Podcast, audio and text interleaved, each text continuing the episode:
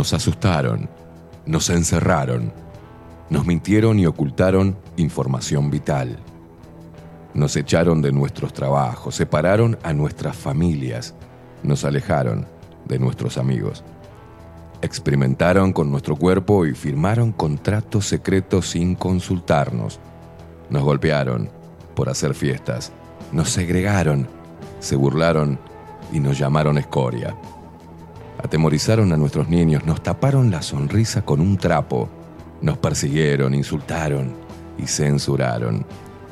Nos llamaron inmorales, nos denunciaron, mataron de angustia a nuestros viejos, nos expulsaron a un supuesto mundo paralelo para no inoculados y mal vacunados. Intentaron callarnos, corrernos y eliminarnos. Nos trataron de locos, deleznables, indecentes, irresponsables y anormales. Nos querían en una cámara y apenas lograron aislarnos. Pero peleamos, nos informamos, aprendimos sobre leyes, sobre ciencia y medicina, sobre derechos consagrados, repasamos la historia, nos movilizamos, bailamos, nos abrazamos, nos besamos, nos encontramos y nos hicimos más fuertes, nos unimos, nos conectamos. Ahora el problema es de ustedes, ya que pasaron de subestimarnos a temernos. Hoy somos padres, hijos, hermanos, abuelos, hombres, mujeres y niños, seres humanos de todas las edades, de todos los palos y pelos políticos, de todos los estratos sociales y culturales, del interior, del exterior, de acá a la vuelta y de kilómetros de distancia. Hoy decidimos no creerles absolutamente nada y enfrentarlos. Estamos más fuertes y preparados que nunca para hacerles la guerra. Intenten encerrarnos de nuevo y verán en qué nos hemos convertido. Hoy no cedemos, no retrocedemos ni ante los palos. Hoy no pasarán ni nos doblegarán. Hoy pisamos fuerte el suelo de nuestra tierra, nos cruzamos de brazos y levantamos el mentón, desafiándolos con la verdad. Hoy somos lo que siempre debimos haber sido. Seres humanos con el corazón encendido, la mente fría y un espíritu reforzado de energía guerrera. No somos sus esclavos. Hoy somos una puta legión con hambre de libertad.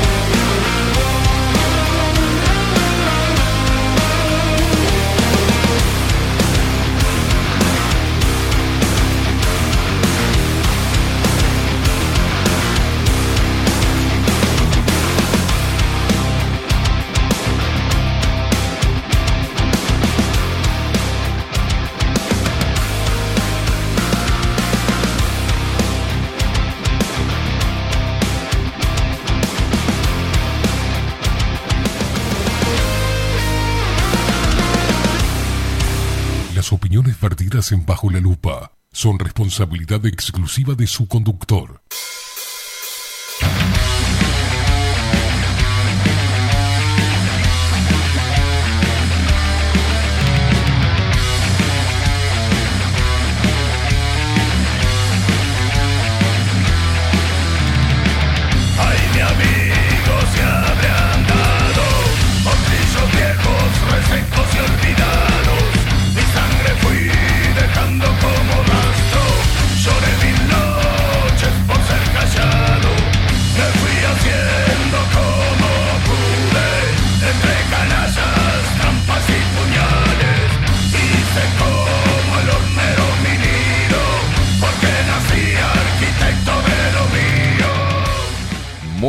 Muy, buenos días. Bienvenidos a un nuevo programa de Bajo la Lupa por aquí por Bajo la Lupa.uy.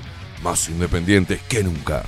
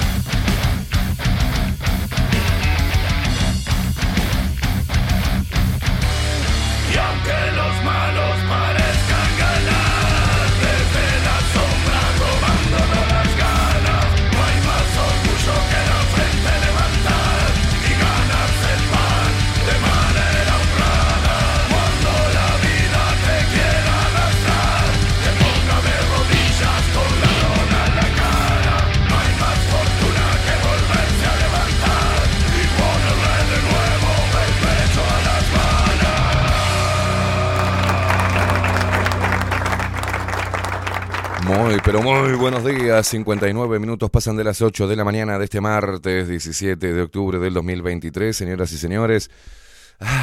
Eh, frío hoy, de mañana. Ayer calor, hoy frío. Mañana calor, pasado frío. Sigue la, rige todavía la alerta amarilla de Inumet.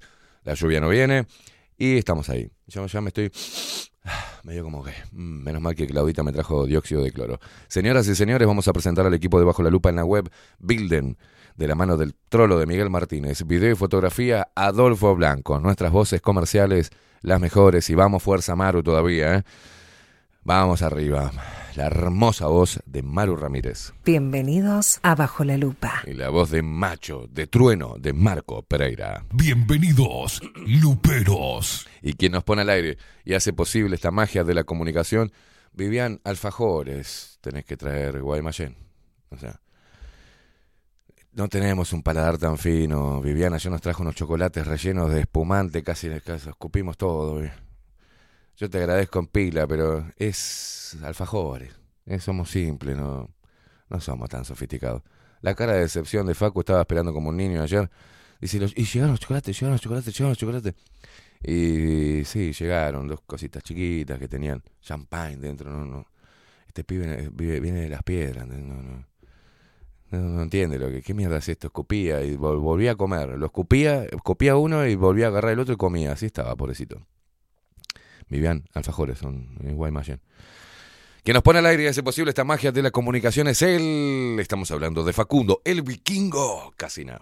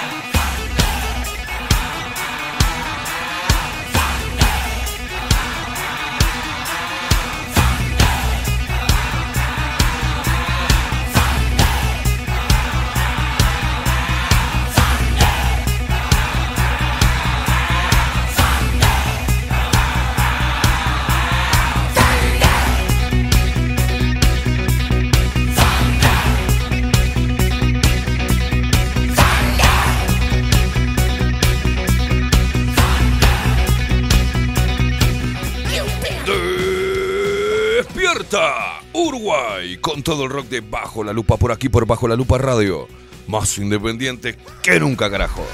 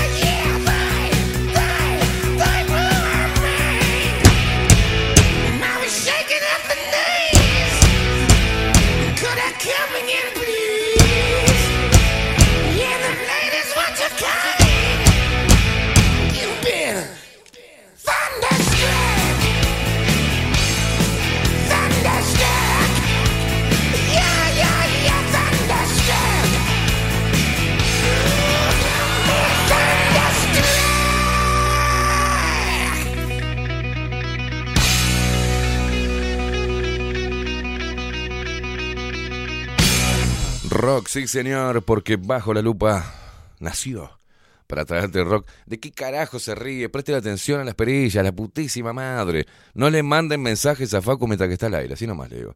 El próximo que le mande mensaje yo lo, lo baneo. ¿Ah? Basta de mensajes.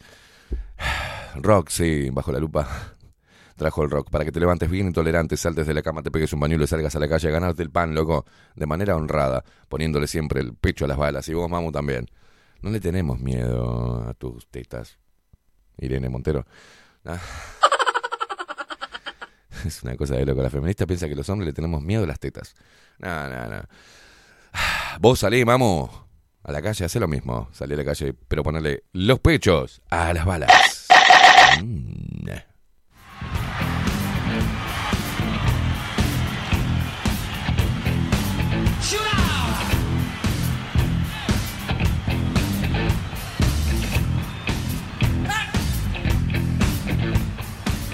Walks down the street, way down low. No sound but the sound of his feet. Machine guns ready to go. Are you ready? Hey, are you ready this? You standing on the edge of your seat? Out the doorway, the bullets river to the sound of the beat. Hey,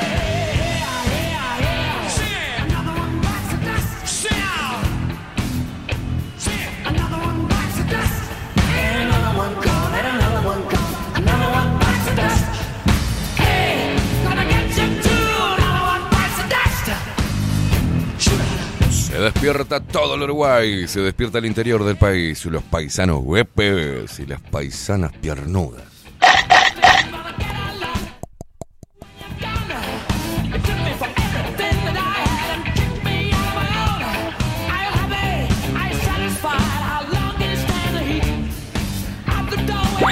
Se despierta el 40% de los montevideanos que mantiene el otro 60% de vagues. Ahí lo tenés al pelotudo. Laburen, hijos de puta.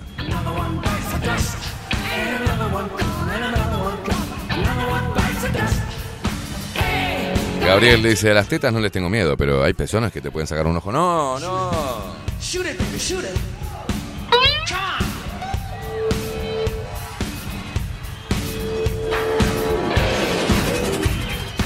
Ayer me topé con un video, por eso estoy haciendo referencia. Ahora te lo vamos a pasar.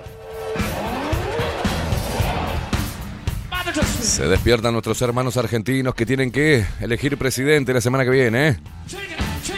Un quilombo, Ah, un quilombo, no, un quilombo.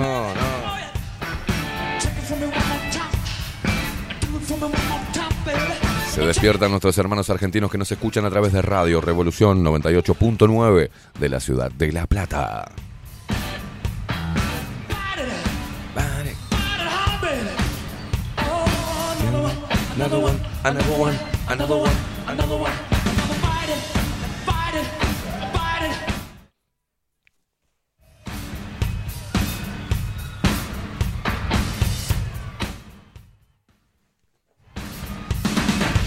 One bites the dust. Another one bites the dust. Another one bites the dust. Another one bites the dust.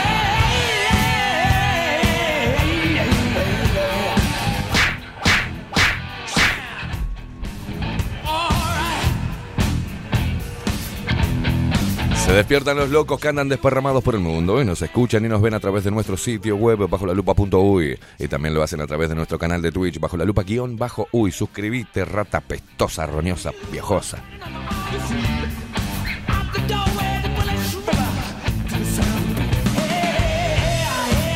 Nos seguís a través de todas las redes sociales, arroba bajo la lupa uy, en Instagram, en Twitter, en Facebook. A mí me seguís también en todas las redes sociales, arroba Esteban.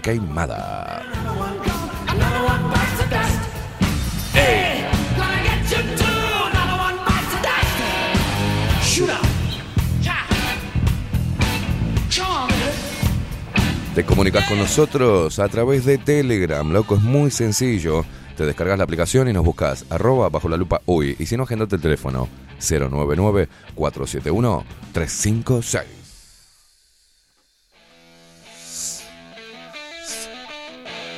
Me estoy desinflando. Hoy se viene Ovenir Sardú y su columna Tiempo Incierto.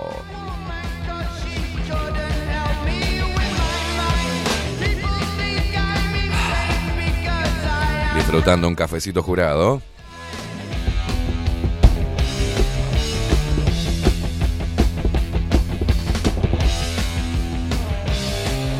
Así de nublado está Montevideo. Montevideo con la alegría que lo caracteriza, ¿eh? Pero qué departamento gris que hicieron estos zurdos hijos de puta, ¿eh?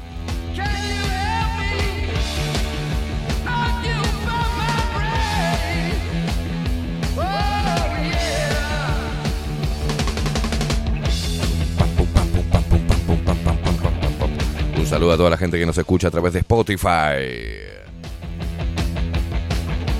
Gracias a la gente que va y da like a nuestros videos en nuestro canal de YouTube. Gracias a los quiqueros.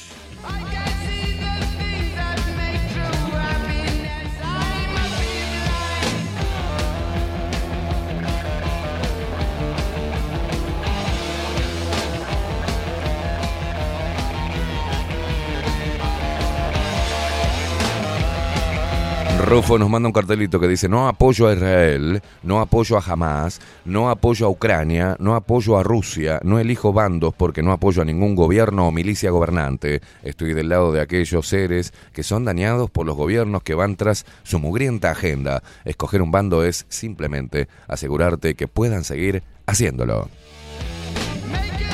Me uno a Rufus. Que nos dice buen día Esteban y toda la familia Lupera, que tengan un excelente día. Abrazos.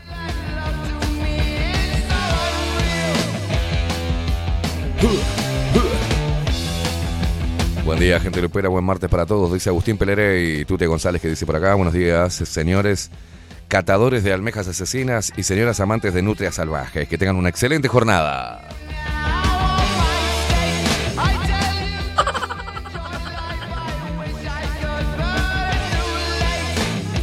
Patrines que dice el tema de Cordera es de cabecera, sin más decir, gracias por ser y estar siempre.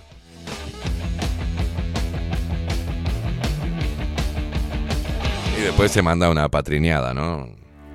Mil disculpas, el lunes me dormí o el mundo que vi no me piache. Vamos todos con cocaine.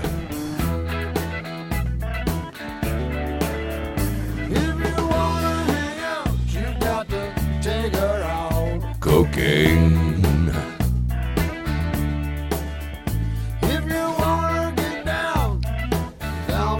Y este tema justo cae porque en un artículo de Diario El Observador dice lo siguiente.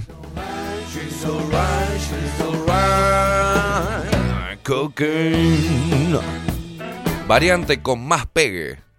Fideliza consumidores y por primera vez más de la mitad accede al porro por vía legal. Cocaine.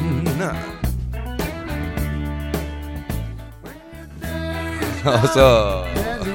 Muy, buen- muy buen buenos día, días. Facu. ¿Cómo anda? Muy bien, muy bien.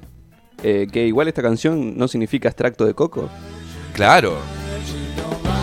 Me parecía así. Uh, Cocaine. Estudio del Instituto de Regulación y Control del Cannabis demuestra que la variante gamma, con más pegue, fidelizó el consumo a través del mercado regulado, uno de los objetivos que se había trazado la actual administración. ¡Qué hermoso! ¿Y para qué te lo leo? Mayo del 2012, un adolescente con gorra de playa roja y campera negra irrumpe en el bar La Pasiva de 8 de octubre y Albo. Las cámaras de seguridad detectan el preciso instante en que saca un revólver y le dispara a un trabajador. Los diarios titulan Uruguay entero conmovido por la imagen del asesinato a quemarropa.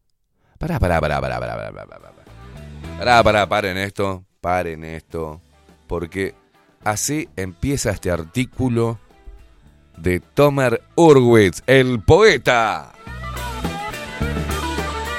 El poeta de la agenda. Gordo, si lo veo por la calle le bajo tres dientes, por, por, por asqueroso. Voy de vuelta.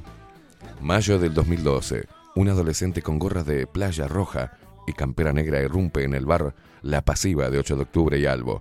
Las cámaras de seguridad detectan el preciso instante en que saca un revólver y le dispara a un trabajador. Los diarios titulan Uruguay entero conmovido por la imagen del asesinato a quemarropa. Ah. Junio del 2012, el gobierno de José Mujica afectado por el homicidio viral. ¿En serio? ¿En serio está escribiendo esto, Toman? Ah, me voy a tener que sacar esto, me voy a tener que poner los lentes de clara visión, porque esto es demasiado, se me están cayendo las retinas ya. Para, Facu, vamos a, vamos a tranquilizarnos, ¿no? Vamos a ver qué dice este hermoso artículo y por qué el, por qué el título y después este desarrollo cronológico que parece dar origen a la este, regulación del cannabis, ¿no?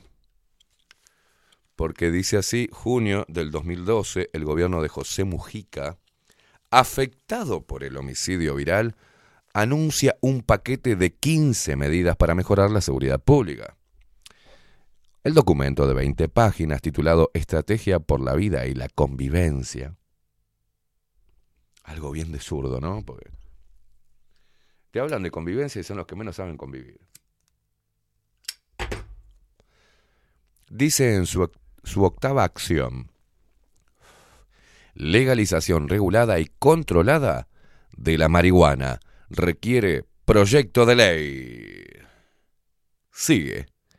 Diciembre 2013, tras meses de discusión, Uruguay se convierte en el primer país en el mundo en legalizar el mercado de la marihuana, el llamado experimento uruguayo, busca la reducción del narcotráfico, el acceso a un producto de mayor calidad y evitar que los consumidores concurran a las bocas de venta. No, no, pasó todo eso con la legalización de la marihuana, ¿eh? No, no, el impacto que tuvo es impresionante. Ya no va gente a la boca a comprar. No iba a la boca a comprar marihuana, casa. Iba a comprar pasta base. Bueno. Diez años después, y con todas las vías de acceso funcionando, los pros y los contras de aquella regulación que nació de una crisis de seguridad siguen siendo motivo de discusión, dice Tomer Urwitz. Pero por primera vez, el Instituto de Regulación y Control del Cannabis, IRCA, está en condiciones de decir que más de la mitad de los consumidores de marihuana en Uruguay acceden al producto por el mercado regulado. No sé de dónde sacan ¿Qué es? Eh, ¿Hace estadísticas también el IRCA? Según las últimas encuestas del Observatorio Uruguayo de Drogas, ah, ah unos 250.000 adultos en Uruguay dicen haber consumido marihuana en el último año. 250.000, con razón, boludo. 250.000 pelotudos con las neuronas quemadas. La cantidad de registrados para la adquisición del producto por alguna de las tres vías de acceso legal, farmacias, autocultivo y clubes canábicos, alcanza al 34% de ese total de adultos consumidores. Entonces, ¿cómo es posible, se pregunta Tomer Orwit, cómo es posible que el mercado regulado alcance a más de la mitad de los fumadores de esta droga? Algunas de las personas registradas no compran el producto, otras en cambio la comparten con algún amigo o familiar que no está inscripto en el registro de adquirientes. De hecho, un estudio que el Instituto Regulador realizó hace dos años demostró que los compradores de farmacias suelen compartir su compra con, en promedio, otra persona más. Y los autocultivadores, así como los miembros de los clubes canábicos, lo hacen con 1.3 personas. Si se tiene en cuenta que no todos lo adquieren en- de farmacias. ¿Qué? ¿Por qué escribe así este hombre?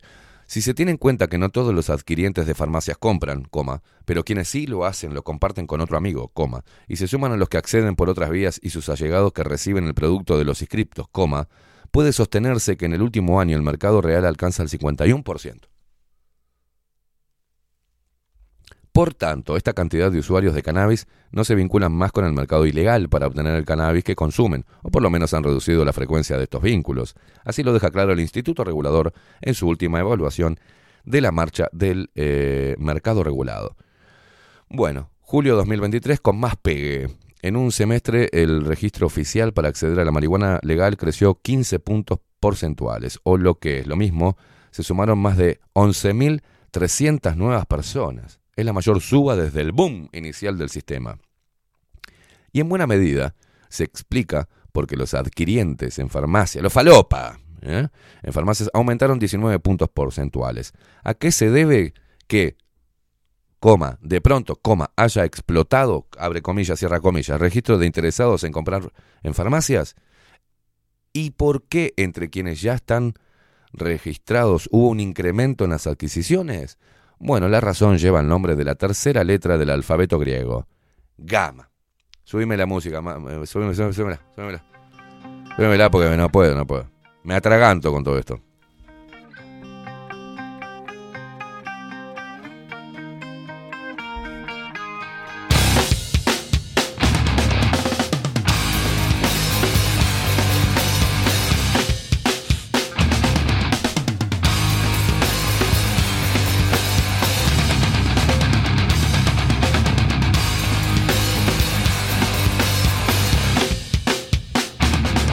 Bueno, así se conoce a la variante de la marihuana que salió al mercado en diciembre y que tiene más pegue, más efecto psicoactivo. A diferencia de las variantes más antiguas que tenían menos del 9% de THC, el producto Gamma puede contener hasta 15%, ¿no? No solo eso, contiene menos porcentaje de CBD, cannabidiol, componente que compite con el efecto del THC, ¿no? En las farmacias de Montevideo, por ejemplo, está, está, está tan lleno de comas y tan lleno, Tomer Urwis, la puta que te parió. Este lo hace a propósito, para que nadie lo pueda leer bien. En la farmacia de Montevideo, esta variante, ¿para qué le pone, por ejemplo? ¿A quién estás hablando, imbécil? En la farmacia de Montevideo, por ejemplo, pone entre comillas, entre comas. en la farmacia de Montevideo, esta variante con más pegue se acaba en el día. Es por eso que, además de incrementar la producción actual, el Estado anunció que en el primer semestre el año, del año entrante sacará una nueva variante similar a Gamma, o sea, con más pegue. Esta necesidad había quedado de manifiesto en una encuesta los consumidores. 6 de cada 10 consideran que el pegue de las viejas variantes era malo y muy malo, claro. Claro, obvio. La lógica de las autoridades de gobierno detrás de la iniciativa de las nuevas variantes es que el Estado ofrezca opciones que fidelicen al adquiriente, que no lo hagan acudir al narcotráfico y que el mercado no caiga, había reconocido el secretario nacional de droga Daniel Radillo. No, lo que, es- lo que te dicen acá es que el producto que vendían era una mierda. Entonces, para seguir vendiendo, van a hacerlo con más pegue. Y con más pegue y cada vez con más pegue. O sea, les van a chicharrar el cerebro a todos los pelotudos que vayan a la farmacia a comprar esa mierda. ¿Ah? Y está demostrado lo que hace la, la marihuana en el cerebro. ¿Vos los viste cómo quedan después? Sí, me dice Facu. ¿Vos los viste cómo quedan? Son personas pelotudas, o sea. No, no, no. Son personas pelotudas. ¿Qué crees que te diga? Personas que no quedan bien de la cabeza, ¿viste? Quedan dependientes de esa porquería, por ejemplo, hasta para tener sexo. Me ha tocado conocer mujeres que dicen, ah, pero yo necesito un porrito para, ¿no? Para tener- no, no, no, quiero. Una vez me fui de una casa de una mujer por eso. ¿Sabían? Me fui a la mierda. Me fui. No, vamos para casa, todo bien. Y dale, con, dale con el porrete, y dale con el porrete. Y allá se prendió otro en la casa y le dije, ¿sabes qué? Me voy, no. No, pero ¿cómo que te vas? Sí, sí, me voy. Me voy. La verdad que no, no, no, me, no me copa, ¿viste? La verdad que no me copa tener una mongólica que esté toda, toda drogada. eh, No me gusta. Cuando estés lúcida, mm, eh, hablamos. Así no. Sea, Lo que pasa es que el universo, no, no, no, no quiero. La verdad, está todo bien con la gente que fuma faso. Vamos arriba. Ah, pero no me lo vendan como que es una algo bueno y algo que te hace bien y que no sé qué y que te desestresa. No, me echan las pelotas. Te queman las neuronas, loco. Yo he visto como pibes que eh, eh, van quedando re mongólicos. Van quedando mongólicos. Lo siento. Y me dicen, no, ¿y vos con el cigarro? No. No, no seas malo, en serio. Yo no me fumo un cigarro y quedo. no quedo así. Perdóname, ¿no? Pero. Ni con el vino quedo así. Queda mongólico, le estaba chicharrando el cerebro a todos los guachos, loco. Y gente grande también. Déjalo como estaba. Déjalo como estaba. No ayudó nada. Sino que hizo promover algo. Promover una mierda que se meten en el cerebro que les, les hace mierda la, memoria a corto plazo, se olvidan, les cuesta concentrarse, después les pega el bajón de vuelta, después eh, ya se aburren de eso y le meten un poco más, y ya le meten un poquito más, y ya después pasan al bazoco, y ya después pasan al coso, pues se quieren hacer mierda. Le da la posibilidad de que una persona se haga mierda, que vaya a la farmacia y compre. Algo que le rompa, le está rompiendo la cabeza. Porque después de, legalizar la marihuana, empezaron a mandar casa por casa el librito que te decía todo lo mal que te hace el cannabis. ¿Se acuerdan del librito ese que venía? Una vez me llegó a casa eso, un librito. ¿Qué es esto? Efectos del cannabis. Subime la música, ya está. Se maten todos. Se maten todos.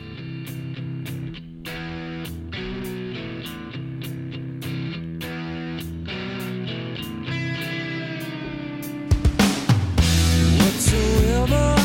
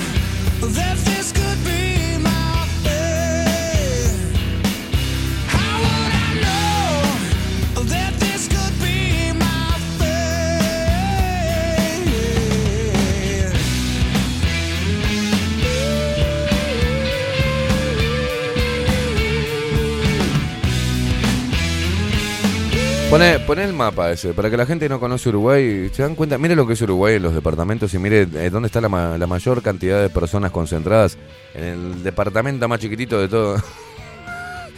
Ponelo, si podés, cualquier mapa de Uruguay, poné, para que la gente entienda. Ese es el problema de Uruguay.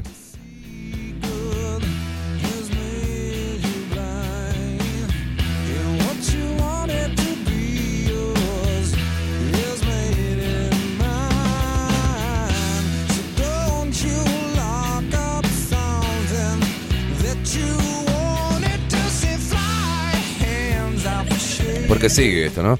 Pese al incremento del registro y de las ventas, el IRCA advierte en su último informe que la oferta sigue sin equiparar a la demanda, no solo en la cantidad de gramos, sino en el número de farmacias. En el primer semestre del año se realizaron ventas de cannabis en 39 farmacias. En mayo se dio de baja una, por lo cual quedaron 38 locales habilitados. La distribución de farmacias en el territorio se constituye en un aspecto, ¿eh? en un aspecto relevante que pauta la accesibilidad al cannabis para los adquirientes registrados. Puede constatarse que en los departamentos que tienen puntos de venta la cantidad de personas registradas para comprar en farmacias es significativamente mayor que en aquellos que no tienen farmacias habilitadas para la venta de cannabis. Sí, pelotudo. Pero a ver. Bueno, esta inequidad en el acceso es uno de los desafíos que el sistema tiene por delante. El que se suma a la todavía no solucionada barrera financiera. Los 38 farmacias siguen operando en efectivo, aspecto que, según los especialistas, solo se modificará cuando Estados Unidos cambie la regulación y permita a sus bancos internacionales trabajar con el dinero que sale del mercado regulado de drogas. Inequidad. Pero acá, en, en- el mapa, ¿lo tenés ahí? Vas en el mapa. Miren lo que es. Ah, no, yo quería uno más. Este, este, este que está en el, en el artículo. En el artículo, donde solamente es color verde canábico, ¿no? Sí, que me pide acceso para... Ah, está perfecto. Si me lo podés descargar ahí. No, no, no puedo. no puedo, no puedo. Copiar imagen. A ver si puedo, Facu. Ahí te lo envié, papu. Te parezco boludo, pero no soy tan boludo.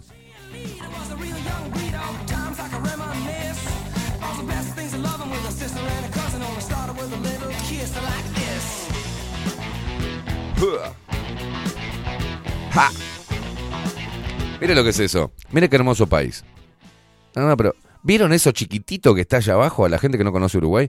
¿Vieron eso pequeño que está ahí abajo? Hay esa mugre verde, de más oscuro, un poquito más oscuro. Eh, A ver si haces zoom. Miren lo que es el, el país. Hermoso, hermoso, hermoso. Bueno, la mayor cantidad de, de población de todo este país está concentrada en ese cosito de mierda que ves ahí abajo. En esa mierda que ves ahí abajo, eso, esa porquería, se llama Montevideo. De ahí, de ese puntito tan de mierda que es la manzana podrida del país, porque Montevideo es la manzana podrida del país, así nomás te digo, ¿eh?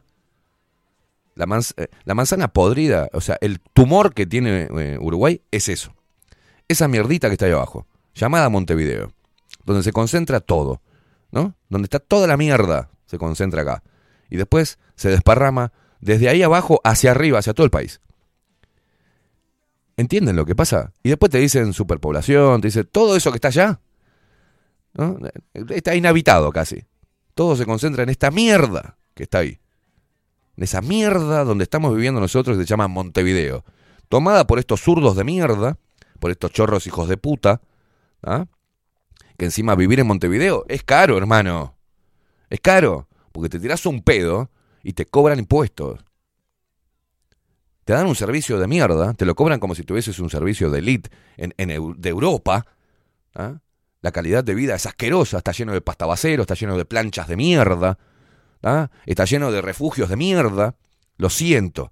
Está lleno de gente de mierda que te afana el auto, que se caga en la puerta, que duerme como, como no sé, que te hace un churrasco un domingo, ¿entendés? Con tres palos, con un pedazo de- de olla y se cagan a trompada, te afanan, cagan, mean, cogen en la calle. Es una mierda. Entras a Ciudad Vieja y parece Cuba. Todo por esta porquería progresista, pedorra, asquerosa, llamada Frente Amplio. Toda esta coalición de izquierdas ya vencidas, que no sirven para nada.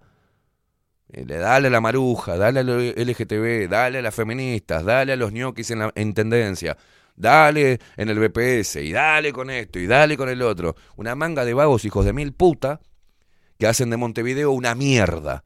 No hay lugar ni siquiera para estacionar gratis, te en algún lugar, ¡pumba! te la ponen.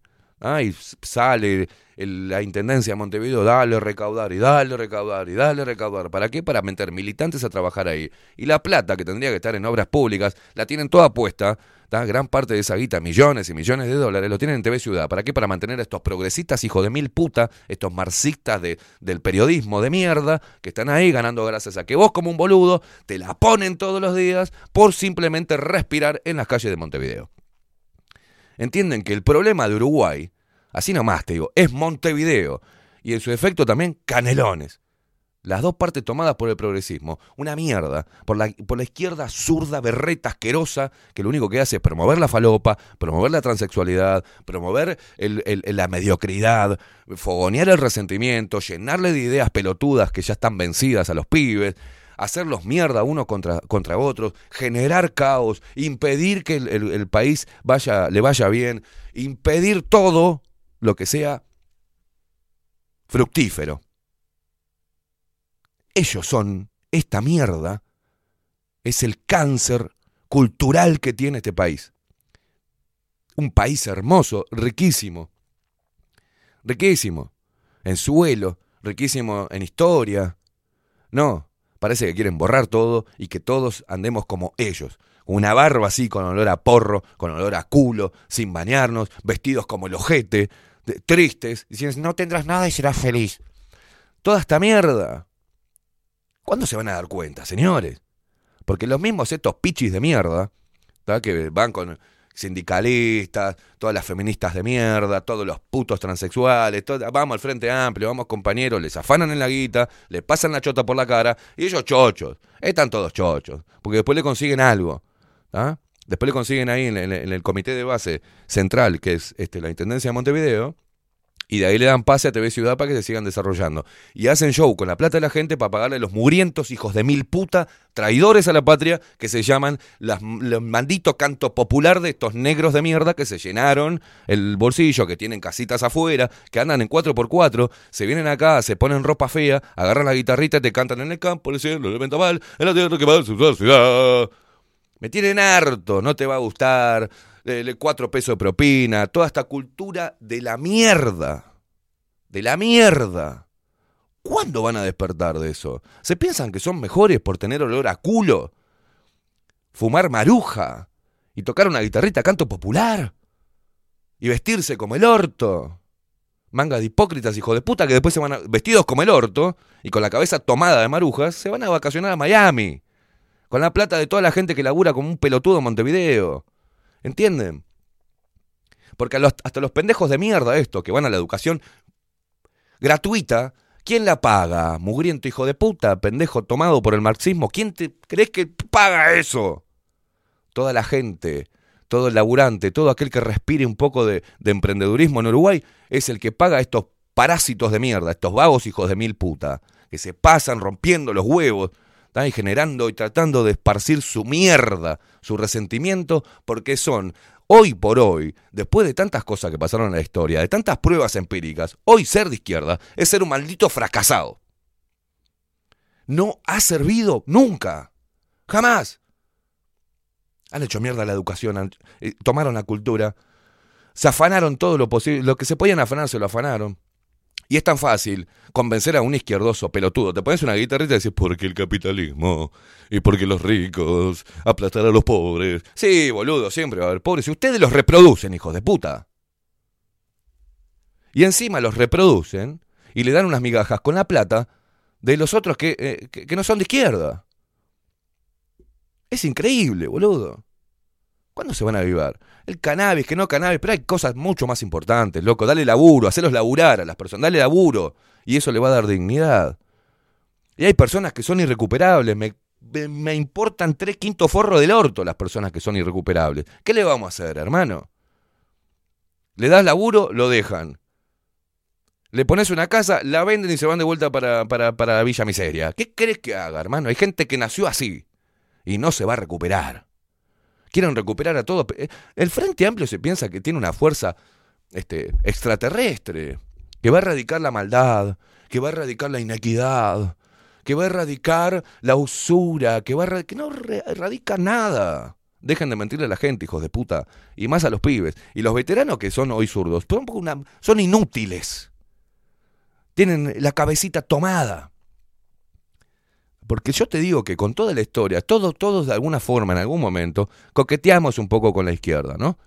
Desde nuestra pobreza mental y nuestro, nuestra pobreza intelectual. Pero vas caminando, loco, por la vida, un año, dos, tres, llegás a los 20, los 25, los 30, los 35, los 40, y no podés seguir levantando de vuelta la bandera de Che Guevara, imbécil.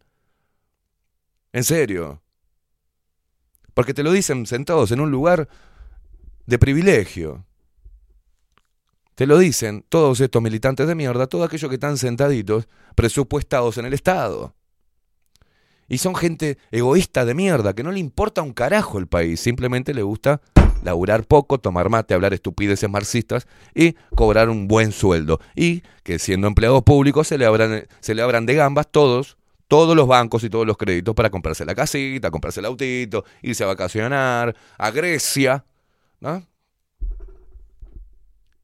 Y te hablan del capitalismo tuiteando que están, o sea, se van a Grecia estos zurdos hijos de puta.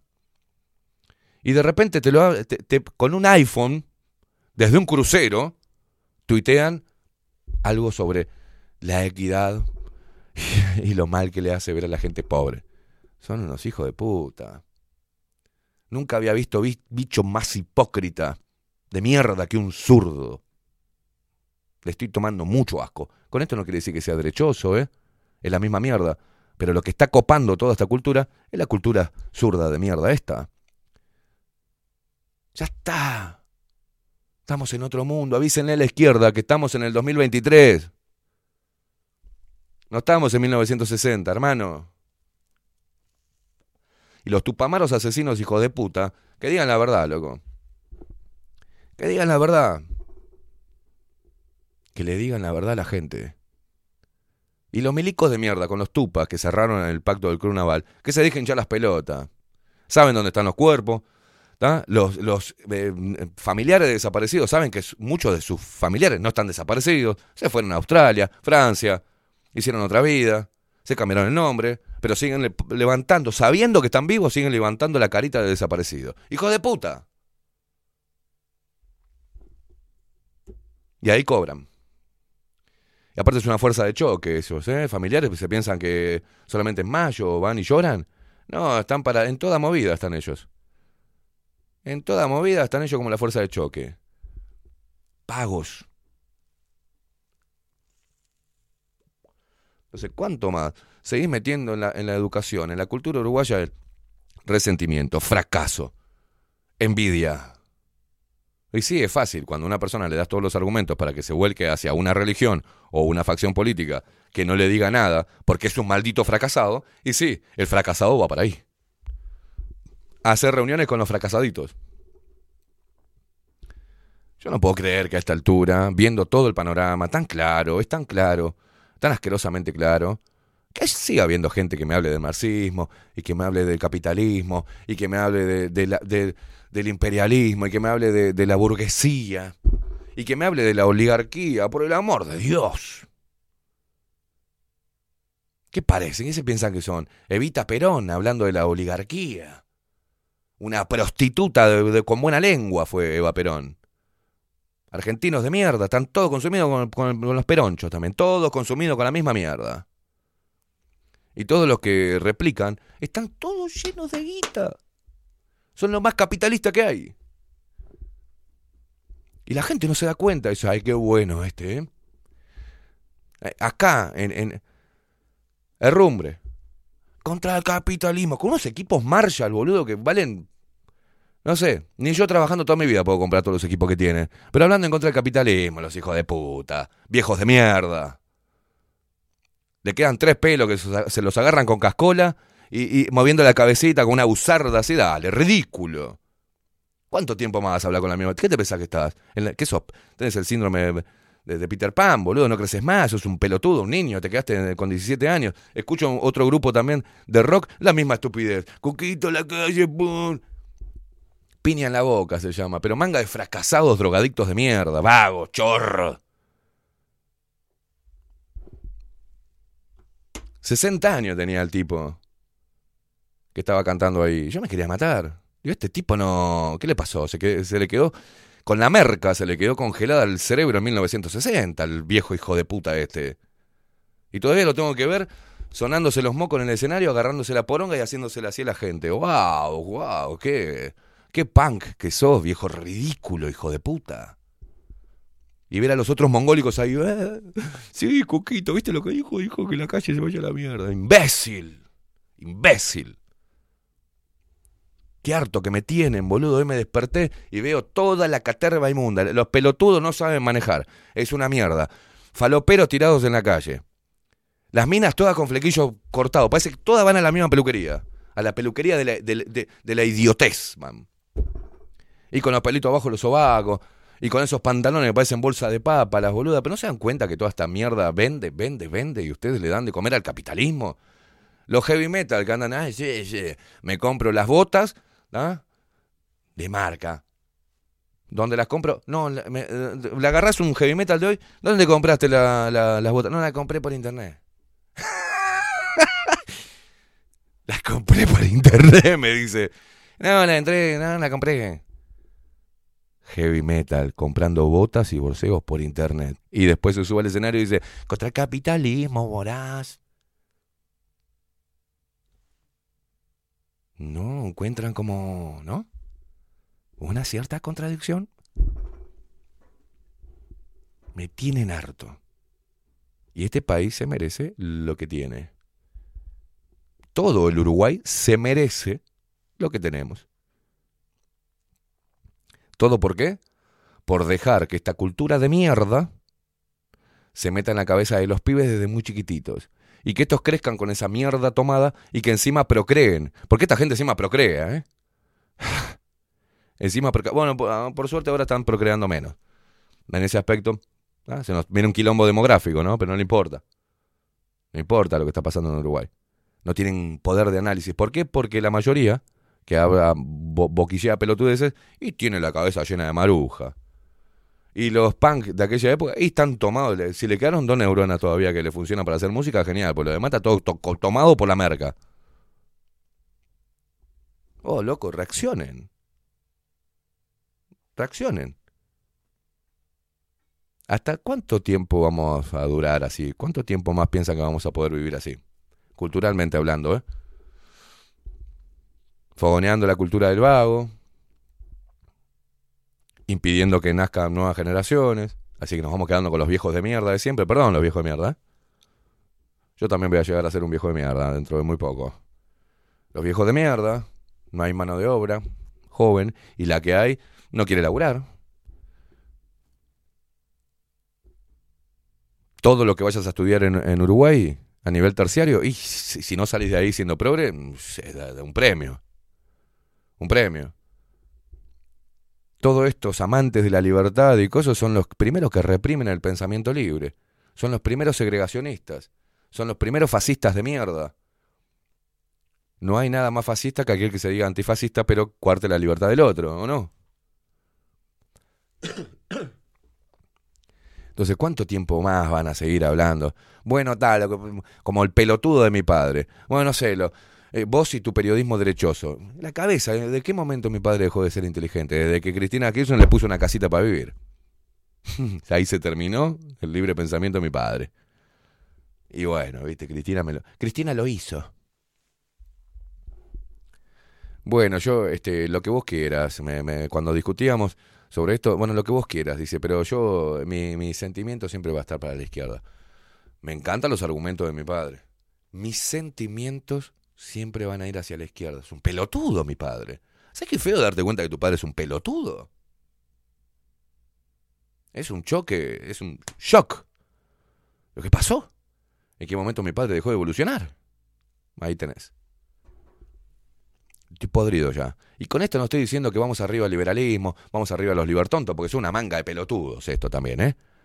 Son la misma mierda, pero vestidita con, con, con pantaloncito beige, cargo y, y camisita celeste, ¿viste? Lo mismo pelotudos son. Elitistas de mierda, ¿tá? porque son unos elitistas de mierda, los liberales. Son unos elitistas de mierda.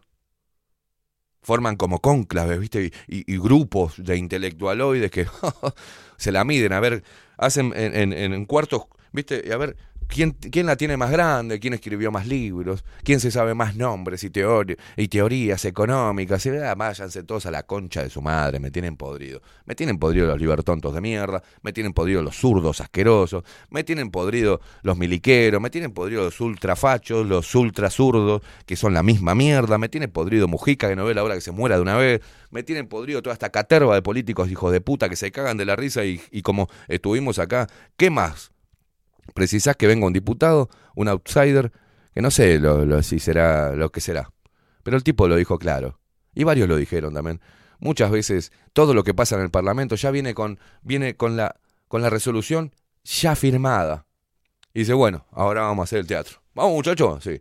Porque vos, porque esto, porque el otro. Se cagan de la risa de todos ustedes, manga de imbéciles.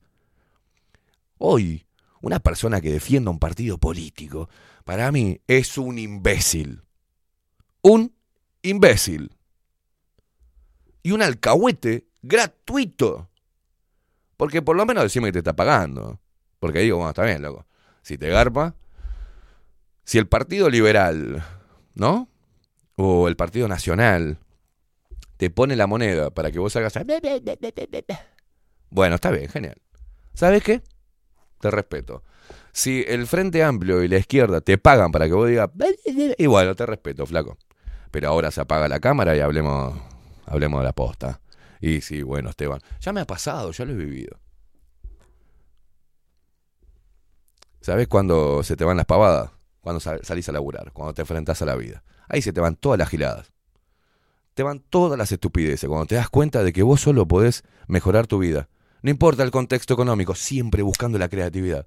Porque si yo, ante una crisis, en la crisis del 2000, yo me hubiese quedado sentado tomando mate, fumando tabaco, diciendo, fa, qué difícil que está, qué hambre que tenemos. No, salía a laburar, salía a buscar la plata. Me acuerdo que con lo que eh, arranqué con 1500 pesos. Tenía 1500 pesos en la mano y tenía una opción. No me olvido más ese momento. En su momento, 1500 pesos y ponerle que sería, no sé, en el 2000, ¿qué serían? De 7500 pesos, por ahí. Algo así. Tenía la. No teníamos un mango, ¿eh? Pelada estaba la cocina, pelada la ladera, no teníamos una mierda.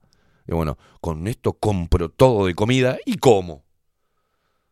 No, no, no, ¿qué dice? No, pará, pará, pará, pará, pará, pará, ¿qué hacemos? ¿Qué hacemos? ¿Qué hacemos? ¿Qué es lo más barato para poner? Y mirá, con, con 1.500 pesos yo me puse un puestito, me voy a poner un puesto de fruta y verdura. Vamos a invertir esto porque si no nos vamos a quedar sin Y así arranqué con 1.500 pesos de mierda. Con los pelos largos por acá, flaco así, hecho mierda, con un pibe en camino, con mi primer hijo en camino.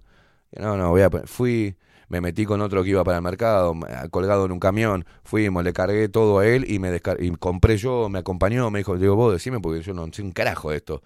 Sé de frutas y verduras porque eh, mi- fue mi primer trabajo en Argentina, pero no, no, decime los puestos que tienen barato y fuimos, recorrimos, compramos, me vine, pum, agarré dos puntales. ¿Sabes con qué armé?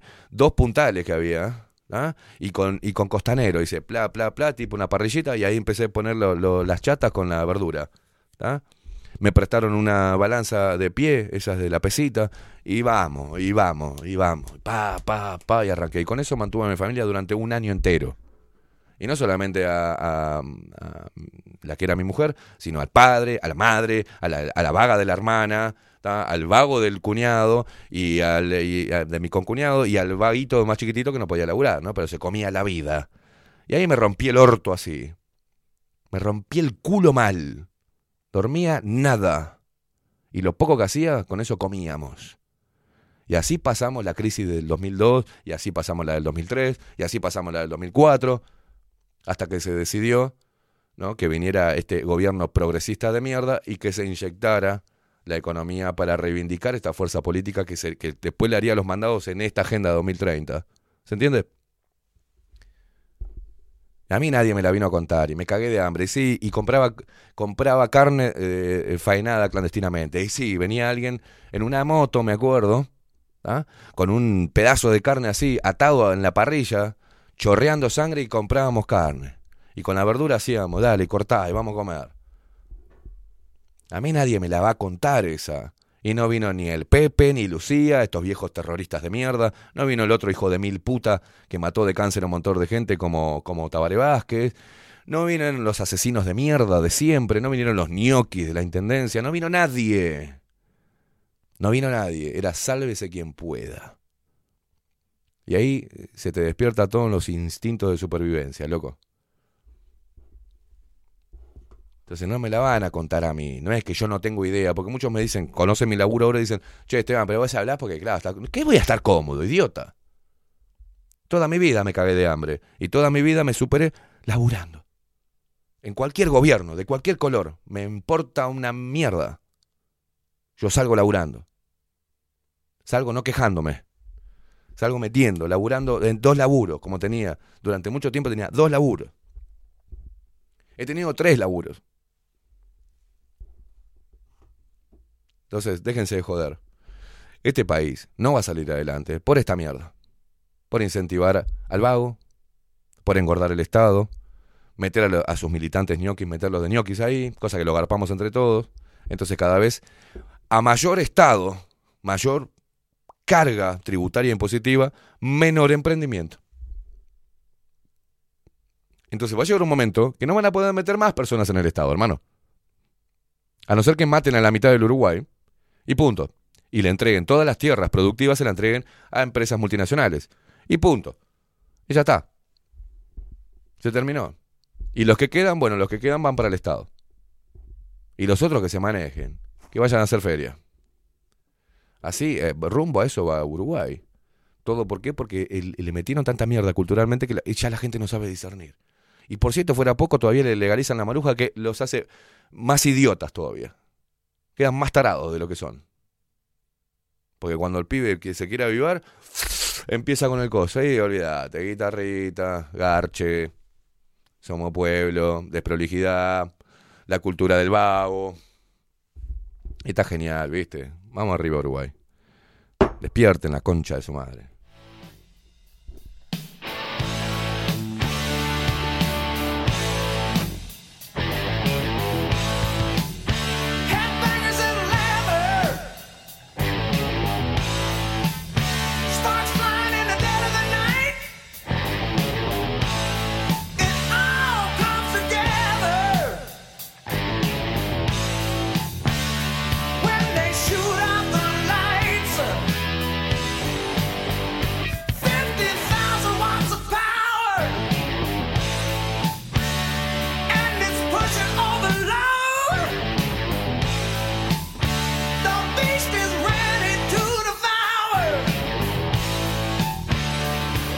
Perdón, por la descarga, ¿eh? porque me tienen harto. Hay días que, hay días que no, no soporto nada, no soporto toda esta mierda.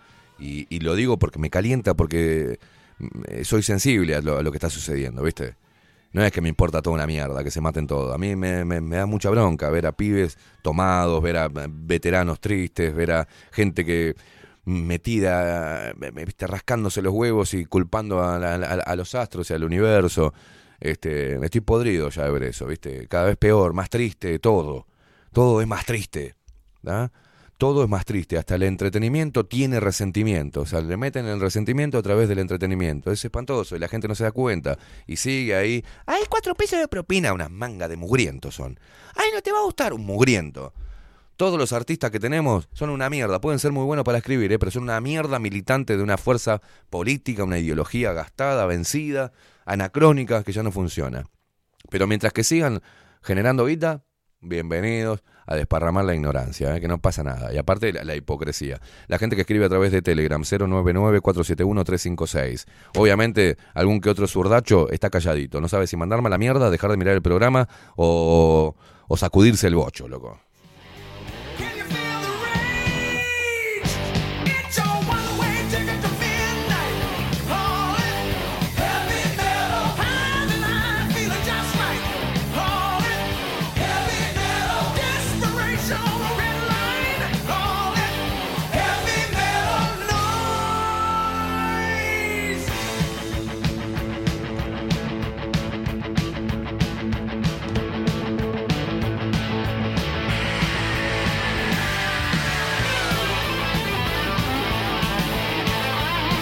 Agustín Pelerey, buen día gente, Lupera, buen martes para todos, dice, y sí, loco, se entiende perfectamente, la viste, la viviste en los huesos, ¿cómo no vas a hablar así? Sí, claro que te- tengo, eh, tengo el derecho a hablar así, Eh, eso es lo que pasa, tengo derecho a hablar así, porque hablo con conocimiento de causa, no hablo como hablan los pelotudos estos que pasaron toda la vida rascándose la poronga, ¿entendés? Con mami y papi que le pagaron los estudios, después van y hacen en la FIC y hacen toda esa mierda y le chupan el culo a algún diputado y después se meten en un medio de comunicación y luego lo promueven, ¿por qué? Porque esos van a ser los voceros de promover todo el discurso oficial, ¿tá? Hablo de Nacho Álvarez, de Gabriel Pereira, de Castro, de toda esta gente pelotuda que se pasó con papelitos en el ojete, lamiendo botas y lamiendo culos, ¿tá? Para, que, para poder mantenerse ahí, con la cámara encendida. ¿tá? Haber con haciéndole los mandados a los tupa con los libros, toda la mierda esta, toda gente de mierda, toda gente que promueve mierda. Y, quedó demostrado, loco, tenía que venir una pandemia para que te dieras cuenta de lo que estaba pasando. ¿tá? Tenía que venir una, una pandemia, una crisis, para que te dieras cuenta de la mentira organizada. Lo cantaba Pedro y Pablo. Otros dos zurdos de mierda. No puedo ver tanta mentira organizada sin responder la voz ronca de bronca. ¿Dónde quedó eso? Porque siguen quedándose ahí, ¿eh? ¿Y dónde quedó? ¿Dónde quedó? Reaccioná, loco. Llegó- Es un momento donde dejes de repetir idioteces. Que con los libros que leíste, sobre toda esta mierda, te limpies el culo. Y que empieces a escribir el libro de tu propia vida, loco. Eso es lo que me, me- me pone mal. Ah, Eso es lo que me pone mal. No puede ser. ¿Te das cuenta? Entonces yo no soy hipócrita. Si hablo de hambre es porque me cagué de hambre. Si hablo de desempleo es porque estuve sin laburo. Si hablo de dormir en la calle porque dormí en la calle. Porque estuve desprotegido, desamparado total. Y me puse a llorar en un rincón y esperando que el Estado viniese a darme una mano. No, salí a buscar laburo.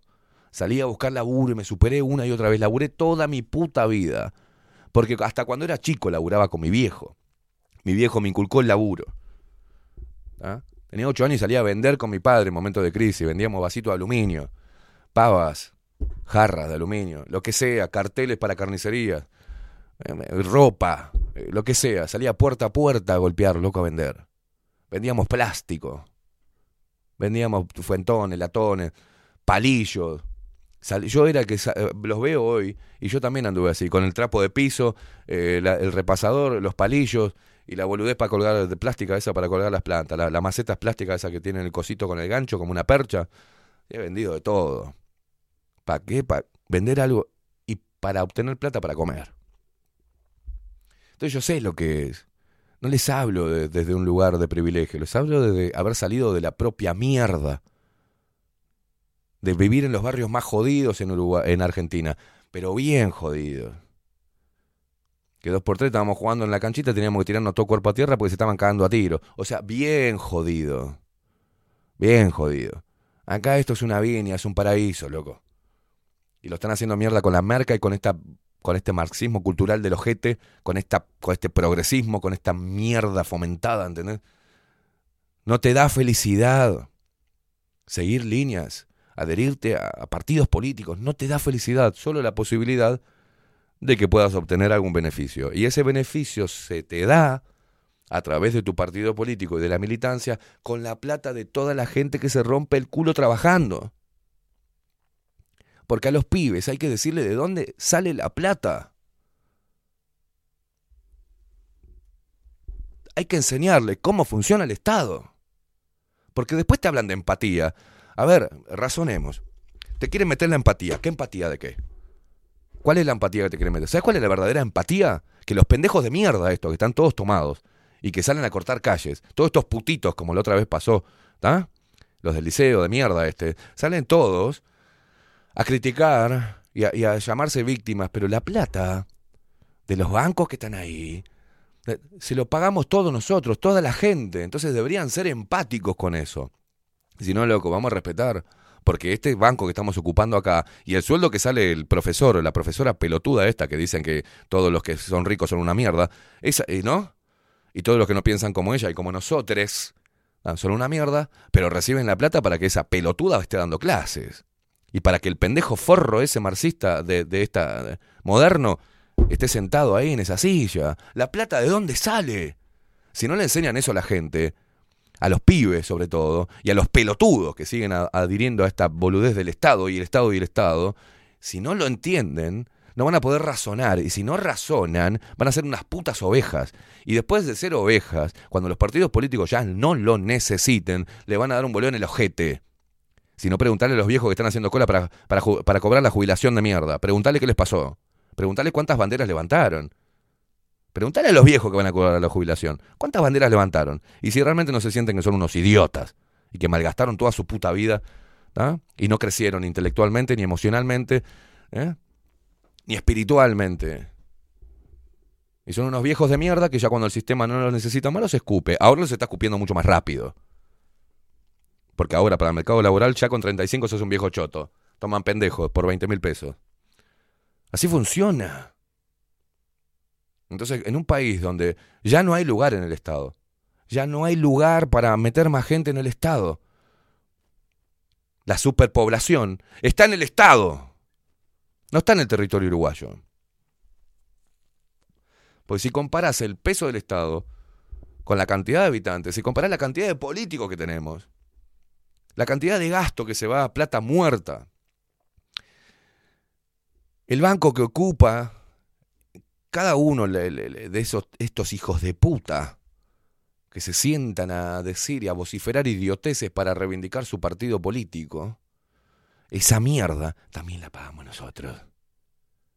Le pagamos el puto sueldo, señores. Reaccionen. Le pagamos el sueldo a esta manga de parásitos hijos de puta. A todos, y acá hablo de todos los partidos políticos. Le, estamos pagando al sistema para que nos aplaste.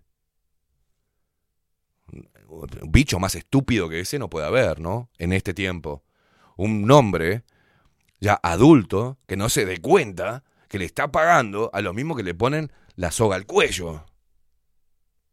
Y que después se la sueltan, cada cinco años le sueltan las, le sueltan la cuerda de las pelotas que lo tienen agarrado y dicen vamos a hacerlo mejor y te vamos a, vamos a hacer, vamos a hacerlo mejor. Esta vez sí vamos por la educación, vamos por el trabajo, vamos por la economía, vamos por. ¿En serio vas a seguir en esa rueda del hámster, pelotudo? Pelotuda. Así somos inclusivos.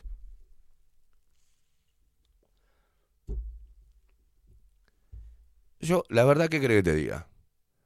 No he visto zurdo y zurda veterana que sea feliz. No he visto. No conozco. No conocí. Todos están tomados por el resentimiento. ¿Y sabes qué feo que es saber que levantaste una bandera de mierda que, tiene, que, que- que está manchada de sangre y la seguís levantando para no decir perdón, gente, que fui tan idiota? Y para no mirarte al espejo y sentirte más imbécil todavía.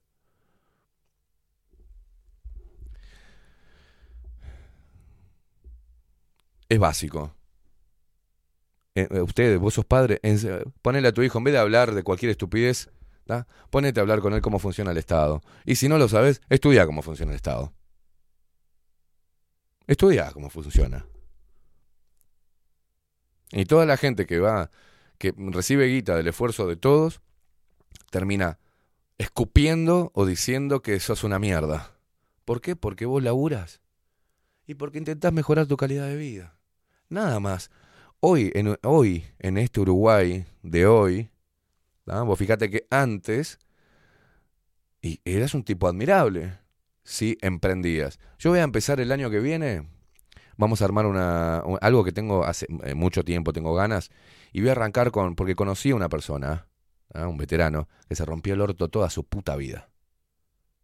¿Ah?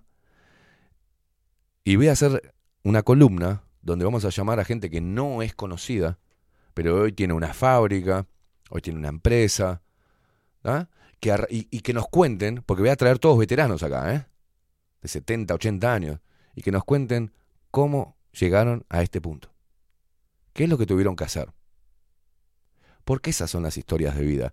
Y estos veteranos que andan hoy, que la gente los mira y que piensan en un viejo de mierda, estos veteranos, cuando tenían fuerza en su físico, no fueron a meter a pedirle al Estado que los metan un, que los metan una computa, que los metan una, en una máquina de escribir en esa época, ¿no? Eh, a, a la intendencia. Se rompieron el ojete laburando.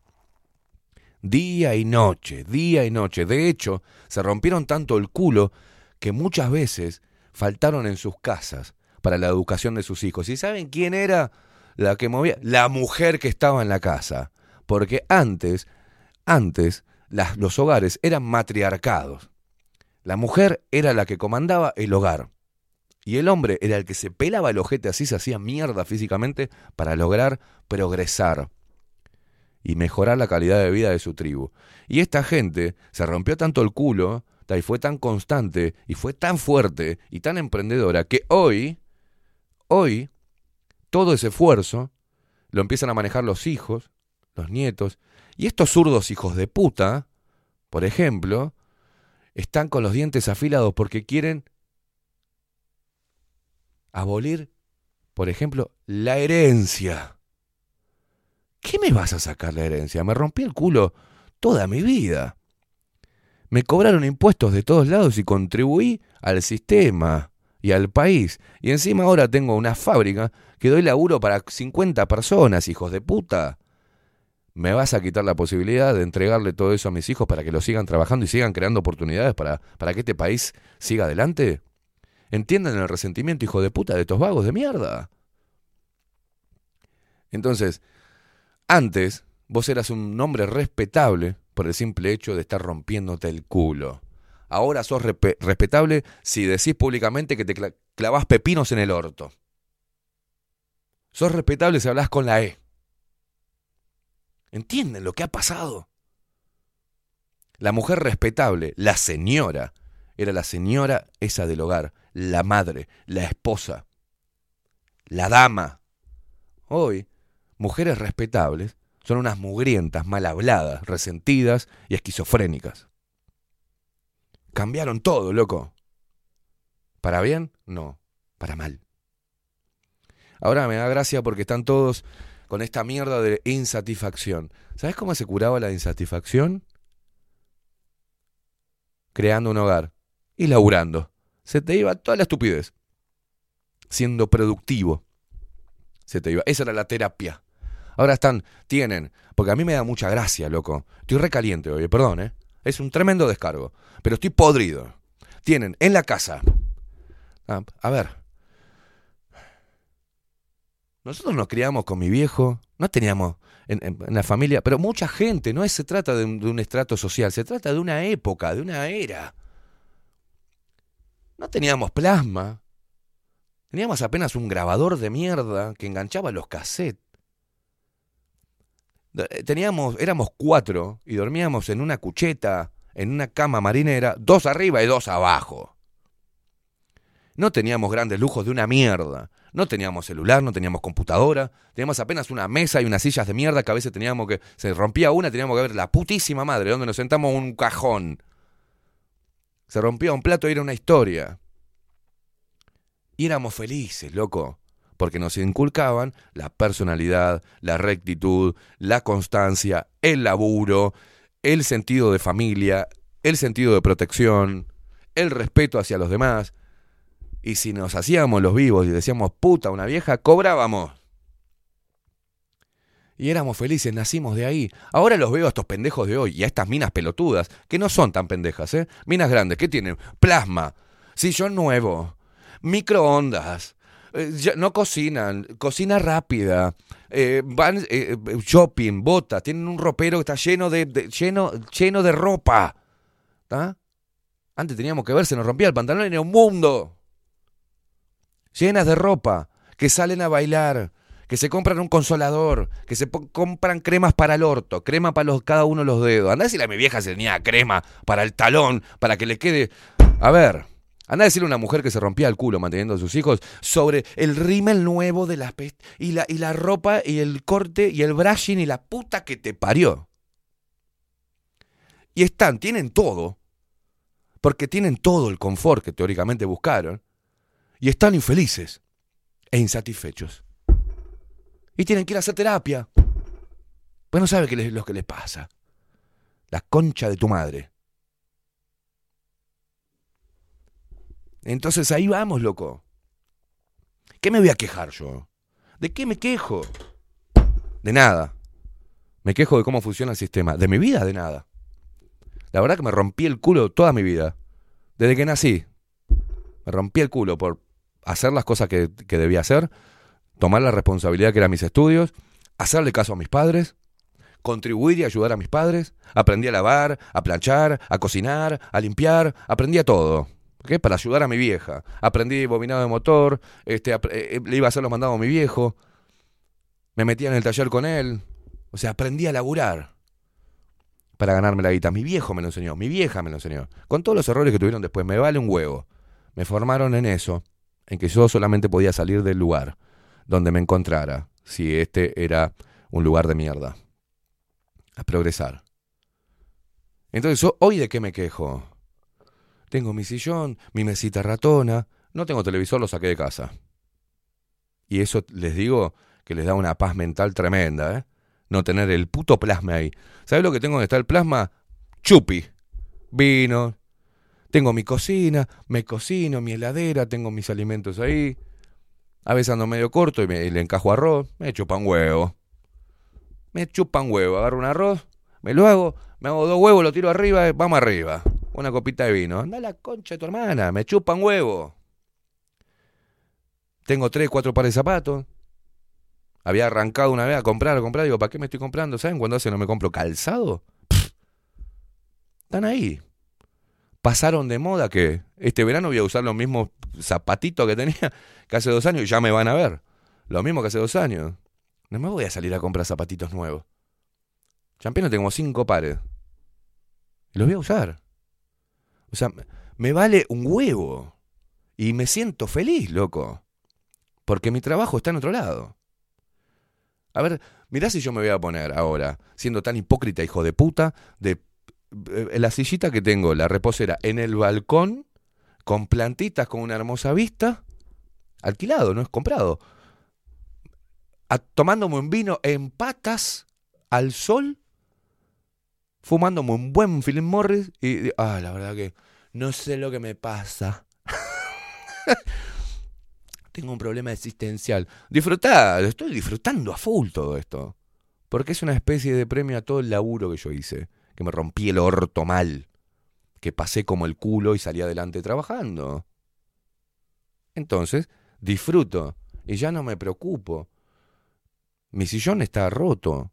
Le compro unos almohadones y se lo pongo arriba. ¿Qué voy a mandar? Lo voy a retapizar. Voy a- ay, tengo que cambiar el sillón. No lo voy a cambiar. Hasta que no me, se me caiga, me- se me haga un agujero, me caiga de ojete, no, me- no lo voy a cambiar.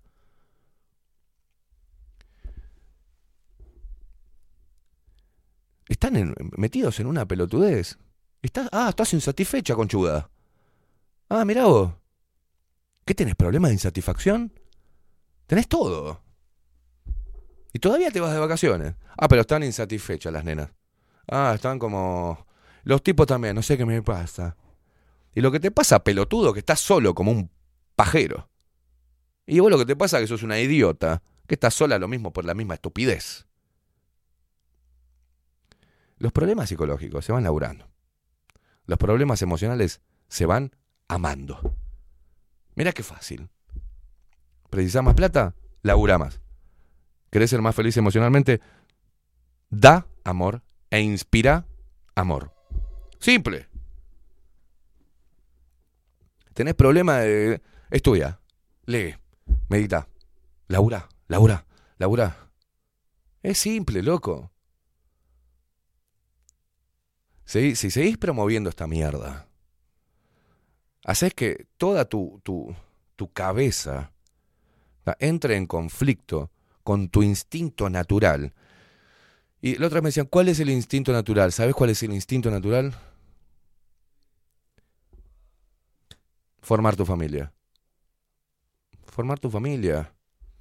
Tener una. crear vínculos sanos. Tener una, una, una pareja. Eso es lo que te hace bien. ¿Qué tanta terapia? Anda a laburar. Simple. Tenés, problemas existenciales, la concha de tu madre. Anda a laburar. ¿Sabes cómo se te cura? Se te cura enseguida. Hacé cosas productivas, pelotudo. Hacé cosas productivas, pelotuda. No sé qué me pasa. Te metiste un chip. Ya no menstruás. Te metiste tres de Pfizer, te metes falopa y me preguntas qué es lo que me pasa y que sos una reverendísima pelotuda. No sé qué me pasa. Me corté el flequillo acá, me dejé crecer los sobacos, igual sigo mal, ¿eh? ¿Y por qué será idiota? Basta con la cultura del resentimiento, loco. Basta con la cultura del, del victimismo. No sé qué pasa. No soy feliz. Y esto es por culpa de la taona. ¿En serio me decís que por culpa de la taona? ¿Que Porque hay algunos ricos que juegan al golf, vos te sentís mal. Salí a laburar la puta que te parió. Movete.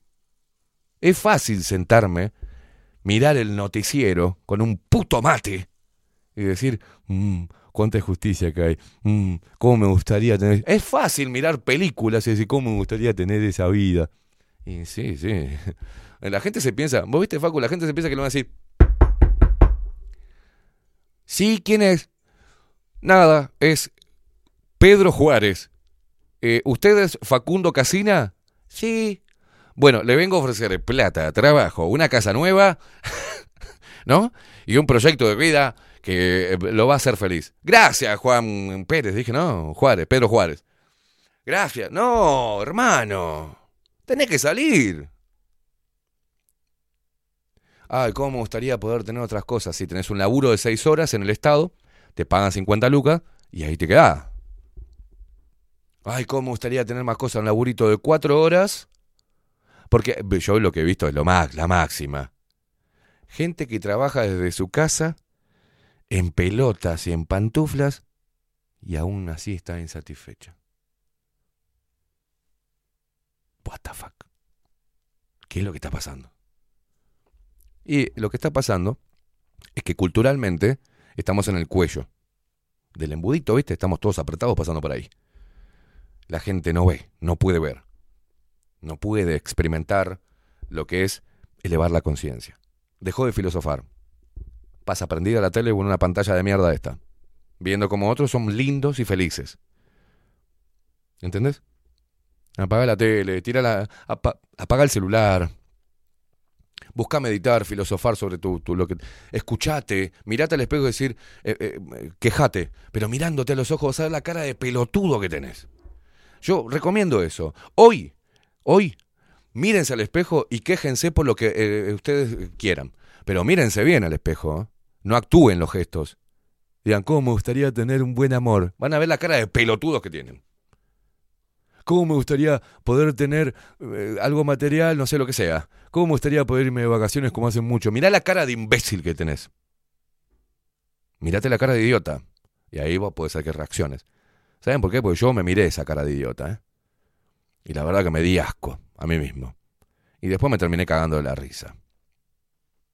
Porque el problema está ahí. ¿Vieron cuando están hablando con la chica que les gusta y sin querer están hablando con el tele, están hablando y se ven en algún reflejo de alguna ventana la cara de pelotudo que ponemos cuando nos reímos? Bueno, esa misma cara es la misma cara de pelotudo sin risa cuando te quejas porque la vida te engañó. Vos tenés el poder de cambiarlo, no el Frente Amplio, no el Partido Nacional, no el Partido Colorado, no los milicos de Cabildo Abierto. Vos tenés el poder de cambiar tu puta vida. Y para eso tenés que ponerte en acción y dejar de escuchar todas estas pelotudeces que a través de la cultura te achicharran el cerebro y te hacen un ser infeliz, improductivo, un fracasado y un resentido del orto. Y así vas a morir, ¿eh? Vos decidís cómo morir. Porque en morir no vamos a morir todos. Pero si querés morir con digni- dignidad o si querés morir de tristeza. Tenés la opción. 20 minutos pasan de las 10 de la mañana, me cansé, ya está, me descargué todo lo que me tenía que descargar. Lo siento, gente, ¿eh? Si coincidimos, bueno, genial. Si ayudó, genial. Y si no, vayan todos a la concha de su madre. Pausa, ya venimos.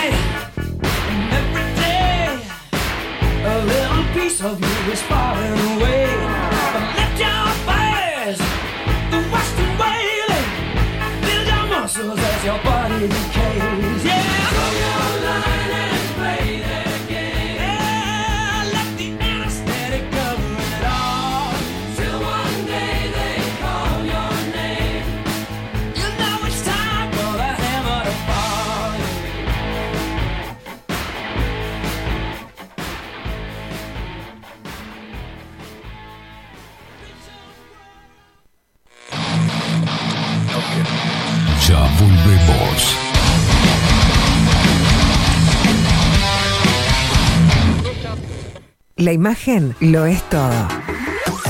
Adolfo Blanco, fotógrafo profesional. Una buena foto guarda tus recuerdos y también puede vender tus productos. Cobertura fotográfica de cumpleaños, bodas, eventos empresariales, retratos, books, fotos de productos, fotos para web. Fotógrafo profesional, Adolfo Blanco, 099 150 092. Mercado de Carnes La Vaquilla. Ofrece a sus clientes los mejores cortes y la mejor atención. Ventas por mayor y menor. Descuentos especiales a colegios y caterings. Envíos sin cargo. Teléfono 2-208-9877. Horarios de lunes a sábados, de 7 a 13.30, de 17 a 20 horas. El tierno sabor de nuestras mejores carnes a su mesa. Mercado de Carnes La Vaquilla. Avenida San Martín, 2555. Teléfono 2-208-9877. Envíos sin cargo.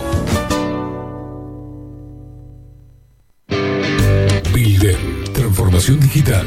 Creamos la estrategia de transformación digital para que tu empresa avance y se adapte a los desafíos de hoy. Desarrollo y posicionamiento web, community management, planes de marketing digital. Builder. Transformación digital. Comunicate al 094 400 060 o escribinos a hola arroba builden.uy. Café Jurado, directamente desde la planta hasta su propia taza, siempre garantizando la mejor calidad. Café Jurado, su cuerpo, su intenso sabor y su aroma hacen de nuestro café un placer único. Desde 1912, pasión por el café. Estudio Jurídico Notarial, Perezcal y Asociados. Más de 25 años de experiencia en todas las materias, representando a estudios nacionales e internacionales. Una amplia trayectoria en materia penal, sucesiones y reivindicaciones. Más de dos décadas de experiencia recuperando terrenos ocupados. Torre Gorlero, oficina 20, 21 y 22. 099-309-319. Estudio Jurídico Notarial, Perezcal y Asociados. Mostrá tu mejor sonrisa. En Timbo, consultorio odontológico, te ofrecemos la atención y todos los tratamientos necesarios para recuperar tu salud bucal. Reserva tu consulta diagnóstico sin cargo al 099-750-182.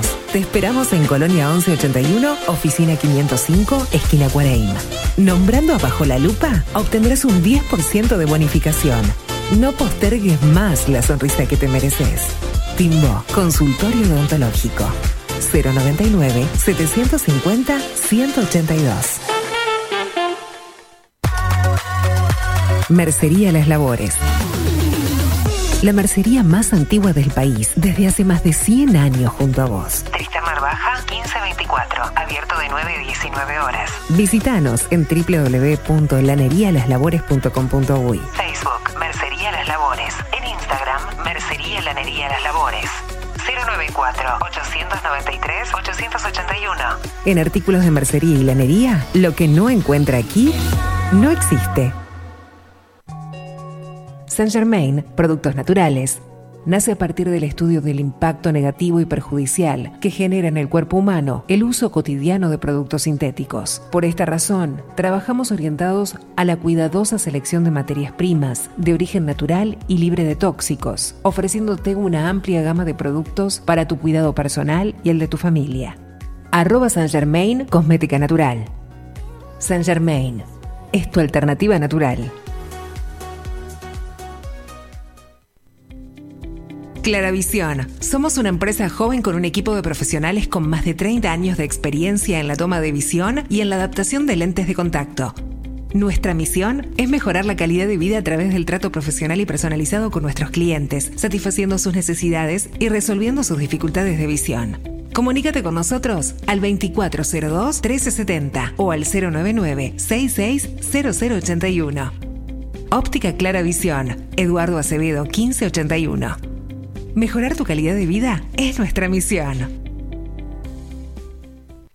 Todos los productos que necesitas los encontrás en Mini Market Teoneco.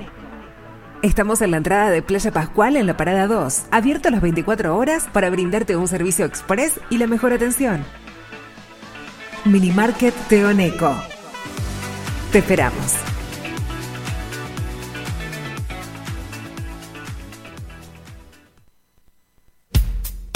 Wolfer Contenedores. Realizamos oficinas, viviendas y proyectos a medida. En Wolfer Contenedores armamos el proyecto para tu vivienda con uno o más contenedores. Visita nuestro showroom en Ruta 1, kilómetro 155-500 y elegí tu vivienda. Wolfer Contenedores para entrega inmediata. Informate al 094-263-705 45 20 31 63 o en wolfer.com.uy. Wolfer Contenedores desde Colonia y Montevideo para todo el país. Grupo Service. Servicio técnico especializado. Huawei, iPhone, Xiaomi. Trabajamos con todas las marcas. Contamos con servicio express. Cambio de pantalla en 30 minutos. Grupo Service. Grupo Service. Reparación de celulares, computadoras y tablets. Encontrarnos en nuestra web gruposervice.com.uy y por WhatsApp 094 389 568. La venta o la compra de tu próxima casa puede ser un dolor de cabeza. O puede que no. Estamos preparados para acompañarte en cada etapa del proceso y que la recuerdes como una experiencia muy especial. Somos un equipo profesional que trabaja en red con más de 500 agentes. Eso asegura una amplísima llegada de tu propiedad a potenciales clientes y un acceso a una base de datos enorme con múltiples opciones, tanto si tu compra es para vivir o para alquilar. Comunícate con nosotros al 091 74 36 62 y seguinos por Instagram, arroba para bienes-bajo. Para bienes, más servicios, mejores negocios. Pescadería El Italiano. Ubicados en el puertito del buceo, les ofrecemos pescado fresco todo el año y gran variedad en mariscos, productos de excelente calidad, llevando confianza a su mesa. Los esperamos con la mejor atención personalizada. Pescadería El Italiano, de martes a domingos, de 8 a 20 horas. Contamos con envíos. Pescadería El Italiano. Comunicate al 2-622-7930 y por WhatsApp 095 43 3502. La Carola. 13 años haciendo las mejores paellas y tortillas españolas de Montevideo. Sus chefs, Marcos y Carola, no solo ofrecen las mejores paellas, sino que también tienen las mejores pavlovas de la ciudad. Cuentan con un jardín exclusivo para tapeos, degustaciones de vinos y reuniones familiares. También ofrecen un menú express con opción de pasta y jugos naturales. De martes a viernes a partir de las 20 horas, sábados y domingos, también al mediodía. Instagram, La Carola Tapas. Gonzalo Ramírez 2225, esquina Juan Polié. Reserva tu lugar 099 24 20 72. La Carola, el clásico de la ciudad. Hola, ¿cómo estás? Mi nombre es Maru Ramírez. Soy locutora profesional desde hace 26 años. Cuando me preguntan, ¿cualquier persona se puede dedicar a la locución? Mi respuesta es bien sencilla. El 20% es la voz y el 80% es lo que vos haces con ella. En los workshops que doy de locución comercial, descubriremos no solo si quieres ser parte de este mundo, sino también cómo trabajar de tu voz, cómo organizarte, cómo ejercitar tu voz para una mejor dicción, modulación y respiración. No, no importa que no tengas conocimiento de locución. Lo que importa son las ganas de aprender y descubrir un mundo nuevo que te pueda ayudar a conocer tu voz y una nueva forma laboral. Te espero. Dale, comunicate por WhatsApp al 095-062-082 o por Instagram arroba marulocutora. Si estás en Miami, Florida y querés renovar los pisos de tu hogar o reformar tu baño y tu cocina, la mejor opción es CM Great Services, la empresa de construcción que le da vida a tu diseño. Más de 20 años de experiencia avalan nuestro trabajo. Reformas, revestimientos de pisos, baños y cocinas. En Miami, Florida, CM Great Services. Contactanos al 786 536 8822. Ahora también estamos en Twitch. Seguinos en Bajo la Lupa guion bajo uy. En Bajo la Lupa guion bajo uy. Bajo la Lupa contenidos más independientes que nunca.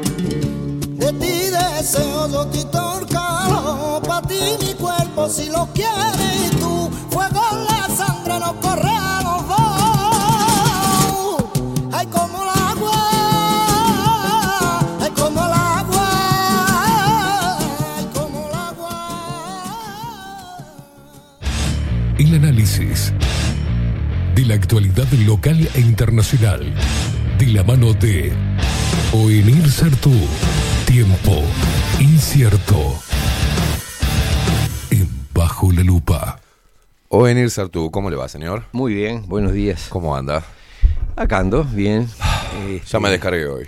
Yo ya vi, ya vi, ya vi Ya me todos los consejos de vida que, que dio a su audiencia. Dios querido. Es más, no debe quedar nadie infeliz en, con, No, es- no, con no. esa receta. No sé lo que provoca. Todo la verdad que no la sé. vida. Yo lo hago por mí. Y llega un momento que, viste, todo esto que venimos hablando contigo también, este, eh, observar cómo se está moviendo la gente, qué es lo que persigue la gente y cómo le ponen la zanahoria y la gente pasa toda la vida corriendo esa zanahoria.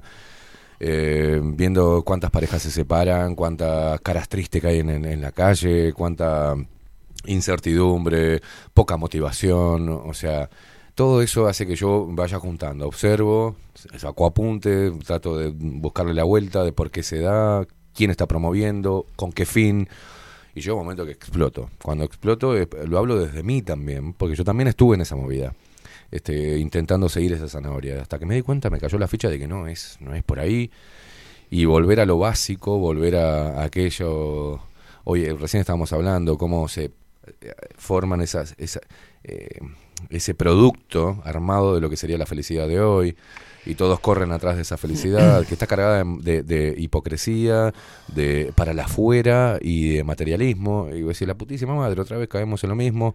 Es cíclica la estupidez, la angustia general, la esquizofrenia colectiva. eh, Yo, sin, sin pretensión de, de competir en el púlpito acá. No, por favor, voy a aporte total. Voy a compartir una frase que me, me marcó, me, me- me- hace muchos años que la leí.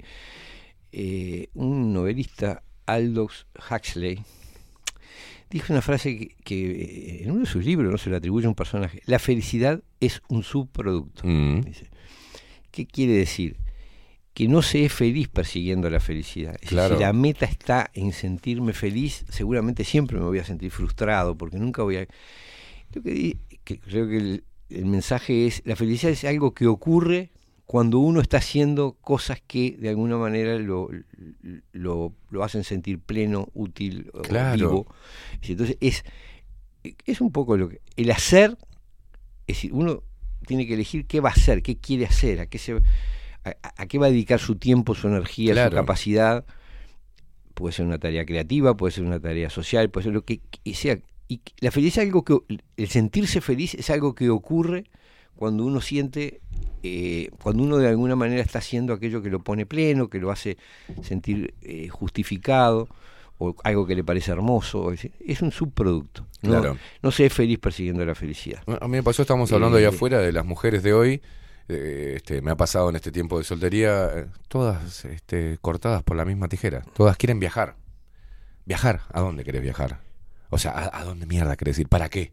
¿Para la fotito de Instagram? Como hablábamos, ¿no? Mm. Porque ahora parece que ser una pareja feliz significa que todos los años estés subiendo al Instagram que estás con tu pareja acá en la playa, acá en la nieve, acá. Forma parte, ¿y por qué sale tan caro hacer turismo? Y ni siquiera conocen su propio país, ni siquiera conocen los rincones donde hay mucha cultura nuestra, que ni siquiera la conocemos, ni la vemos ni, ni de lejos, pero nos vamos a ver la cultura de otro país para sacar fotos, como decías vos, para mandar acá, o para comprar cosas para traer de vuelta para acá. Es una estupidez. Es decir, hay un discurso ideológico que transforma a la felicidad casi en un deber. En un deber. Si vos, no, si, si vos no estás feliz, algo malo te pasa, algo, algo te falla, algo no. Entonces, claro, se termina transformando en un mostrar felicidad, una felicidad además muchas veces muy estereotipada, ¿no? Sí, sí.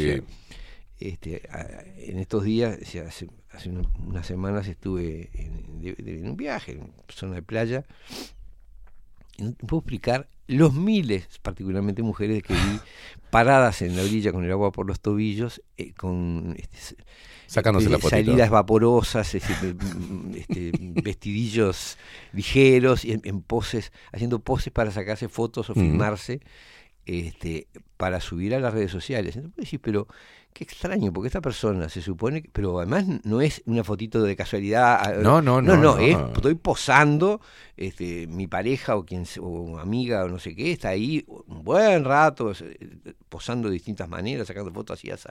Entonces decís, pero qué extraño, ¿no? Es decir, si la felicidad es un sentimiento intenso, pleno, no- no- en el medio de la felicidad no te pones a sacarte fotos, porque eh, el sentimiento te, te- te absorbe todo. Bueno, decir, mira cómo cambió eso, porque las fotos, aquellas que sacábamos, eh, con el rollo que después mandábamos a revelar, no nos sacábamos selfies. No nos sacábamos fotos a nosotros mismos. no. Y la Verdad. máxima que era de preparación de la foto era, bueno, todos juntitos, whisky. Eso era la era el dejar plasmado un momento de felicidad. Y siempre era familiar, Colectivo. o- o- o era colectivo. amigos, y del ojo hacia afuera. No había, no hacías con la cámara así te sacabas una foto vos mismo, no existía. Hoy hasta eso tiene un significado. Sí. La foto a uno mismo A uno tiene un significado. Sí, sí. Ah, que, que no es bueno, este, que todo, todo lleva a, a esa, a, a ese sueño prefabricado para que todos corran detrás de él, ¿no? Y eso, como siempre, beneficia al capital, Claro. al movimiento de dinero, a, a, ¿no? a las Claro. agencias de viaje, a Es- la hotelería, a la, la gastronomía. Claro. Está bien, pero hay uno puede plantearse muchos objetivos en la vida, ¿no? Te podés no, estoy diciendo que sea horrible viajar. Es hermoso viajar. No, no, pero es que na- nadie dice eso. El, tema es qué es lo que se busca el yendo. a tema es qué se espera del Claro. viaje y, y, y, y cuál es el objetivo del viaje, ¿no? Es decir, si es lo que vos vas a sentir en el viaje o lo que vos vas a mostrar sobre el viaje. Eh, Bien. que eso hace la diferencia. Y, vuelvo a, a esa idea que me pareció de Huxley, que me pareció muy buena, y es que si uno, eh, ¿cuál es la actitud que suele primar de- ante esa exigencia de ser feliz? Exigencia social, casi un deber Sí, de, sí, sí, de- sí. de mostrarse feliz y de sentirse feliz. Eh, o sea, de sentirse feliz y de mostrarse feliz Sí. que uno en realidad si el objetivo es la felicidad, no tiene la atención puesta en el trabajo, en la pareja, en, en una creación artística, en la relación con amigos, en- porque estás mirándote el ombligo pensando a ver cómo te sentís con eso que Claro. estás haciendo. Claro.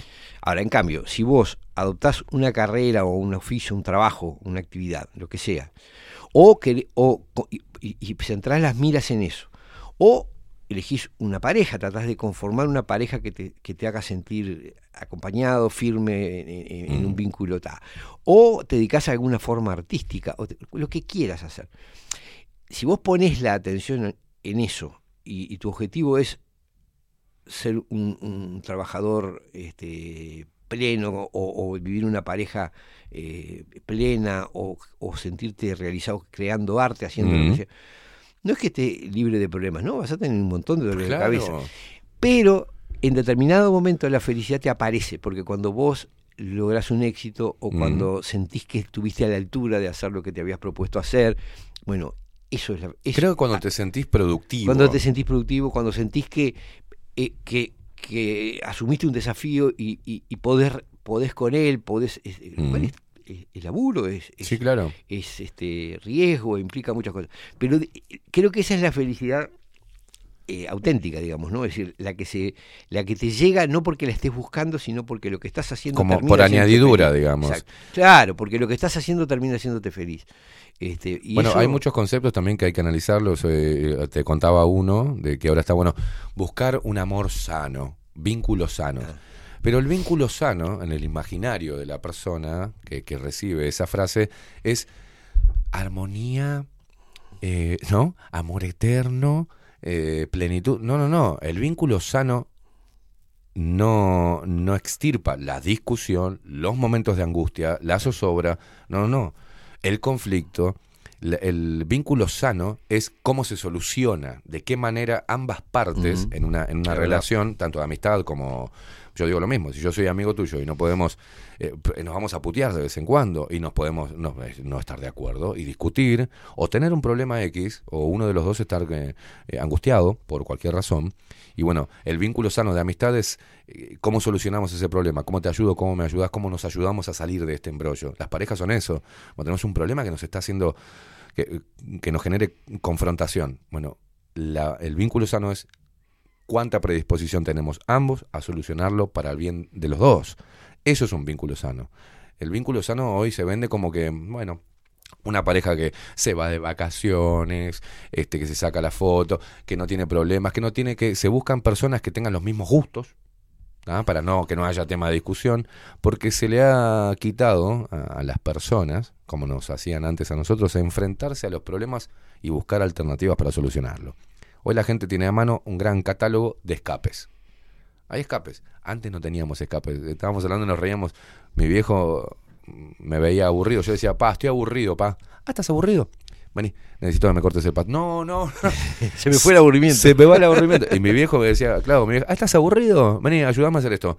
Este, y, y a mis hermanas le decían, y le mandaban a hacer algo a mi vieja. Eh, pero no, no nos querían que estuviésemos al pedo, porque cuando un ser humano está al pedo o tiene demasiado tiempo libre, no muchos lo utilizan de buena manera. Eh, una mente sin actividad genera pensamientos estúpidos, genera angustia con ello, ¿no? Entonces reflexionar o filosofar es para arriba, no para abajo. Es cierto. Eh, y mantenerse en actividad, creo que eso hace que las personas, todo el nuestro sistema, esté activo, te sientas productivo, así seas empleado, porque yo he, he tenido, he trabajado para, para otras personas, he sido empleado, y no era que era lambeta, pero yo me, me metía en el laburo, para que de alguna forma me gustara ese laburo, Mm. o, o sintiera satisfacción en haber hecho la tarea bien hecha y a ver si la puedo mejorar y puedo hacer esto y me, me involucraba con ese trabajo. No me importaba si el que estaba arriba se llenaba más guita. A mí me dijo, yo te, Esteban te contrato para esto por tanta plata. Y yo encontraba eh, honor en, en- en esa, en esa tarea y dignidad también, porque me estaba ganando la plata. Eh, y lo hacía y trataba de, de perfeccionarme en lo que estaba haciendo. Eso ya tenés una mente activa. Tenés, tu trabajo ya deja de pesarte, sino que pasa a ser eh, eh, algo que te mantiene, que te hace sentir productivo. No importa el- todo lo demás, todo lo que te meten en la cabeza, ¿viste? Mm. Pero creo que es eso, que la gente le pierde cariño hasta las cosas, hasta las actividades que puede realizar. Eh, eh, va por ahí, hay, hay mucha confusión, venir. Este, creo que cambiaron los tiempos, obviamente cambiaron los tiempos y con ello cambiaron también el, el- el significado de la felicidad. Eh, bueno, la felicidad es subjetiva. Sí, claro que sí. Este, pero esto que me están vendiendo como felicidad no es. ¿tá? Porque ya lo hicieron también con el sueño americano. ya lo hicieron con todas, todas Sí, esas sí. movidas. Siempre se va renovando lo- la- las nuevas, este, el subproducto llamado felicidad. ¿eh? Exacto. Es decir, eh, si vos apuntas, si, si la, eh, la meta está en, en ser feliz, es decir, inmediata, bueno, muy difícilmente lo vas a lograr. Este, si te propones otra cosa, capaz que te sentís feliz cuando la lográs o cuando estás en el trabajo de hacerla, ¿no? Yo qué sé. Este, en fin, esa es la. es lo que uno puede compartir y, y- y sin ninguna pretensión de, de- de magisterio, es simplemente bueno. Creo que, que lo que se está fogoneando, en, en- en, digamos, en resumen, es la insatisfacción continua. Es ¿tá? que claro, la, Se la crea- exigencia de estar siempre feliz. No hay nada más no- inteligente, es un- ¿no? Es una carga terrible, porque vos, te- este, primero, estás siempre centrado en vos mismo. Segundo, tenés que- la obligación, tenés necesidad de mostrar felicidad porque si no estás en falta. Claro. Si sos infeliz es porque haces algo- todo mal. Este, y bueno, en realidad la infelicidad es parte de... Si hay momentos malos para todos y, y- A ver, ¿a quién no le pasa? Yo he tenido días, como dicen... uno- ¿De mierda? Sí, que vos a cierta Claro. altura decís, bueno, está, ya está. Es decir, Claro. eh, eh, este día hay que olvidarlo porque ha salido todo, Todo como el culo. nefastamente. Y te juro que he terminado riéndome, a veces cuando decimos "Ah", ¿no? cuando ves la, la cuarta o quinta cosa que, se- que se sale como, como- No, no, como no, hoy no es mi día, Bueno, hoy- está- sí, claro. bueno, a veces termino riendo. Claro. Y realmente digo, este, hasta eso es parte de decir, a veces tenés que asumir que hay días que son No, muy mí me da malos. gracia cuando yo hago este, este tipo o, o- o- Generalmente o una vez que asumís que bueno este día no, no está para mí, capaz que hasta mejor.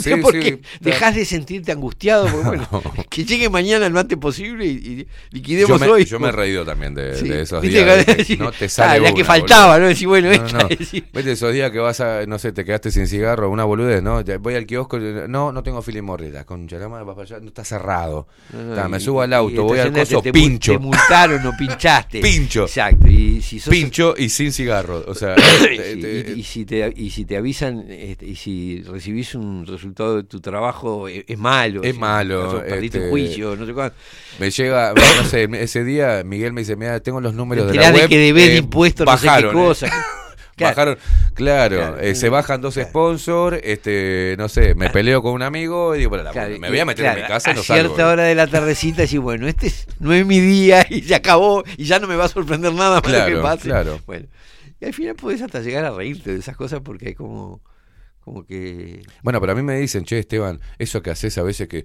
le pones tanta tanta ira en el coso, dice, te va a hacer mal. No, no, no, no me hace mal, forma parte de lo que soy. ¿Quién no se calienta? ¿Qué voy a hacer ahora? Estoy clavando un clavo en mi casa, me doy con el martillo en el dedo digo, "Ah, esto tenía que pasar porque el universo así lo quiso. No, la concha de mi madre, me duele. Y tiro el martillo a la mierda, ¿entendés? Y por ahí tiro la mierda al martillo y rompo algo. Y, Y- pero ay, qué loco. Sí, sí, sí. Es una reacción natural, o sea, eso de andar tipo zen todo el tiempo no, no me va a mí, porque es imposible de sostener. Es imposible de sostener. de sostener. Es verdad. bueno, yo quería compartir algunas reflexiones tan relativas como estas que acabamos de, este tema que acabamos de hablar, ¿no? Y tiene que ver con este, este fenómeno de la, de la nueva guerra. Este, Wow. Ahora Israel Hamas, Israel Líbano, Israel Irán, Israel no sabemos contra quién. Sí. Eh, todo ese, mm, ese barullo que hay ahí en, en Medio Oriente. Aldo hizo dos horas de... de- de- de- de- Sí. de- lo, lo escuchaste? Lo escuché, lo Haciendo un repaso histórico de Sí, sí, sí. acontecimientos que están ahí, que no los inventó Aldo. Este, están ahí puestos. Sí, sí, lo escuché. la historia. No, no, no, ya sé, lo escuché, lo escuché. Muy, muy ilustrativa la columna. Este, yo vengo por otro lado, es decir, mm, más bien lo que. Primero que eh, las cosas son tan aceleradas, los ritmos son tan acelerados Sí. que eh, vos haces un análisis hoy, dos días después, hay datos nuevos que, que cambian la ecuación, ¿no? Eh, en este caso, Yo estuve, estuve averiguando un poco los orígenes de Hamas. Bien. Decir, ¿Cómo se llega a esto? ¿no? Bien. Y hay testimonios abundantes de dirigentes políticos y militares israelíes que dicen que Israel financió a Hamas hace 30 años, 40 años, eh, durante un buen periodo de tiempo, no de buen periodo, porque el tiempo se Sí. mide en periodos, este, lo financió. El argumento, claro, lo primero que uno se pregunta, ¿cómo estos financiaron a los terroristas que viven al lado, en, en el apartamento al lado y les tiran cohetes todos los días? Sí, increíblemente, qué curioso. Este, y cuando, eh, como algunos dirigentes políticos lo, lo justifican, o sea, lo- algunos dicen hoy que fue un error y bla, bla, bla, hoy. Pero cuando explican por qué se hizo, bueno, la idea era quebrar la hegemonía de la Organización para la Liberación de Palestina, es decir, la organización política más importante del, pueblo palestino, que dirigía Yasser Arafat, que fue asesinado, que fue asesinado además cuando estaba en tratativas, había eh, reconocido la existencia del Estado de Israel y estaban en tratativas para un acuerdo de paz. En ese momento fue asesinado y jamás se convierte en una acusa a la OLP de traidora por haber reconocido el, derecho a la existencia de Israel y se conforman como una organización ultra radical, eh, es decir, juramentada a, la destrucción, de la, a la extinción del Estado de Israel, y esa organización empieza a recibir apoyo del, est- del, servicio secreto y del Estado israelí en definitiva, gana las elecciones en la franja de Gaza, es decir, Israel ocupa todos los territorios, divide en los hechos a Cisjordania, es decir, la parte donde gobierna la OLP, la divide de la franja de Gaza, y en la franja de Gaza financia a un sector absolutamente anti-israelí para evitar que Palestina se uniera políticamente en el marco de la OLP. Ese, este es el discurso oficial de Israel, no es algo que uno inventa ni una Claro. conspiranoica, es lo que ellos dicen que hicieron. ¿Por qué? Bueno, porque temían a una Palestina unida con una organización política única. Entonces, no encontraron mejor idea que generar un enemigo absolutamente inconciliable, Mm. eh, instalarlo al lado, dejarle un territorio que es un poco menos que una pecera, donde Sí. podés bombardearlo, podés controlarlo, pero Está rodeado. es decir, este claro, creaste ahí una reserva de, de- de- de enemigos eh, mortales, las tenés ahí en una especie de quinta donde cultivás enemigos mortales, cada tanto los talas un poco, les tirás unos bombazos. A ver, si, si Israel quisiera eh, apretar un botón y hacer mierda todo y, queda- y, y tomarlo como quiera, lo puede hacer. Claro, esto me lo, me lo explicó una amiga, me dijo, mirá, dice, eh, en realidad Israel, si quisiera ocupar toda Palestina, la ocuparía. Le lleva un par de horas. Sí, o unos días, no sé qué, pero sea, la cuestión- y ya está.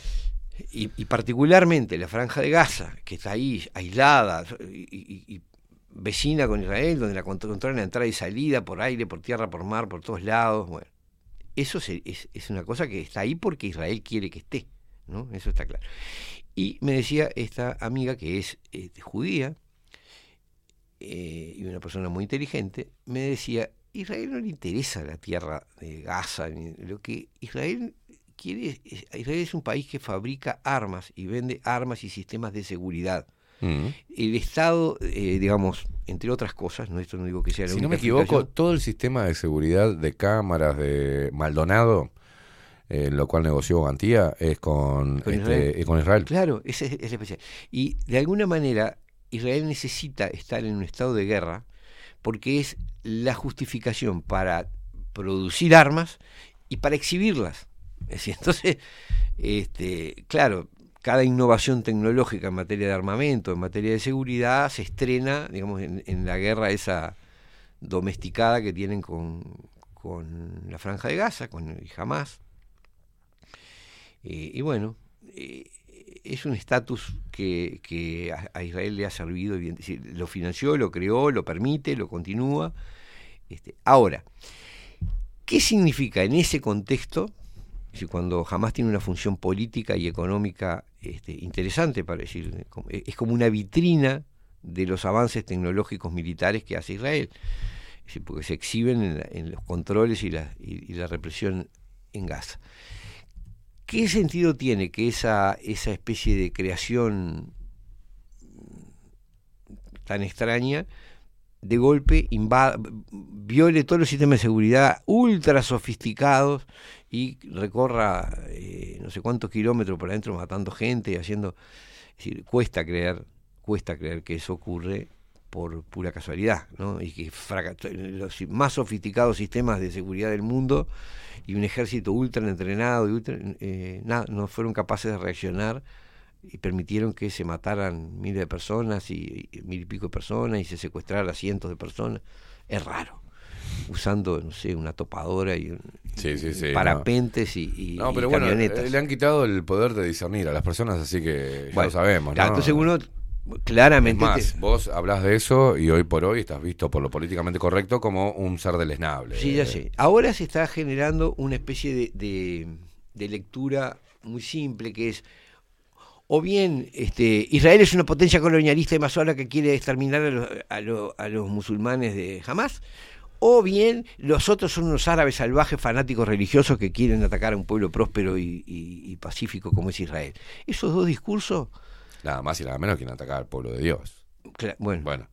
pero lo cierto es que esos dos discursos... No, hoy pues no, pa- porque hay que ponerlo también. Sí, sí, sí, sí, ya sé. parte hay- fundamental. No, no, los dos tienen además Claro. convicciones religiosas y visiones. Este, ahora, yo sinceramente no me, en este momento no me siento reflejado por ninguno de los dos discursos. Obvio. Me da la impresión de que acá está pasando otra cosa. ¿ah?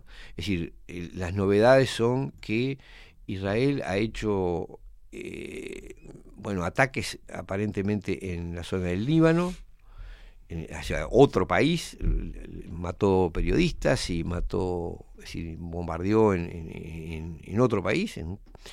este, y cada vez son más fuertes los, las acusaciones contra eh, Irán de ser los, los promotores de, de Hamas. Yo lo que digo es que Hamas es una organización muy afortunada, Sí, ¿no? porque la financian los israelíes y la financian los iraníes. Y, y sabe sabe Dios o ya ve quién más, ¿viste? Porque es una Estados cosa... Unidos y... O Alá o quién sabe. Sí. Pero lo cierto es que este, me da la impresión de que acá algo está pasando que no es realmente el eterno conflicto entre Gaza y y No. Israel. O sea, Como que hay una jugada más importante este, en un territorio, digo, parece a esta altura bastante claro que Israel fue creado con la intención de eh, meter un factor regulador ¿no? de parte del, del poder occidental en una región que es el, el- el corazón petrolero del mundo, ¿no? Este, y así oficiado, siempre metido allí, este, en guerra con este y con el otro. no, no quiere, eh, como evita la realidad, porque la realidad es muy cruda. Estamos hablando de que una estrategia religiosa, política, eh, geopolítica, este, agendista, es- pueda matar a su propia gente. es- la gente no quiere escuchar eso. no, ¿viste? yo creo que no quieren, no quieren no, quiere- oírlo. no quieren oírlo, No lo quieren macabro, oírlo. pero, pero sucede. Sí, sí, sí, sí. O sea, Este, ahora, ¿cómo van a matar a civiles y cómo van a hacer ese atentado que matan niños, matan cosas? A lo Primero- largo de la historia sí. han matado niños y Primero que- mujeres y por supuesto. civiles. Y además, por otra parte, tampoco tenemos hoy la certeza porque Sí, sí, las guerras eh, se, se, se, guionan, ¿no? Sí, sí, sí, sí. Entonces yo te muestro, digo que hay no sé cuántos niños muertos y que pasó no sé qué, y muestro víctimas. la que no sé verdad. qué. y vos no sabés si eso ocurrió realmente, si pasó en otra guerra anterior, si, bueno, eh, si a- lo, la lo- gente- lo actuaron tipo Hollywood, en- o sea, no La sabés. gente come, tanto en Ucrania como ahora, juegos muy realistas de, de videojuegos que muestran bombardeos de, de- de aviones y, y lo, y lo muestran. Eh, Medios de comunicación han pasado videos tanto en Ucrania como con el conflicto con Ucrania, Rusia, Estados Unidos y el mundo. Este, con Israel lo mismo. Acaba de caer un bombardero este, israelí o no sé qué mierda. Eh, Pero es un videojuego. Imagínate, imagínate. Claro. El, el- el- Sí, sí. la Yo- ensalada que Sí, hay pues, de- no- desinformativa. No, abro juicios, no abro juicios. eh, si tiendo a creer que sí, algo pasó, pero no puedo asegurar, no, no- no sé, que no creo que nadie en su sano juicio, por lo menos de los que no estamos en la cocina de eso, pueda asegurar realmente ni cómo fue, ni qué víctimas hubo, ni que, ni, es decir, realmente no. Sí, uno verifica que es sorprendente que una supuesta falla en un sistema de seguridad de, de uno de los países más sofisticados, de, de los eh, que manejan técnicas de seguridad más sofisticadas, sea tan publicitada en el mundo, ¿no? Sí. Este, es decir, muestran por todos lados cómo los tipos entraban. Es decir, aparentemente ahí hay un objetivo que es más, si no, se minimizaría, ¿no? Me, Digamos. me, me están eh, diciendo por la cucaracha que Antía ah, con esto acaba de, de cerrar trato, de, de- de tirar por, por tierra el trato con los israelíes y está llamando a Rusia para que venga para comprarle Sí, armamento. le eh, compra todas sistema las de seguridad. Sí, sistema de seguridad de los rusos lo cambió porque se dio cuenta de con esto. eh, Con es- este fracaso de Israel, no- Claro, hay que, no comprarle a nosotros que no, que no le era falla. buena publicidad. Están comprando ruso ahora.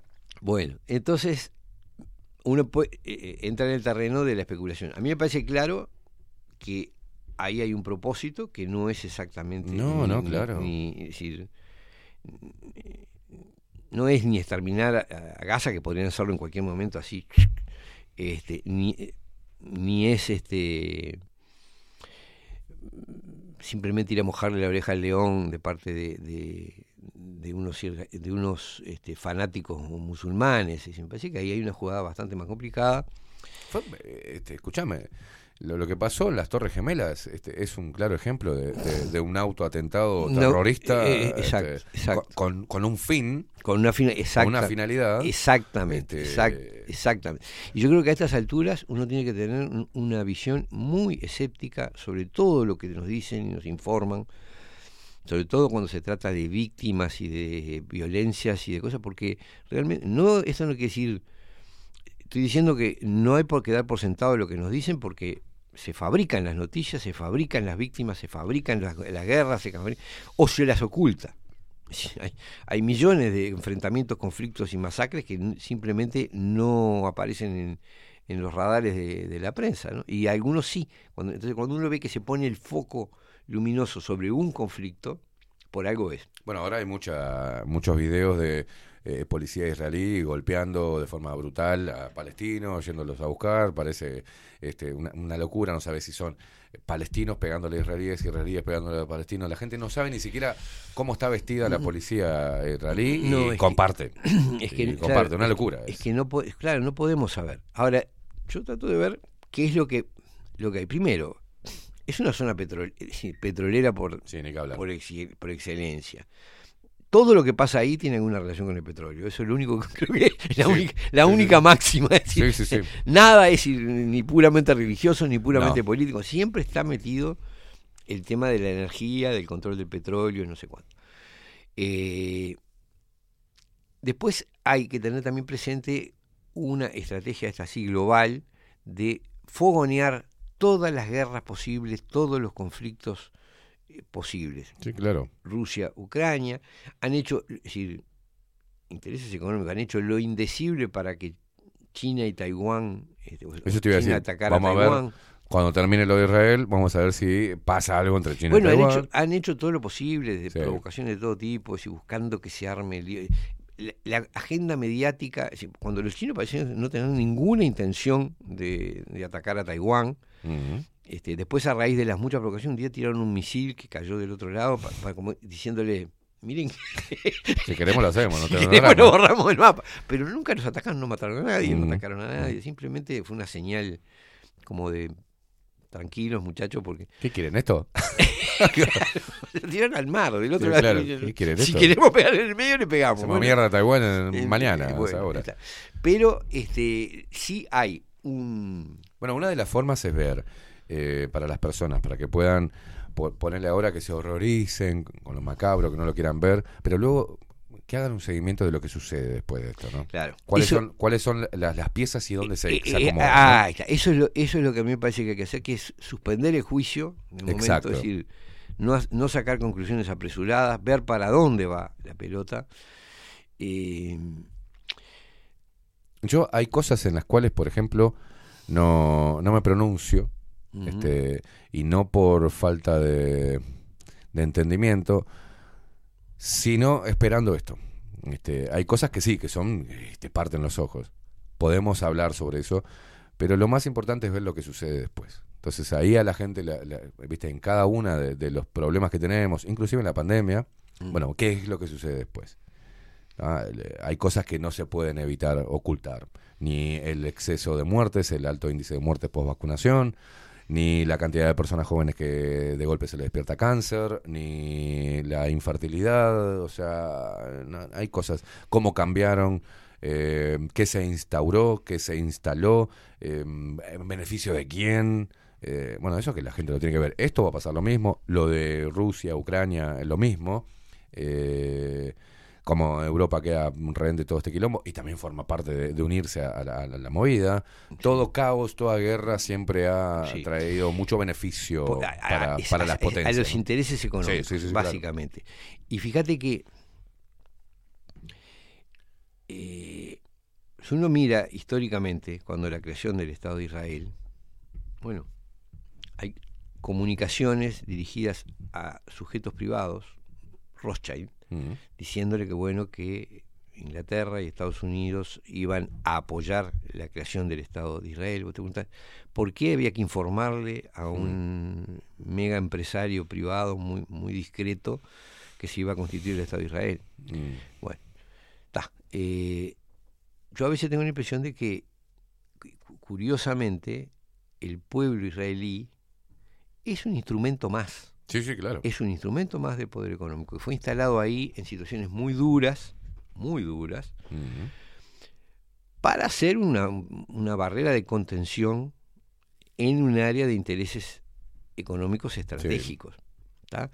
Entonces, muchas veces cuando la gente dice, no, porque el colonialismo israelí, yo me temo que en realidad el colonialismo israelí es parte de, de- es un instrumento también. Claro. ¿tá? Porque mal o bien han estado sometidos a ataques, a- es decir, eh, la situación de, de- de- de violencia, sobre todo en los primeros años, ahora es una potencia muy instalada, pero en los primeros años fue, incluso antes de la creación del Estado, cuando ya había guerrilleros israelíes, eran unas condiciones muy duras este, en, en la zona esa de, de lo que ahora es. Sí, lo que pasa es muy difícil de abordar este, cuando están temas religiosos y solamente decir la palabra judío este, hace que, eh, por ejemplo, resaltar eh, históricamente, y, y uno lo puede comprobar en, en los hechos históricos, que ha salido a través de, eh, de medios oficiales, la historia oficial, digamos, habla de pecados de, dentro de lo que es el pueblo judío, habla de una parte más reaccionaria, una parte más este, radical, ya te vas al sionismo, ya te vas a un montón de cosas que no podemos esconder. Y eso no te reduce a que te eh, etiqueten de antisemita, de No, no, no, no. Además, el eh, sionismo, el sionismo es un, un- un movimiento político, que buscaba, buscaba y busca y defiende la instalación de un Estado israelí en esa región. No tiene nada de religioso, es un, eh, de hecho hay sionistas no religiosos también, así que no, no, no tiene que ver con eso. Este, lo que sí digo es que mm, hay cosas que llaman la atención, por ejemplo, si es que es cierto, el altísimo índice de vacunación Sí. en, en Israel fortalece la idea de que están ahí con una función, ser una especie de, de, de heraldo del poder económico Sí.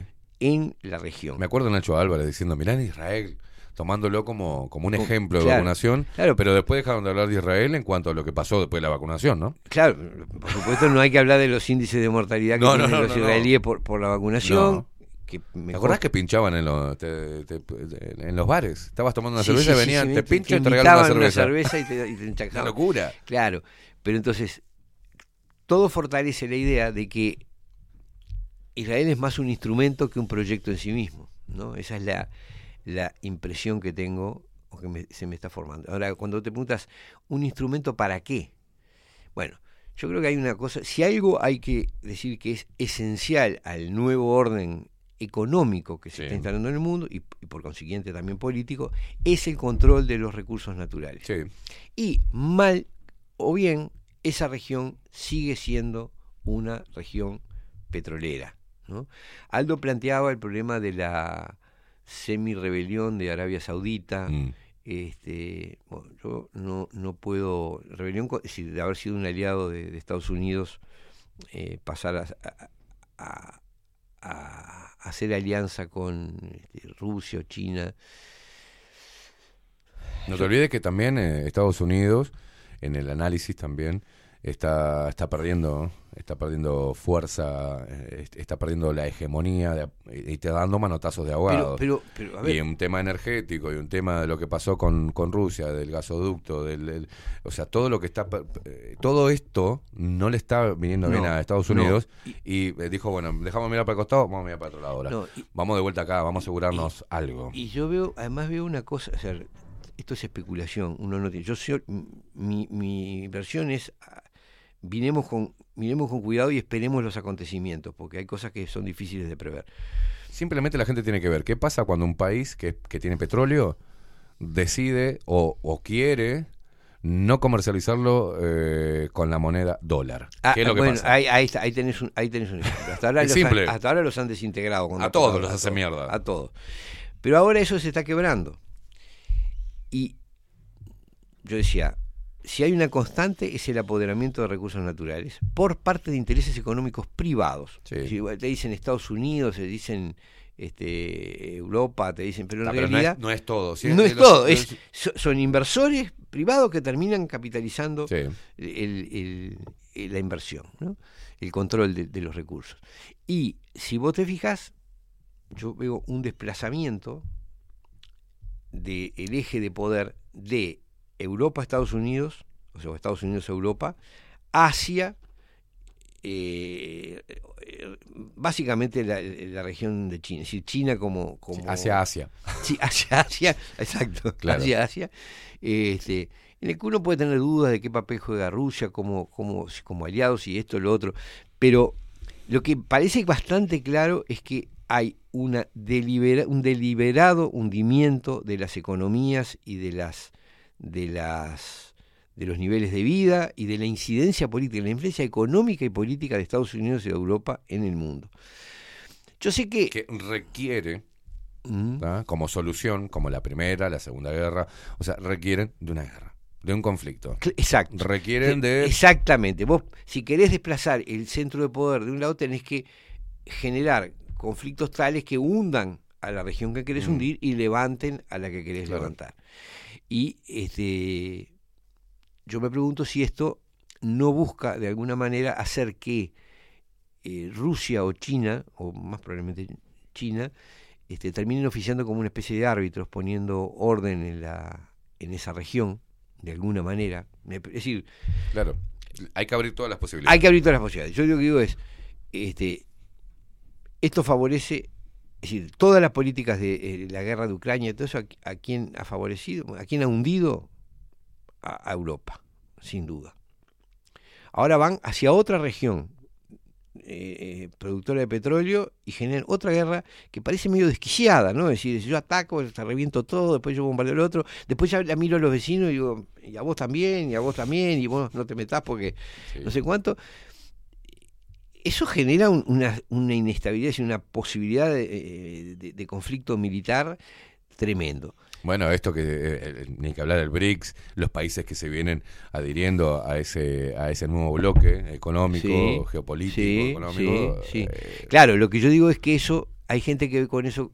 A ver, acá el tema es si, si uno admite o no admite que hay un actor supranacional, uno o, o varios actores supranacionales que son poder económico, que no tienen dependencia de un territorio, no les importa, mm, ah, y que juegan a apoyar generalmente a los dos bandos de, de cualquier conflicto, decidiendo sutilmente cuál va a ganar.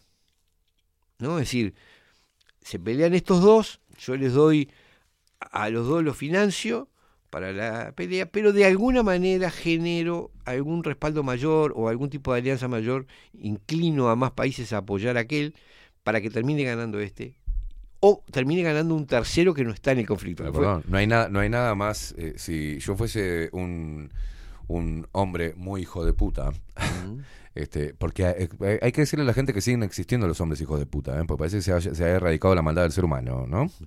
Eh, y con mucho poder, si quiero algo de tu país, lo que hago, primero voy a financiar grupos extremistas para hacer mierda, para generar caos, y te traigo, con ese grupo que yo financio, te traigo a vos a nivel democrático que vengas a, y decir, mira, ¿qué, qué te puedo ayudar a venir en tu país?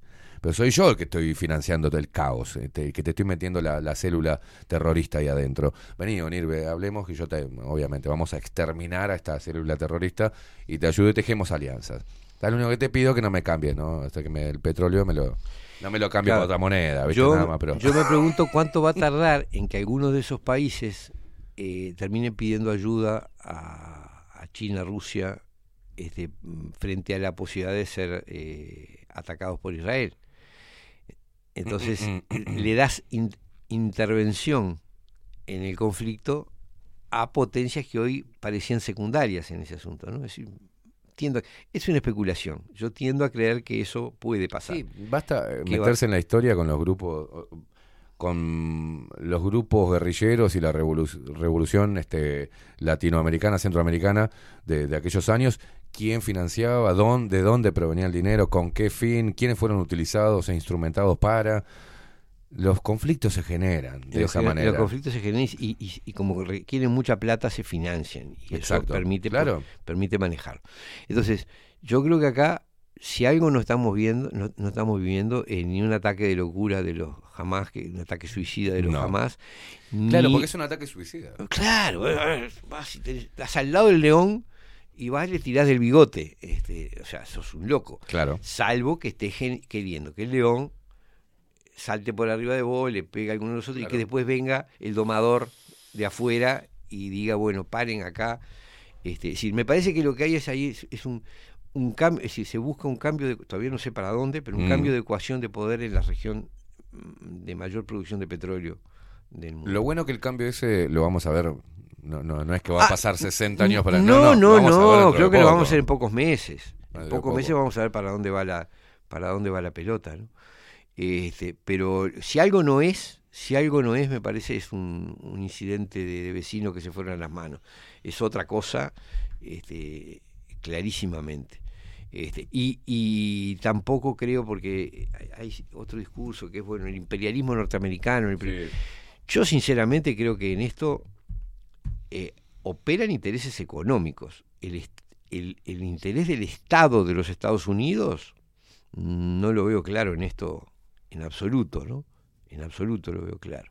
De hecho, este, todo esto va confluyendo hacia que su moneda pierda centralidad, pierda, deje de ser el, el, el patrón de valor eh, mundial. Y si acá tercian, si en este lío sobre el petróleo tercian otras potencias, eh, eso se, se acelera. Si, si, si acá terminan este, tallando y poniendo orden eh, China o Rusia o los dos, me parece que eso se acelera. Es, es una suposición, pero, pero que me parece que no es descabellada. Bueno, estaremos mirando y observando cómo, cómo se mueven las cosas. ¿Me tenés un poquito de tiempo? Porque te quiero tener un ratito más. ¿Cómo no? Me gustaría, no sé si ya lo hablamos esto, creo que no. No, por la fecha no. Eh, a mí me gustaría, porque hemos hablado de esto y parecíamos los loquitos y todos éramos locos y que, ah, conspiranoicos de mierda. Este, a vos han dicho cosas terribles, de mí también, nos importa tres Mm. carajos, pero cuando uno ve esto, cómo se plasma, digamos, la agenda y de qué manera, y cómo están embretados de alguna, de alguna forma, este, bueno, cómo se dejan estar embretados, ¿no? Este, los gobiernos, el color que sea. Cuando vos ves que el gobierno acordó un préstamo multilateral que premiará cumplimiento de objetivos climáticos, Sí, sí, exactamente. Es la, es la guerra contra la producción de alimentos y particularmente contra la producción de carne.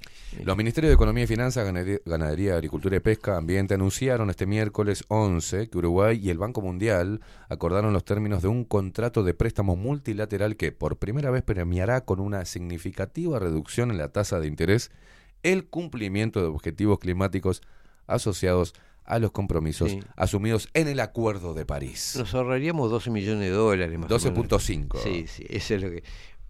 Yo, ¿A costa eh, de eh, qué? eh, claro, ese es el problema. A ver, ¿qué, qué significa eso? Este, van a ahora ya empezar a decir que hay que cambiar la alimentación de las vacas.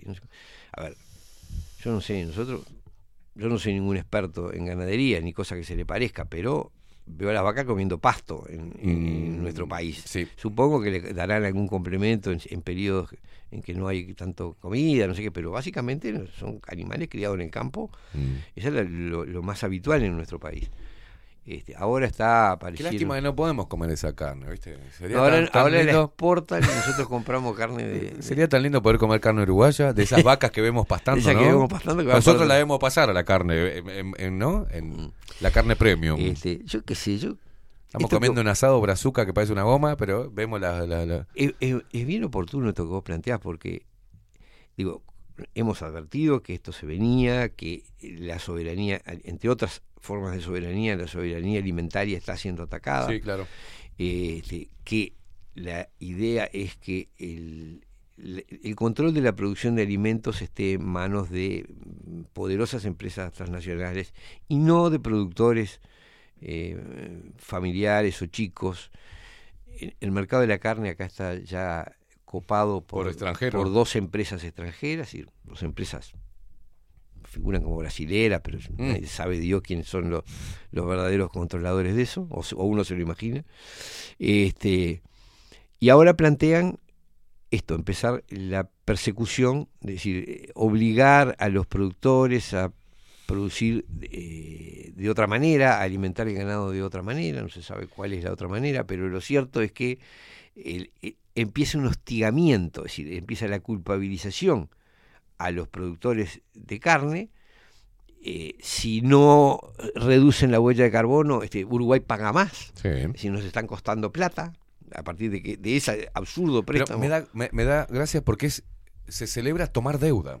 Sí, primera Eh, cosa, es decir, primera cosa. te está el Banco Mundial te está para variar te está comprando con un préstamo que después hay que pagárselo, te está comprando para que apliques la política que los intereses económicos que digitan al Banco Mundial están interesados en que adoptes, que es en este caso perder soberanía, perder capacidad de producción de alimentos por tu cuenta y favorecer el, el- el modelo, el modelo industrial, agroindustrial que, que vende el, el capital financiero es grandes extensiones de tierra en, po- en poder de compañías que las explotan en forma tecnificada, produciendo en- en- con cuestiones de manipulación genética, grandes grandes cultivos de cosas, muy poca gente trabajando o nadie trabajando y viviendo allí.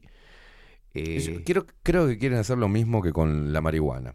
Cuando vos ves que Uruguay, el primer país en el mundo que legaliza este, la marihuana que se pueden comprar en, en farmacias, yo creo que acá cuando dice el monto del ahorro potencial en intereses será de 12 millones 500 mil dólares durante el periodo del préstamo, existe la posibilidad de que, de, que, de que este aumente con aportes de recursos de países, escucha bien, desarrollados, en caso de que Uruguay alcance la meta para 2030 de forma anticipada. Ahí está. Nos están tomando como, como País laboratorio como siempre. como vitrina. Como vitrina. Así como los, los palestinos, los de Gaza son la vitrina para mostrar los aparatos eh, Mm. militares de Israel, nosotros somos la vitrina para mostrar las maravillosas políticas este, ambientales y, en fin. Es increíble. Es increíble, increíble. Este, esto que sentimos nosotros lo sienten otros, porque los españoles sienten lo mismo. Sí, sí, decir, sí. Casi todas las cosas que se hacen acá las experimentan en España. Pero en esto, en esto, claro, Uruguay es un país chico y basado en la, muy basado en- hasta ahora en la producción ganadera, Mm. recién ahora en competencia con la celulosa y la soja, pero la producción ganadera ha sido siempre Sí, muy sí, claro. importante. Entonces, si ven que Recordarle a la gente que estamos casi flotando en uno de los eh, reservas de agua dulce más importantes. Más importante, exactamente. Que somos un país que, que cuyos, cuyo ganado se alimenta de pasto, es decir, es un- un- Sí, sí. y deambula libremente por, por el campo, ¿no? No, no, no son criados en, en granjas este, encerrados comiendo ración. Mm. Hay ahora esos feedlots y eso, Sí, pero, sí, sí, sí. pero no es la regla de cómo se cría un- un- una vaca, hasta donde yo sé, ¿no? que me corrijan, estoy abierto a que Por, me- algo es tan a buscada la carne corrijan. de Uruguay. Claro, este, y Argentina inclusive también. Incluso me Argentina. explicaban que bueno que incluso los animales de feedlot los terminan en feedlot, pero en realidad se crían Mm. mayormente en la pradera y bueno, toda esa historia. Pero Eh, lo puede, puede tenerlo por, por eh, las condiciones de suelo características de Uruguay. y por la abundancia de agua, por, Sí, claro. por la poca densidad de, de- de población, tenemos Exacto. una enormidad de campo vacío acá. Cuando acá te dicen el, el- el exceso de población, mentira. Hoy estaba mostrando en el sobre justo, espacio. Claro, estaba mostrando el mapa para la gente que no conozca Uruguay, el mapa, y vemos el pequeño cosito así que, que es Montevideo, donde está la concentración. Más de la mitad de la- más la mitad de la población, de la sí. población está en esa porquería chiquitita que llamada Montevideo, perdón, ¿no? Sí, sí, sí. Y si tomás Montevideo y Canelones, Bueno. dos tercios de la población Sí, está ya está, metida ahí, está chavos, ahí. es un cachito así. Todo lo demás, eh, bueno, está. Bueno, es así. Entonces, este, si logran acá este, reducir o a, la, a la ganadería, bueno, es una demostración de que el asunto cuenta, funciona. la, la que vive en la capital, se está dando cuenta de la cantidad de edificios que están haciendo. O sea, eh, es tanto la cantidad de personas que quieren que vengan más personas, entonces van para arriba. Sí. ¿No se da cuenta la cantidad de edificios nuevos que camina un poco por Montevideo? Enormidad, ¿Para Cada qué cinco o si- seis si- cuadras tenés un edificio si nuevo. nuestra población no aumenta. ¿Por qué hay que construir tanto, tanto, tanto? Bueno, Están construyendo. ahí tenés. Exacto. Está, te podrán decir que es lavado. No lo descarto, pero el edificio Sí, está lavado- ahí. lavado sí puede ser. Pero el edificio está ahí. Sí. este, y después se llenan. Decir, Aparte, manera- bueno, yo lo vi con el edificio que, que me mudé, que, que éramos dos, este, cuando, cuando nos mudamos. Y a los ¿Y dos días empecé a, hizo, se llenó toda la Se mierda todo. rápido. Sí, sí. Rápido. Bueno, algo, algo ahí está pasando. Ahora, quería, quería comentar algo complementario de esto. A ver. ¿Vos te acordás las eh, todas las prohibiciones de los fuegos artificiales Fua. que se hicieron para preservar a las mascotas, a los niños y autistas? a las Autistas y las Bueno, mascotas, bien. Ahora van por las mascotas. Ahora empezó, habrán oído de la propaganda oficial, la publicidad oficial, diciendo que eh, sos responsable de la tenencia y de darle un trato cariñoso y que no lo abandones y que tenés que vacunarlo. Ya en, en España, por ejemplo, tenés que hacer cursos para tener un perro un gato.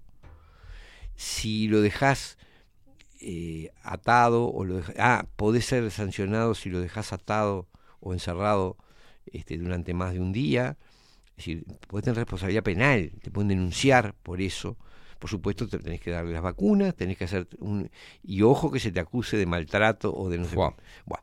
En definitiva, ¿qué, ¿a qué apunta esto? A que tener mascotas va a ser tan complicado, tan complicado, que la gente va a terminar desistiendo de tener mascotas.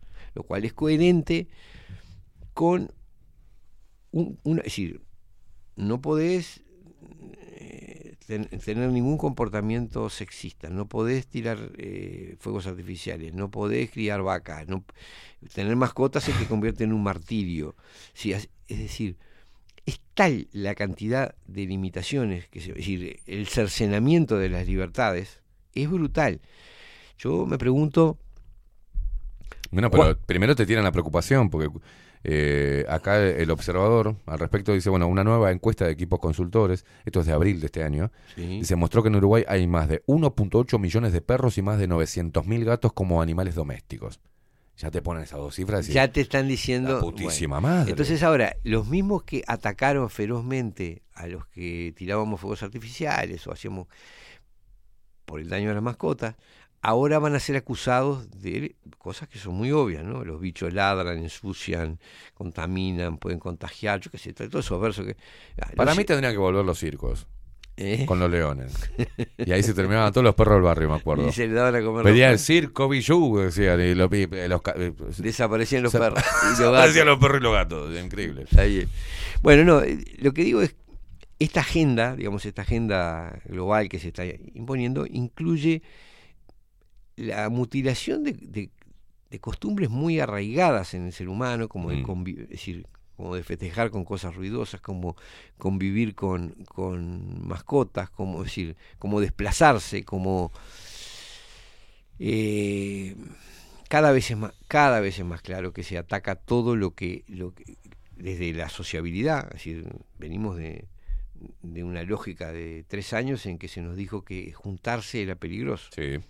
Y que había que andar con tapabocas y, Sí. y ahora cada tanto reaparecen los mensajes de que hay casos y bla bla bla bla es decir es un cercenamiento constante es decir un, un culpabilizar todas las cosas que son propiamente humanas entre las cuales está el trato entre seres humanos la crianza de mascotas el festejar con eh, elementos ruidosos el hacer- eh, todo lo que es natural del ser humano eh, es atacado. ¿tá? Es decir, la, la fricción permanente, el ataque a- al vínculo entre hombre y mujer, Sí. permanente. Permanentemente. la promoción y otra que tengan cuidado, la promoción de la homosexualidad, que va a pasar como con las mascotas. Hace dos o tres años atrás, lo- los héroes eran los dueños de las mascotas y los perversos eran los que hacían ruido el 24 y el Sí. 31 de diciembre. Bien. Sí, sí, sí. Este, ahora los villanos van a ser los, los, los que tienen mascotas. Sí, claro. van- pero van a empezar, porque además contaminan, porque emiten gases, porque bla, bla, si tenemos un millón No no sé. está bueno tener una mascota ahora, ¿entendés? Va a terminar no estando bueno tener una mascota. No sé, tendrás un coso virtual, un macaco virtual que te...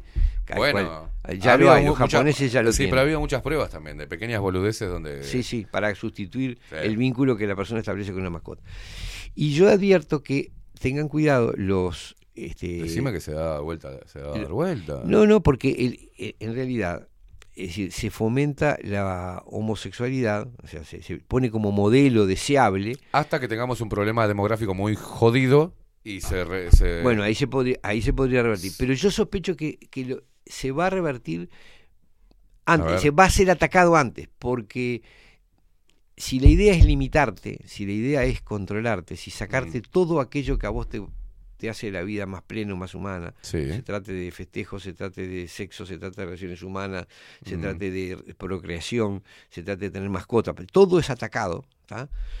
Eh, es atacado fumar, es atacado... Es, Sí, sí, sí, sí. es decir, va van, a, van a volver las restricciones también seguramente sobre algunos hábitos de consumo. Mm. Este, y yo sospecho que va a haber también, como el ataque es a la sexualidad, hoy sirve la, la homosexualidad para, para atacar a la, a la heterosexualidad, que es la que es reproductora, Sí.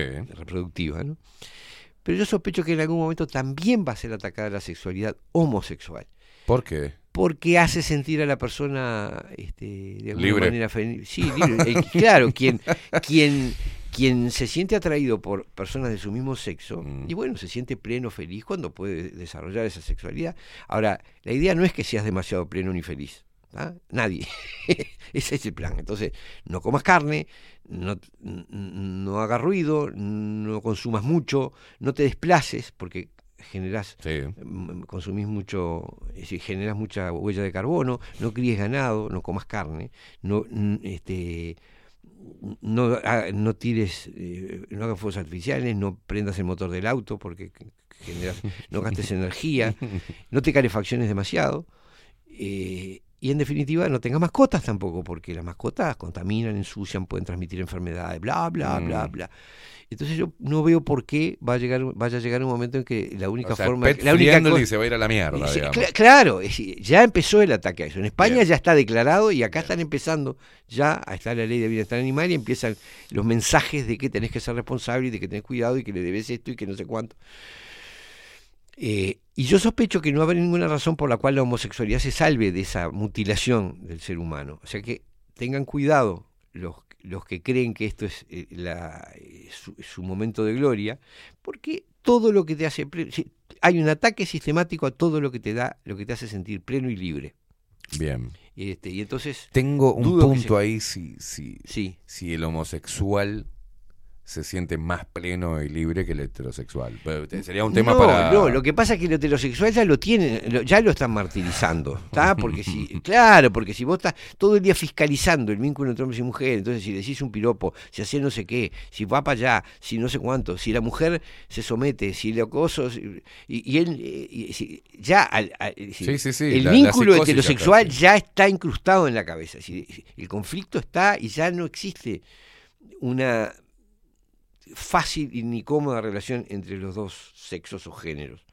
Este, y si hay un estímulo oficial hacia la homosexualidad, pero yo les digo, esto es igual que cuando los dueños de mascotas se sentían reprotegidos por el Sí. Estado porque eh, perseguían a los que tiraban fuegos artificiales. Bueno, ahora les toca, si, liquidaron los fuegos artificiales, ahora les toca a los dueños de las mascotas. Bueno, Y esto va a pasar así, a- atacaron la, la heterosexualidad y en algún momento va a venir el a ataque a la homosexualidad. a la homosexualidad. Como fue atacada en su momento con la esta aparición Claro. del SIDA y culpando a los En homosexuales su por... momento se los atacó ¿no? por eso. Y en realidad, y en realidad, este, el ataque verdadero no es contra eh, a- Es contra el ser humano. Es contra el ser humano. Es, contra el ser humano en libertad. Claro. La idea es vos tenés que estar reprimido por una serie de tabúes y en los ta- donde no te funcionen los tabúes te vamos a dar garrotazos. Bueno, vos sencillo. fíjate que, que no existe, eh, dado todo, todo el contexto, con todos los demás ítems de esta, de esta Agenda 2030, por ejemplo, respecto a la, al movimiento feminista, detrás de la, de la propaganda política, ideológica, este, cultural, de empoderar a la mujer, si las mujeres se detienen un segundo, estas mujeres que están levantando los pañuelos y eso, Mm. se detienen un segundo. Lo que pasa es que, claro, se ha perdido el poder de discernir y poder reflexionar y filosofar, ¿no? Pero se van a dar cuenta que en realidad el fin es quitarle poder. Obvio. Es Obvio. quitarle poder. Es quitarle totalmente el poder, porque es la, la mujer la que puede llevar vida dentro de su cuerpo. Y sin la mujer no podemos seguir existiendo como raza humana. Entonces, yo no puedo creer que, que- no haya alguien dentro de todo este quilombo que esté dándose. Y por suerte, ayer lo hablábamos en el programa Machos, yo estoy recibiendo mensajes de que hay muchas chicas que se están bajando de esta movida. Estoy viendo eh, eh, que no, pará, sí, no, no.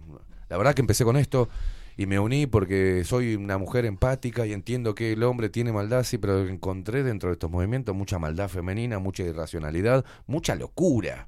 ¿Tá? Pues yo no voy a abonar ni hablar con la E, ni decir que el sexo es una construcción cultural, no, es biológico. Este, entiendo la reivindicación, puede ser que, pero una vez que en- en- entran en desconfianza empiezan a analizar cada cosa y Ah, se cae solo. Esto se cae Por- solo. Por supuesto. ah, eh, no sé si cae solo porque Se está- cae hay, hay mucha financiación detrás. No, se cae hay solo. mucha financiación detrás.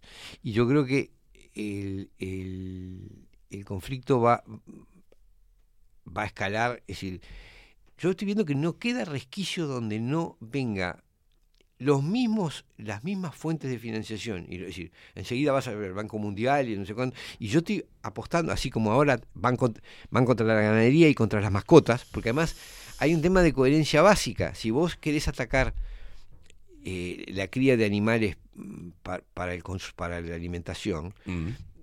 y te lleva a la lógica de que también Se van a terminar comiendo los bichos- perros. Los bichos que no te comes, no, y que los bichos que no te comes los podés acusar de las mismas cosas. también. Claro. Generan gases, también Pero mira vos la cultura uruguaya, porque ¿qué opinan los uruguayos de la castración obligatoria? Y eso es una gran contradicción. Ser pet friendly, pero le, le corto los huevos al gato. O sea, Eh, eh, es qué bien lo tuyo, ¿eh? Eso- Impresionante. Eso es terrible. No, es terrible. como si yo fuera un gran humanista, pero soy partidario de castrar a toda la humanidad. Claro. No, no soy un humanista. No, soy un- la mayoría de los monstruo. encuestados se mostró a favor de la castración. El 52% de los consultados está a favor de esta medida. El 36% no escuchó hablar de esta medida.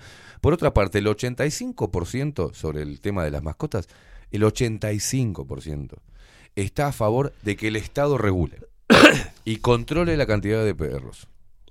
Uno se- eso quiere, si el Estado regula y controla, extermi- o sea, extermina. Eh, po- Porque el Estado qué va a hacer? No, Se los va a llevar a todos al campo. No, no, a los que a los que a los cosos los exterminará, a los que estén sueltos los exterminará. Pero lo que van a hacer sobre todo es martirizar a los que tienen mascotas.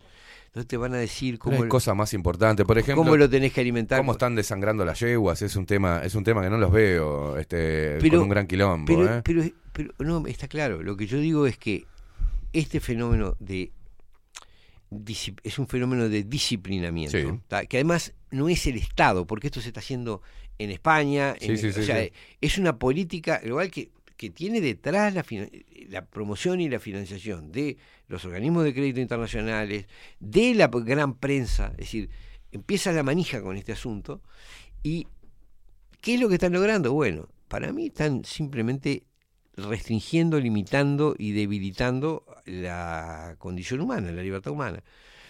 ¿Por qué? Bueno, porque en un modelo de disciplinamiento donde vos querés controlar los recursos estratégicos y que no te molesten, vos necesitas tipos ignorantes, timoratos, acobardados, culpabilizados de todo. Mira, ni y vos, tenés que mutilarles todo aquello que los hace libres, fuertes y felices. ni yo, ni una fuerza política, ni nadie va a cambiar lo que va a suceder de acá al 2030. Y perdón por ser así, ¿no? Pero el 2030 eh, se va a instalar todo esto, porque ya de acá al 2030 toda- todos los, países que no hayan puesto resistencia a esto y que hayan abierto la boca para que lo llenen de, de- de guita, va, va a generar a que se utilicen todas las políticas de la Agenda 2030 en este país. Ahora vamos a tener que esperar 10 años, o sea, el 2040 recién, para que, la- para que se dé vuelta la torta y se dé cuenta de los estragos que generó abonar a esta Agenda 2030, porque no va a haber forma. Vos sabés, Onir, que veo eso en la gente, en la mayoría, no va a haber forma de parar esta agenda y de minimizar el, el impacto. Sí podemos generar eh, reformas constitucionales, sí podemos poner, pero va a ser una lucha eh, No, no, bastante yo- yo entiendo lo que de, vos de- decís. de a largo, de largo plazo. Yo no estoy seguro de que puedan lograr imponer. Vos sabés que- No, no, no descarto que pueda ocurrir, pero creo que hay que apostar a esto que estamos haciendo, es decir, Sí, a ni que hablar, no, ni que hablar. Esto más que allá de, por supuesto que Yo peleo de acá al 2040 y voy a seguir eh, No, advirtiendo de eh, esto. Está ¿no? perfecto. Solo digo, eh, más allá de, de, mm, de los proyectos y de los propósitos que este, este tipo de poder, eh, el, el sistema está imponiendo, Sí. el sistema controlado por una cúpula económica clarísima, este, yo creo que hay resistencias eh, locales y particulares. Así como vos decís, bueno, hay mujeres que se bajan de la agenda que les están vendiendo. Eh, y yo conozco también gente que es homosexual y te dice, pero No, no, también, ayer lo hablamos. eso esto también. no, No. eh, esto es una estupidez, son dos cosas Yo totalmente soy distintas. homosexual, eh, pero no soy, soy, un hombre re- que me atrae retrasado tengo- mental. O sea, Es- a eso, ver, bueno, no, no. eso pasa. Y a mí el problema que más me preocupa y que me parece que es el punto más vulnerable es la enseñanza. Por- Sí, ni que hablar. porque si vos neutralizás la capacidad de la gente para interpretar la realidad, no hay, no hay tutía. Después le vendés cualquier cosa, lo Sí, convencés claro. de cualquier cosa. Y hay un esfuerzo muy grande. El otro día una amiga me comentaba que daban en geografía. Entonces, el, el- el liceo, el chiquitín tenía por geografía, tenía que estudiar este, turismo, hotelería, calenta- cambio climático. Eso es geografía. Sí, Es es decir, precioso. eh, mm, es decir, el- los temas de la agenda incrustados y temas ideológicos de la agenda incrustados en la cabeza de los chiquilines como conocimiento objetivo de la realidad.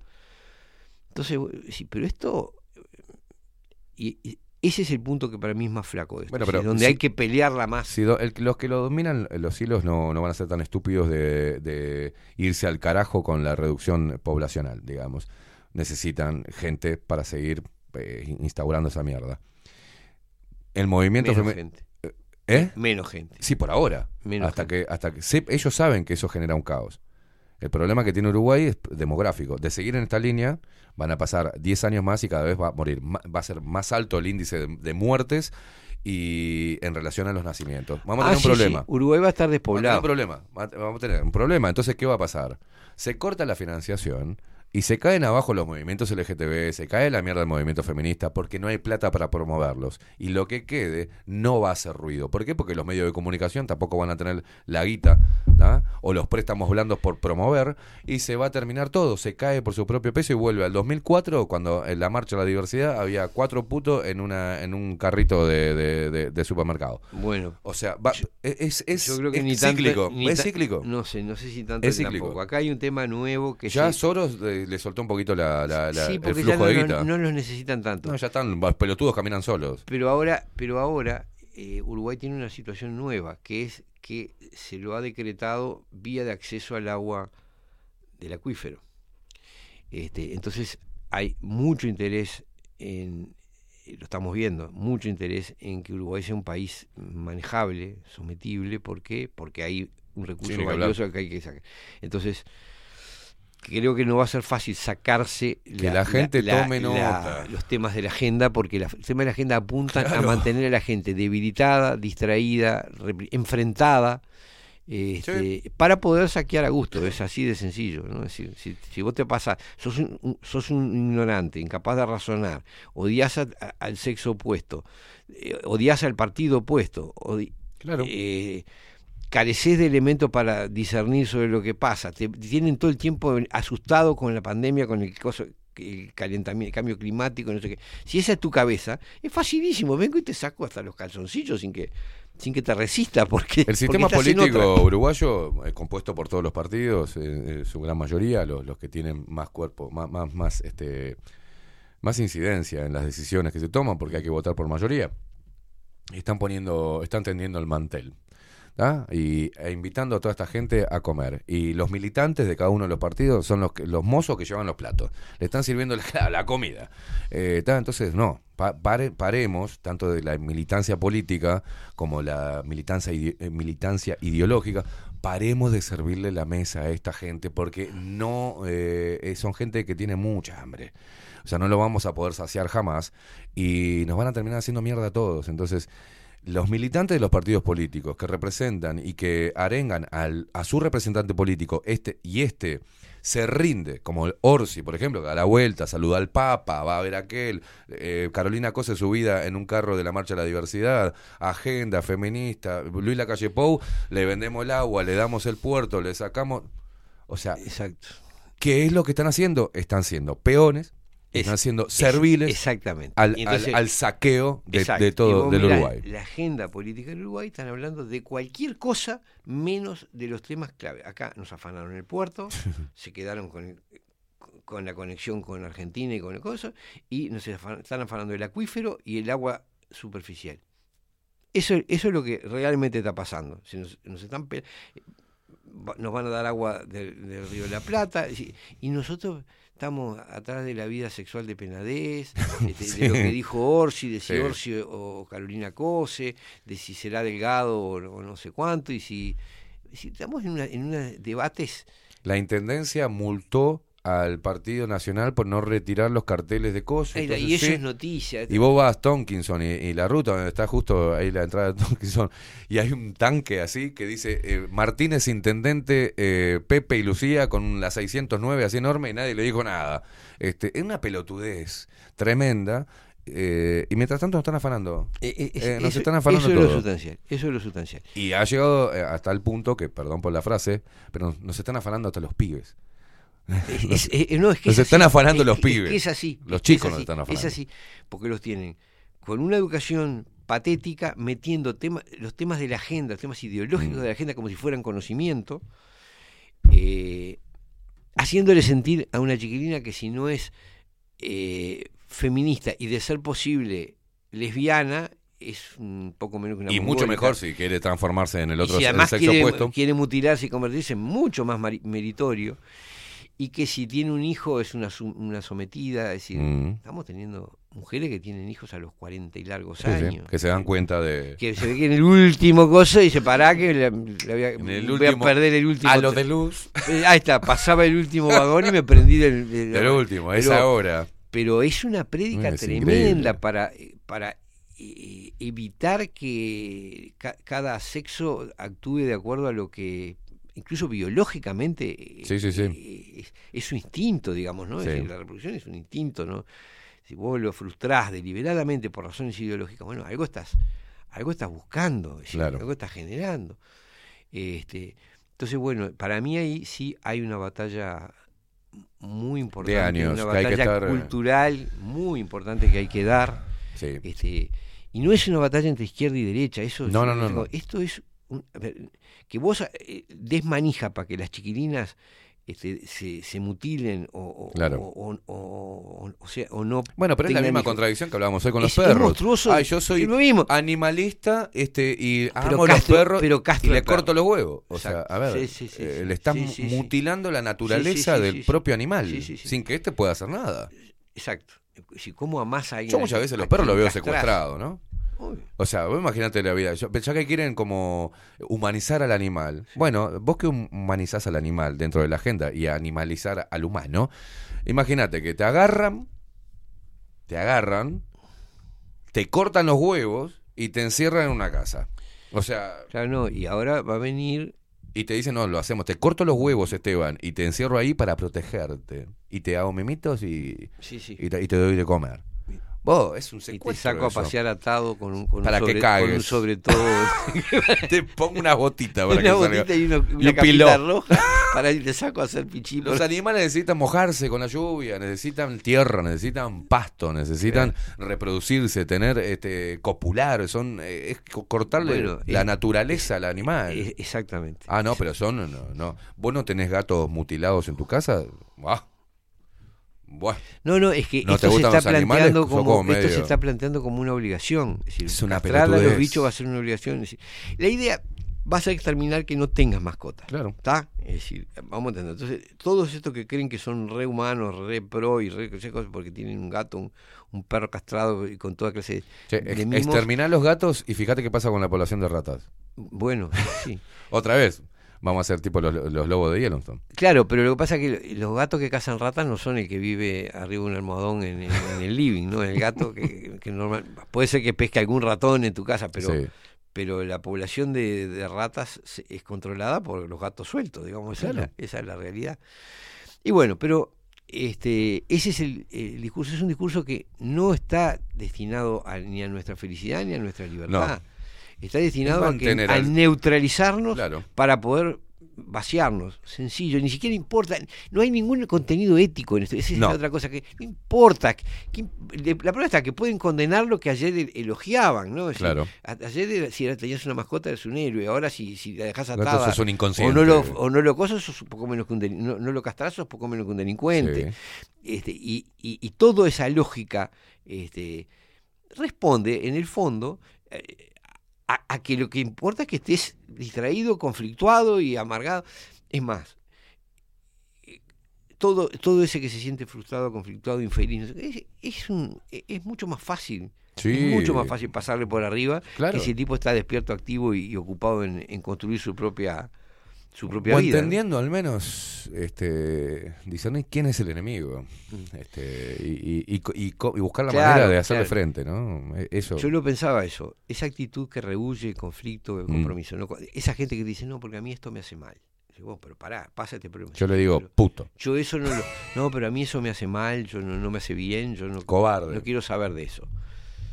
Bueno, eso es una actitud absolutamente, es decir, el culto de la, la, la hipersensibilidad y el culto de la hipersensibilidad es parte del mecanismo Sí.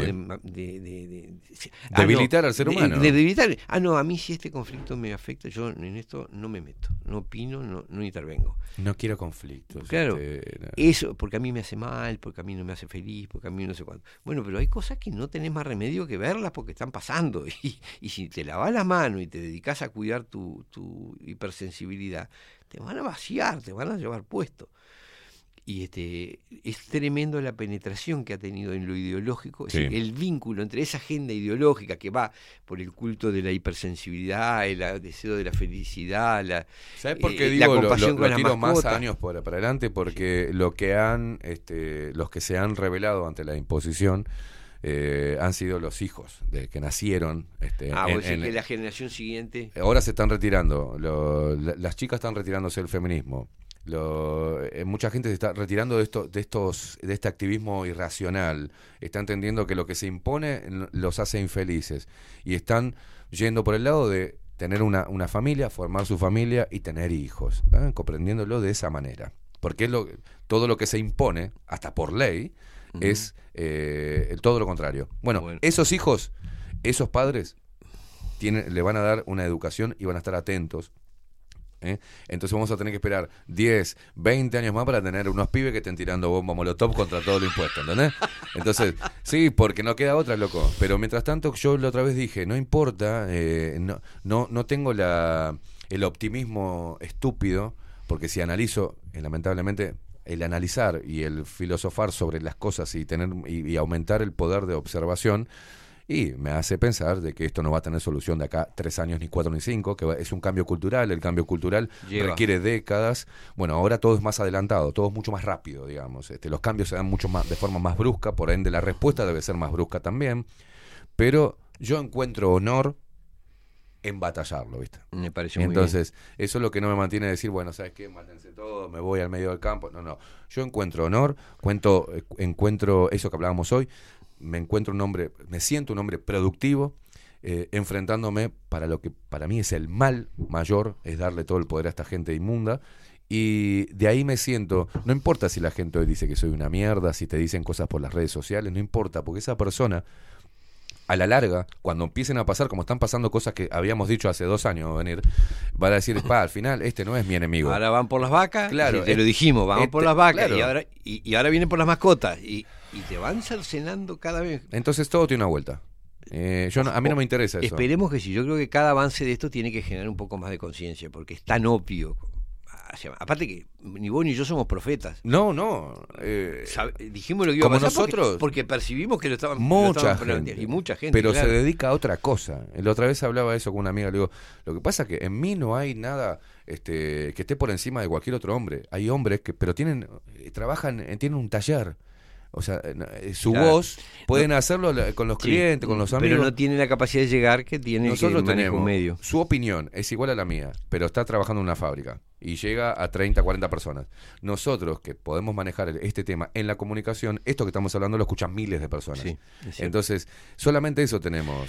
Solo Este, eso tenemos. Y tengamos presente que em, nos enfrentamos a medios de comunicación que llegan a miles de millones Claro, de personas. claro, decir, nosotros, claro. nosotros llegamos a miles de personas y a miles de millones. Siempre digo lo mismo. Claro. Es David y Goliat. Pero, Pero- pero, ganó David. ¿eh? Pero la verdad, claro, y la verdad tiene una fuerza que la mentira no tiene, ¿no? Es decir, cuando algo es cierto eh, y se va verificando en los hechos, al Mm. final la gente se va dando cuenta de eso. Así Me que- encanta hablar contigo. Lo la verdad, digo. la gente está de loca del otro lado mandando muchos mensajes. ¿Sabes lo que vamos a hacer, Facu, si te parece bien? Hacemos una pausa y luego seguimos porque hoy no está la India Velázquez que está le, le tocó laburo.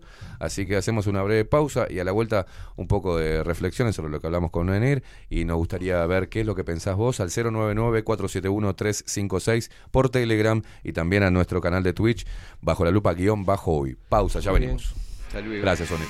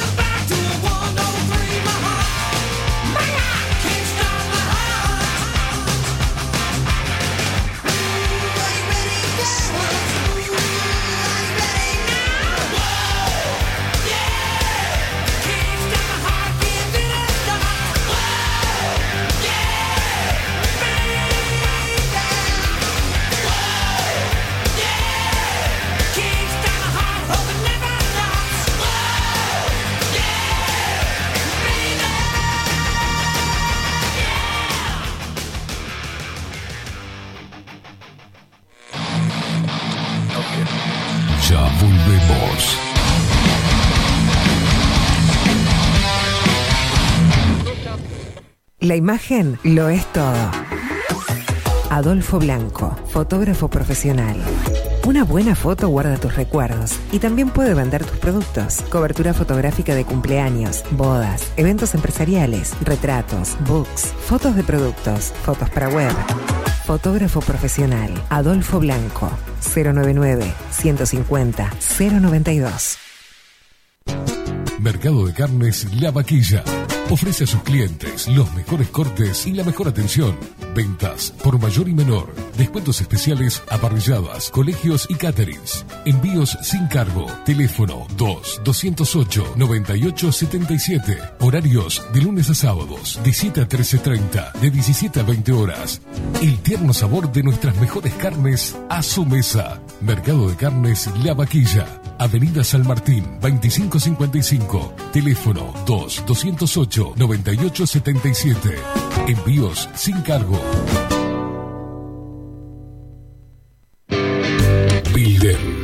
Transformación digital. Creamos la estrategia de transformación digital para que tu empresa avance y se adapte a los desafíos de hoy. Desarrollo y posicionamiento web, community management, planes de marketing digital. Builder. Transformación digital. Comunicate al 094 400 060 o escribinos a hola arroba builden.uy.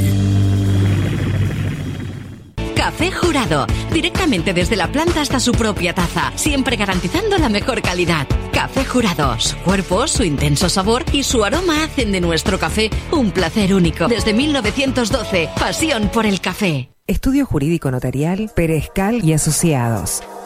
Más de 25 años de experiencia en todas las materias, representando a estudios nacionales e internacionales. Una amplia trayectoria en materia penal, sucesiones y reivindicaciones. Más de dos décadas de experiencia recuperando terrenos ocupados. Torre Gorlero, oficina 20, 21 y 22.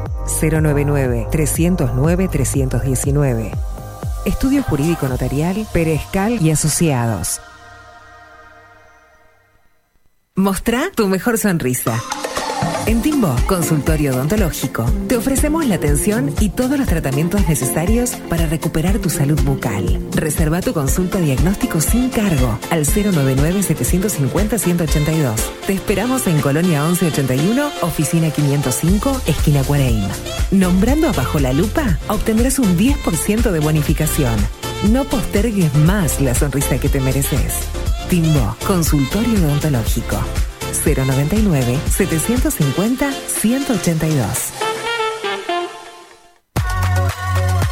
Mercería Las Labores. La mercería más antigua del país, desde hace más de 100 años junto a vos. Tristamar Baja, 1524, abierto de 9 a 19 horas. Visítanos en www.lanerialaslabores.com.uy. Facebook, Mercería Las Labores. En Instagram, Mercería Lanería Las Labores. 094-893-881. En artículos de mercería y lanería, lo que no encuentra aquí, no existe. Saint Germain, productos naturales, nace a partir del estudio del impacto negativo y perjudicial que genera en el cuerpo humano el uso cotidiano de productos sintéticos. Por esta razón, trabajamos orientados a la cuidadosa selección de materias primas de origen natural y libre de tóxicos, ofreciéndote una amplia gama de productos para tu cuidado personal y el de tu familia.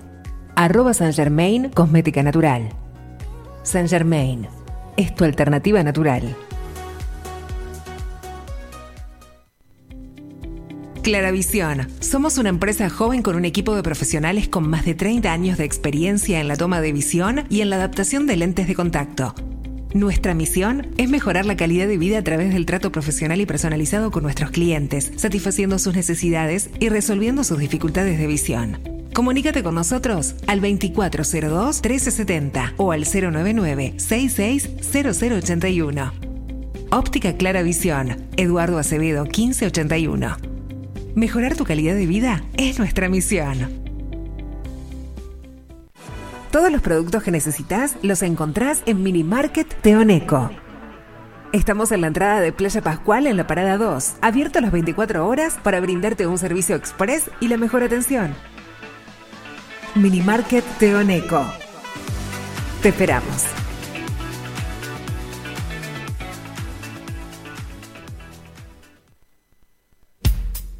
Wolfer Contenedores. Realizamos oficinas, viviendas y proyectos a medida.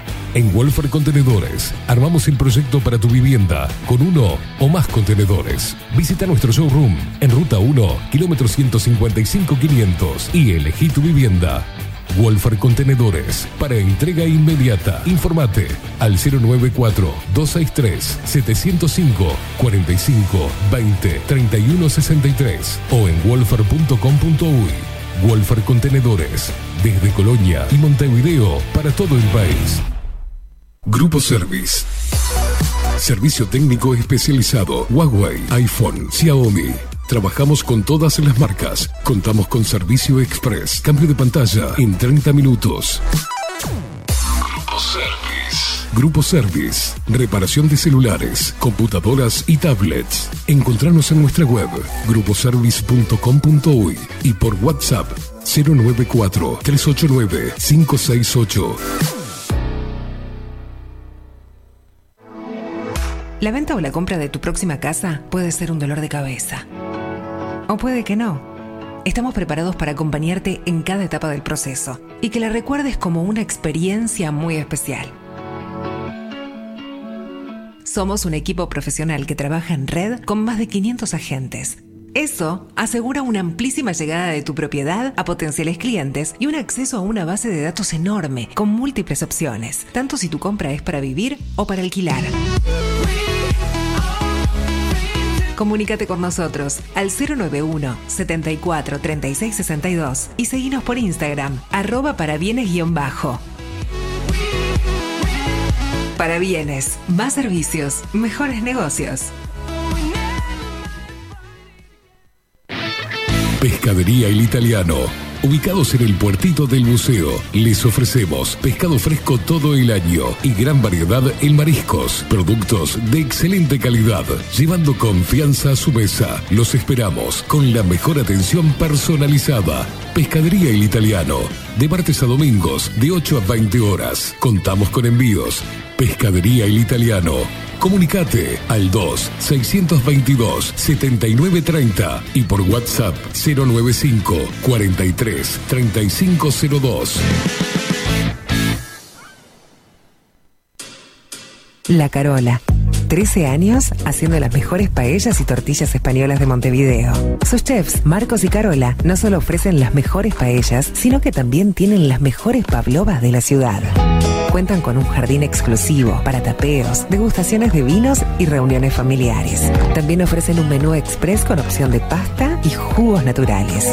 De martes a viernes a partir de las 20 horas, sábados y domingos, también al mediodía.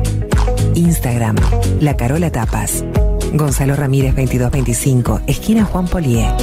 Reserva tu lugar 099 24 20 72. La Carola, el clásico de la ciudad. Hola, ¿cómo estás? Mi nombre es Maru Ramírez. Soy locutora profesional desde hace 26 años. Cuando me preguntan, ¿cualquier persona se puede dedicar a la locución? Mi respuesta es bien sencilla. El 20% es la voz y el 80% es lo que vos haces con ella. En los workshops que doy de locución comercial, descubriremos no solo si quieres ser parte de este mundo, sino también cómo trabajar de tu voz, cómo organizarte, cómo ejercitar tu voz para una mejor dicción, modulación y respiración. No, no importa que no tengas conocimiento de locución. Lo que importa son las ganas de aprender y descubrir un mundo nuevo que te pueda ayudar a conocer tu voz y una nueva forma laboral. Te espero. Dale, comunicate por WhatsApp al 095-062-082 o por Instagram arroba marulocutora. Si estás en Miami, Florida y querés renovar los pisos de tu hogar o reformar tu baño y tu cocina, la mejor opción es CM Great Services, la empresa de construcción que le da vida a tu diseño. Más de 20 años de experiencia avalan nuestro trabajo. Reformas, revestimientos de pisos, baños y cocinas. En Miami, Florida, CM Great Services. Contactanos al 786 536 8822. Ahora también estamos en Twitch. Seguinos en Bajo la Lupa guion bajo uy. En Bajo la Lupa guion bajo uy. Bajo la Lupa contenidos más independientes que nunca.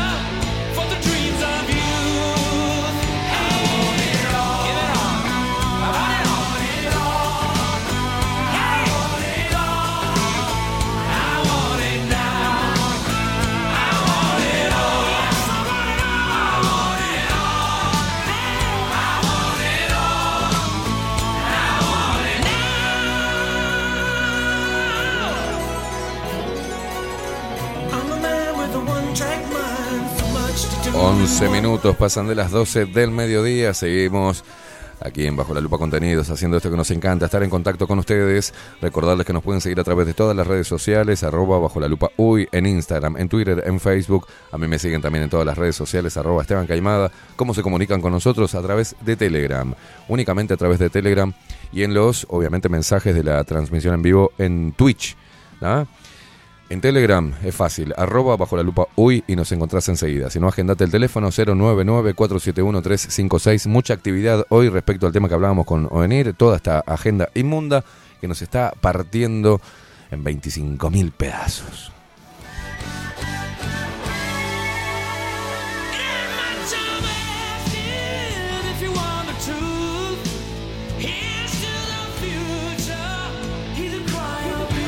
Acá nos escribe José Jardín, Cases Animal. Dice, buen día, creo que cuando Uruguay necesite gente traerán de otro lado, pero ahora les conviene que seamos pocos para cuando vengan a buscar a nuestros recursos sin tener que camuflarlos. Se me ocurren más cosas, pero no me gusta escribir. Dice, jaja, un abrazo. José Richard desde Jacksonville.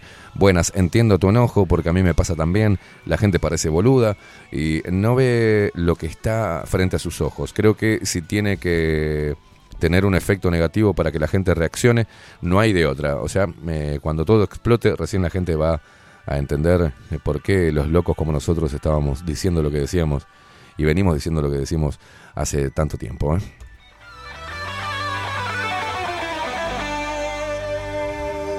Juan Torres dice, hola Esteban, tremendo programa, lo que me permitió escuchar el laburo en el turno de la mañana no es fácil buscar un lugarcito. Dice un saludo grande, loquito, no perdés tu esencia jamás, un abrazo. Estás escuchando Red Hot Chili Pepper.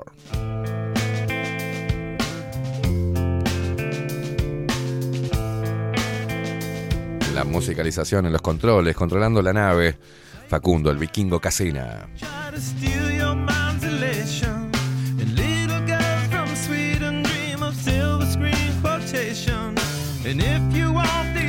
Martín escribió por acá buenos días, selección eh, natural al palo. Dice, hola, yo pienso que tu mensaje de a poco va logrando despertar a muchos dormidos. De a poco va llegando. Un abrazo, guacho.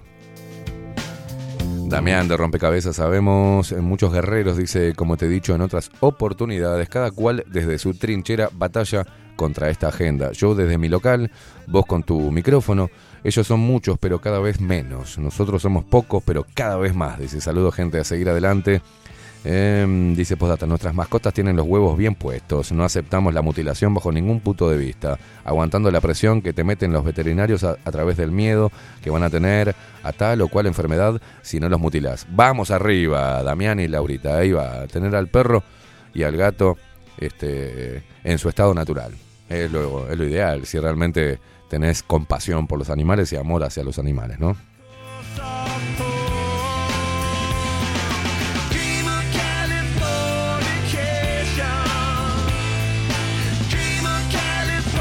Raquel que dice el mejor programa de las redes, Dios quiera y se les reconozca por su análisis y reflexiones.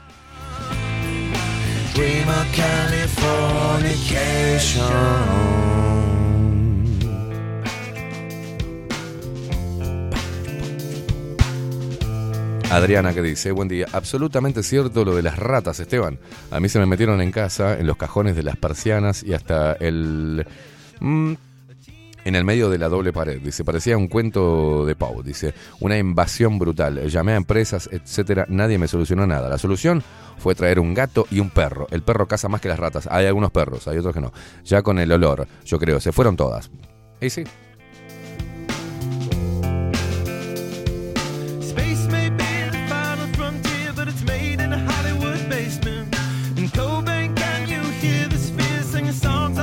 Acá Alejandro dice, buen día Esteban Facu y ahora Ovenir, saludaba, dice, excelente tu puteada y el intento de gatillar la reacción en los escuchas, dice, yo puteo también, no me gusta, pero hay veces que no hay más remedio, descomprime bastante, abrazo grande Alejandro. Milton que dice, muchos vivimos lo que vos y ya dejamos de comprar banderitas, dice Milton por acá. Muy bien, Alejandra, que dice, "Mm, eh, buen día Esteban y Facu, ¿qué decirte si tenés toda la razón? Dice, tengo conocidas que fuman y cada vez están más pajeras, dice, marihuana, ¿no? Todo les importa un huevo, fumadas hasta la manija sin darse cuenta de nada, es lamentable. ¿eh? Qué hermoso cachetazo de realidad. Gracias, Caimada. Que, que, que, que guste, que contribuya.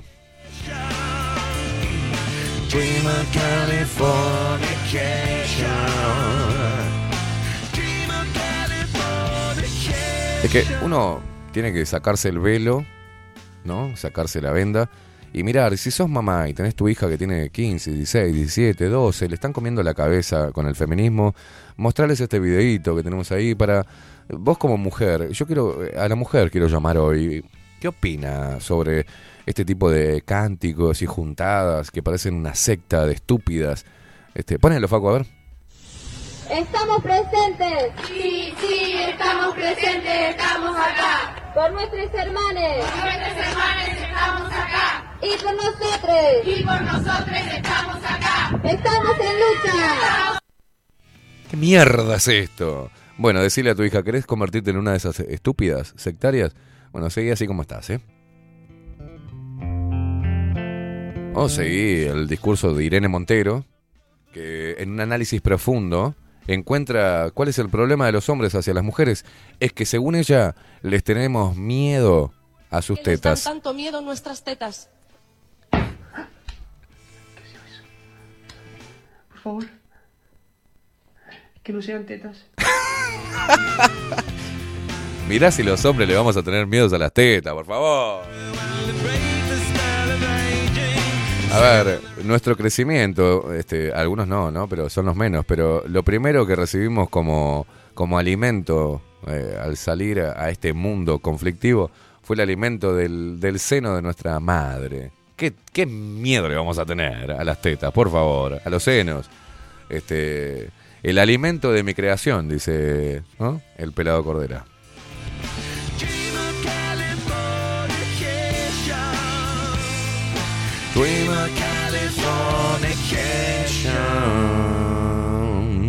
Ramiro de Malevaje dice buen día negro sorete. Hoy entré a las 7 y ya estoy en casa. Trabajé menos que vos, insólito. Abrace, hermane. Bueno, acá la primera reacción de una mujer al ver el, cántico. Ponelo de vuelta, el cántico sectario. Nosotros. ¿eh? Estamos presentes. Sí, sí, estamos presentes, estamos acá. Por nuestros hermanos. Por nuestros hermanos estamos acá. Y por nosotros. Y por nosotros estamos acá. Estamos en lucha. Sí, sí, sí. Cuando estés en peligro, eh, llama a la cuadrilla esta de, ¿no? De super, eh, de, de heroínas. Bueno, acá la primera reacción de Adriana dice vergüenza ajena, por Dios.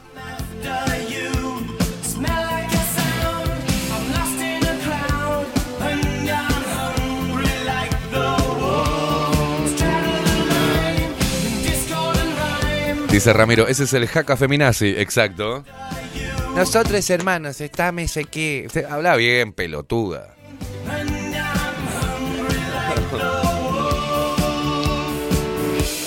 Paulita, la reacción de ella es enfermas mentales, dice. ¿eh? Hola de nuevo, Esteban, dice Milton. Aunque a veces parece que remamos en dulce de leche, seguiremos haciendo lo que es nuestro deber de ciudadanos libres y pensantes. Exacto. Y nuestro deber de hombres, loco. Mauricio dice, gracias, te escucho hablar y es escuchar a mi madre, los mismos valores que no pierde ante la adversidad. Me encanta el tema Californication. Saludos, hermano Mauricio de las Piedras. Lo que pasa es que somos de una generación este, donde desde muy pequeños nuestros padres nos armaban de valor para enfrentar nuestros propios conflictos, solucionarlos, aprender de ellos y recibir la guía de nuestros padres, que ya habían pasado por esos conflictos y muy sabiamente nos eh, empujaban hacia, eh, hacia el valor de saber enfrentar cualquier obstáculo que se te presentara en la vida de niño, ¿no? Y además te daban protección y guía. Pienso que eso es. Sobreproteger a los niños, bueno, en mi época, los niños bobos, digamos, temerosos y muy frágiles, les llamábamos los, los niños de apartamento. ¿no? Eran los chicos que no estaban en contacto con la tierra, con el pasto, con otros chicos, este, que estaban con poca exposición al sol, este, ¿no? al frío, entonces cualquier cosa los enfermaba, porque estaban en un estado que era antinatural. El ser humano necesita el contacto con el pasto, con el jugar, este, interactuar con otros niños, eh, revolcarse en el barro, eh, necesitan desarrollarse en un, eh, en un contexto natural y también hacerse fuertes con eso, porque si eh, los, yo veo que sobreprotegen o abrigan de una manera que quedan como robots los bebés así, pero no van a poder desarrollar anticuerpos, o sea, tienen que enfrentarse un poquito ¿no? a, a la adversidad este, del clima y a la naturaleza y a todo lo que reciben en, en- en el aire, el viento, el sol, la tierra, el agua. Este, es la forma de fortalecernos y ante la adversidad pequeña que se nos puede presentar, tenemos que aprender a dejar que los niños puedan enfrentarlo y que se frustren. Porque es dicho por los psicólogos, no por mí, ¿eh? por los psicólogos de antes que te decían, no, no sobreprotejan al niño, dejen que éste se frustre para que entienda que debe cambiar, debe utilizar y adquirir nuevas herramientas. Si no, después cuando sea adulto, no va a poder enfrentar absolutamente nada y todo le va a dar miedo. Es lo que pasa hoy en esta generación, por eso se le llama la generación de cristal. Subila, subila.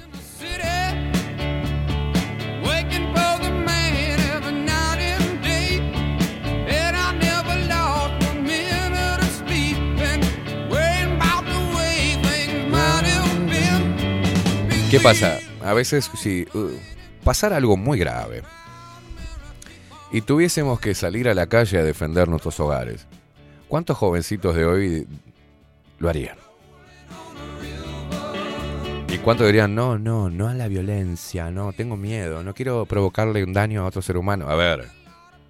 Y bueno, esa es la estrategia. Debilitar al hombre, hacerlo un, un ser humano, un, un masculino que ande por las praderas oliendo margaritas. O sea, no, boludo. Este, nuestro deber es otro. Nuestra, nuestro instinto es otro. Y el hombre tiene que tener la lucha, la protección, la fortaleza física, usarla en favor de la mujer, eh, de los más vulnerables. Eh, poner el pecho a las balas, anteponerse ante el peligro este, que puede llevarle, que puede dañar a, a su tribu. Para eso estamos los hombres, ¿ah? para hacer las tareas más pesadas, para absorber todos los impactos más duros, física y emocionalmente, y nos hacemos de piedra los hombres. Ah, por eso antes estaba mal visto esa, cosa rústica. Ahora está mal visto. Antes era necesaria para, para la propia subsistencia de la raza humana. Cada uno en su rol. Y la mujer se encargaba de darle todos los matices hermosos que tiene la mujer, maravillosos, que también hoy están cercenados. Y se convierten en pequeñas mujeres temerosas que supuestamente se juntan cuatro o cinco, que no pueden ni siquiera, ni siquiera pueden afrontar un problema emocional, ¿tá? teniendo más herramientas que nosotros, y ahora se da vuelta la torta. Los hombres nos estamos convirtiendo cada vez en seres más sabios. Y eso hace que nos demos cuenta, y si fuésemos una mierda, a ver, si yo me doy cuenta de que, la, que, que, por ejemplo, cuando estoy frente a una mujer, esta está debilitada porque le gano en varias áreas, y no solamente en las físicas, le, estoy ganando a la mujer en cuanto a la comprensión emocional y en cuanto a la filosofía, le estoy ganando a la mujer. Y muchos como yo, les estamos ganando a la mujer, la estamos superando. Y si yo fuera un ser heteropatriarcal, machirulo, inmundo, que quisiera dominar a la mujer y someterla, ni les avisaría que está pasando eso. Al contrario, desde ese lugar de evolución como hombre, constante, le estoy diciendo a la mujer, chicas, las están haciendo mierda, y nosotros, los hombres, las necesitamos como son.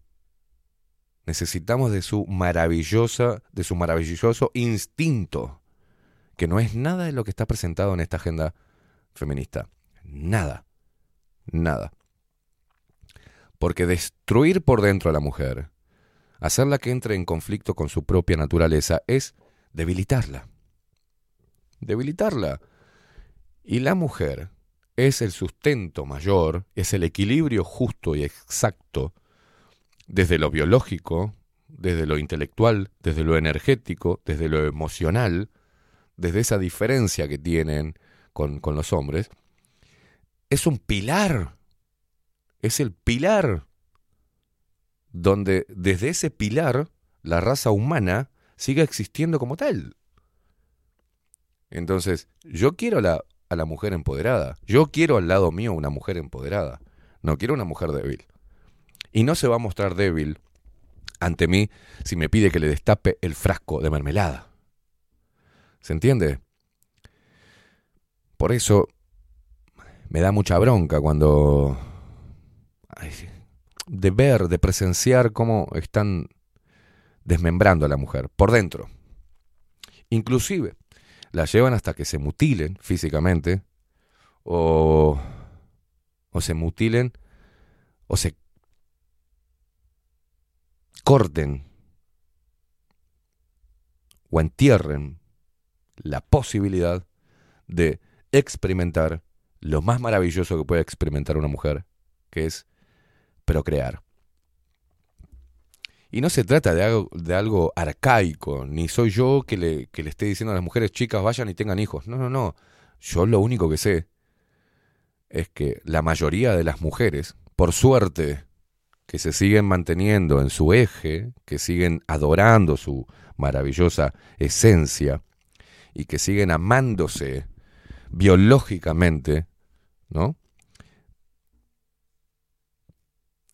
Me han enseñado y han tratado de describir ese milagro biológico maravilloso y trascendental que es gestar vida.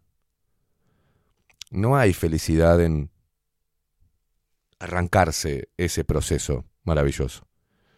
No hay felicidad ahí. Hay frustración. Eh, genera un impacto el aborto, un impacto psicológico muy negativo en la mujer. Y el no valorar la vida de su concepción no es algo de la mujer, propio de la, mujer, no es natural en la mujer. La mujer ama la vida y tiene una visión sobre la vida, la naturaleza y del ser humano superior a la del hombre, porque nosotros a veces pasamos el tiempo tratando de cumplir a rajatabla nuestro rol natural, no impuesto por la sociedad, natural. Y mujeres en nuestra vida nos han enseñado. Yo soy una un hombre próximo a cumplir 44 años, que es una construcción de las mujeres de su vida. Las que tuvieron, las, con las, las cuales me permitieron acompañarlas en un tramo de su vida. Y me enseñaron mucho, yo también, pero me enseñaron muchísimo a entender a la mujer, a apreciarla, a valorarla y a reivindicarla una y otra vez. Entonces, eso creo que es lo, más natural que podemos hacer.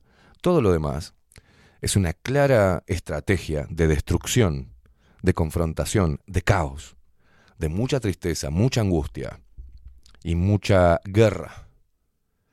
Pero la guerra tiene que verse desde otro lugar. ¿eh? Yo no rehuyo la guerra, pero yo no estoy en guerra con la mujer. Yo no estoy en guerra con las facciones políticas. Yo no estoy en guerra con, con las religiones. Soy un amante de la libertad. Ahora, cuando hay un problema que nos puede atravesar a todos, creo que ahí naturalmente también el ser humano se ha unido. Ha sabido dejar su bandera y decir, bueno, ahora la lucha es contra nosotros mismos, contra el ser humano.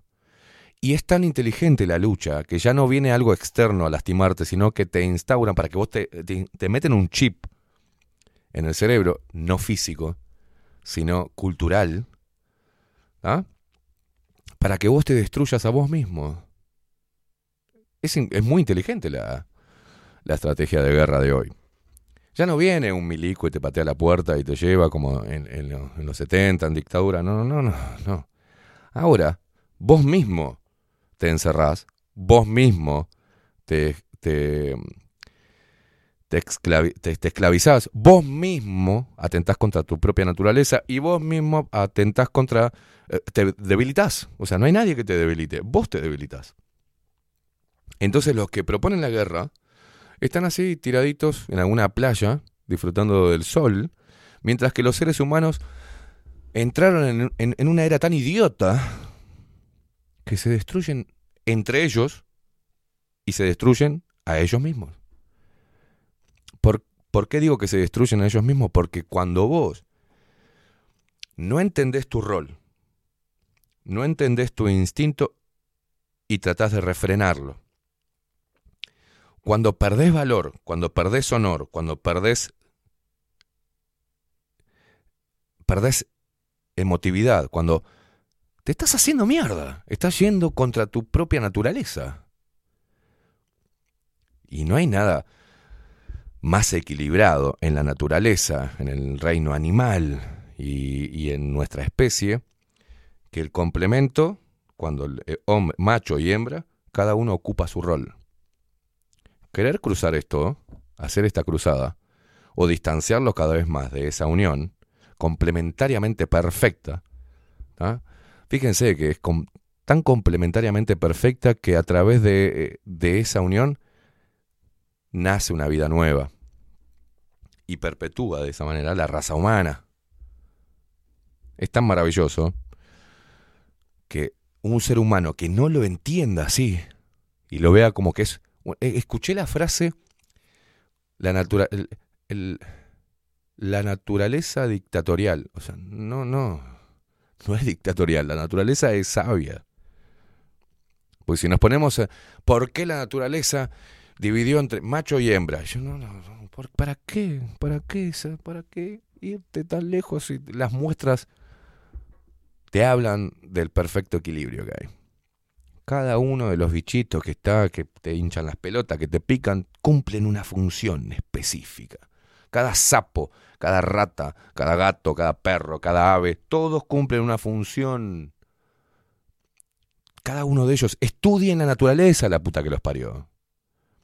Y estudien primero la naturaleza y luego estudien al ser humano.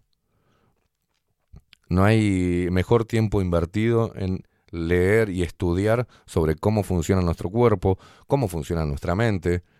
No hay nada más productivo que eso. Y cómo funciona la naturaleza. Entonces nos damos cuenta y tomamos conciencia al dar un paso que puede desencadenar en la vida natural y que puede desencadenar en nuestra propia especie. Y bueno, ahí vas a encontrar todas las respuestas, loco. ¿Yo qué quieres que te diga? No sé qué más querés que te diga. ¿Qué otro video tenemos para mostrarle a la gente? Así lo hacemos didáctico antes de despedirnos. ¿Qué tenemos? ¿Cuál tenemos? Ah, tenemos un... No, pero no, no. ¿No vamos a meter de las piñas del, del delivery con el, con el chofer de Bondi? No.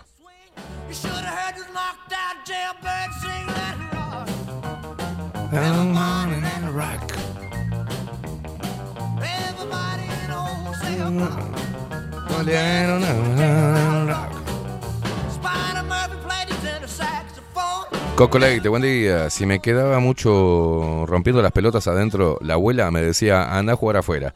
Y me echaba al patio. Claro. Rock.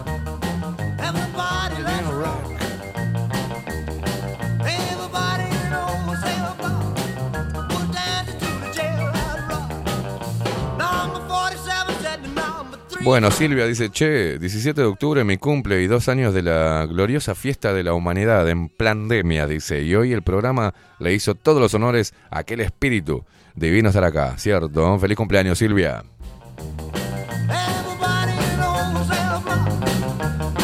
Un día como hoy, pero hace dos años, hacíamos el terrible quilombo de la fiesta de la humanidad. ¿eh? Un quilombo, un quilombo, un quilombo.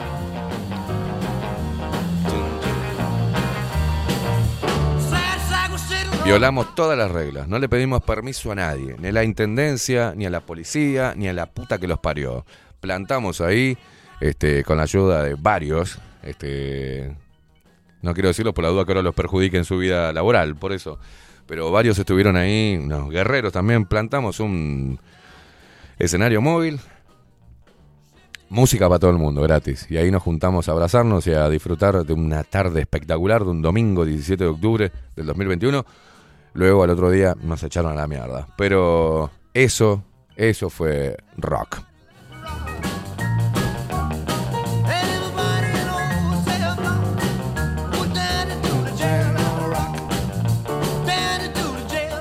Gabriel que dice... mm, mm, ahí está la clave, dice, de en qué se fundamentan es eh, en lo antinatural. Las ideologías son eso, solo construcciones artificiales pedos mentales que nos separan de la naturaleza. Marce dice, eso fue huevos bien puestos respecto a la, a la fiesta de la humanidad. Yo me acuerdo que ahí eh, tenía muchos que me decían, no, Esteban, bueno, pará, pero loco, este, ¿lo que van a hacer? ¿Me van a llevar preso? Esto, rata, imposible.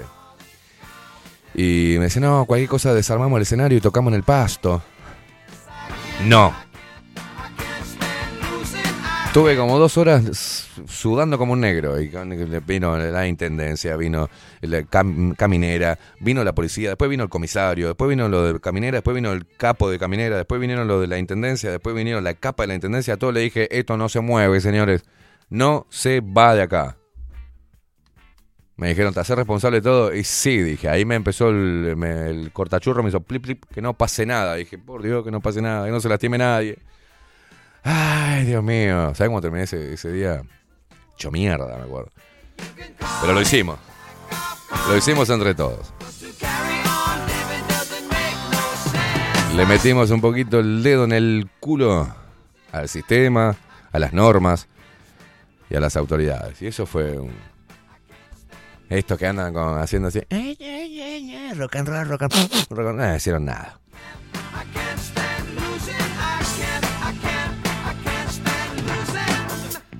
Lo que sí estuvieron fueron nos- los hermanos de Malevaje, estuvo Gato Callejeros, Juan Casanova, Ciudadano B, eh, y el Pelado Cordera, ¿no? Por supuesto.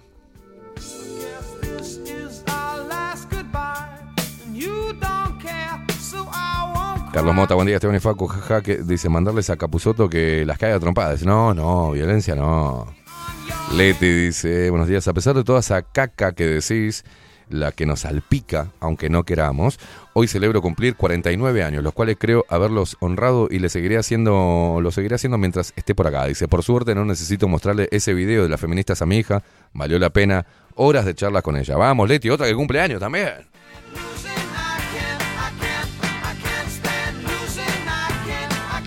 Dice Marta, mi hija Cassandra está, está escuchando, mandale saludos, gracias a Dios no se cortó el flequillo, dice, y le prohibí mientras viviera bajo mi techo. Cassandra, no entres ahí al feminismo, por favor.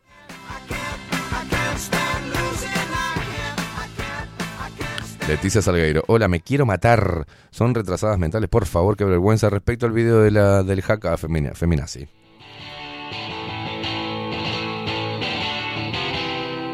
Por suerte todavía hay muchas mujeres de verdad y muchos hombres de verdad que no rehuyen a su propio instinto y a su naturaleza.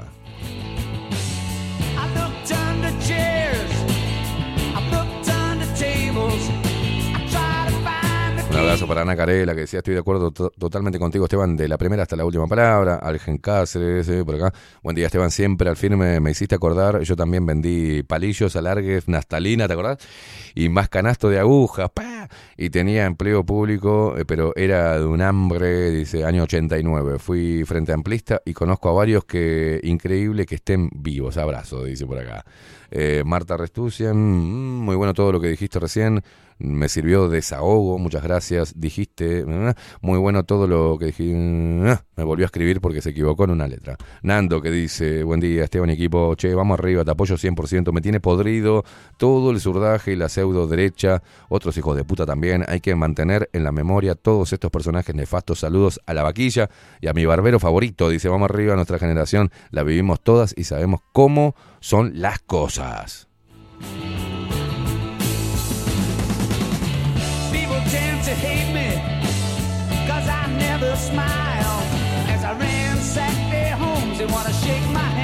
Bueno, Charles desde Miami también enviándonos apoyo por el editorial largo que hice hoy. Buen día chicos, cuánto... mm, cuando te escucho hablar así, siento que nos das una lección. Te felicito, abrazo, dice Lourdes. Claudia Barú.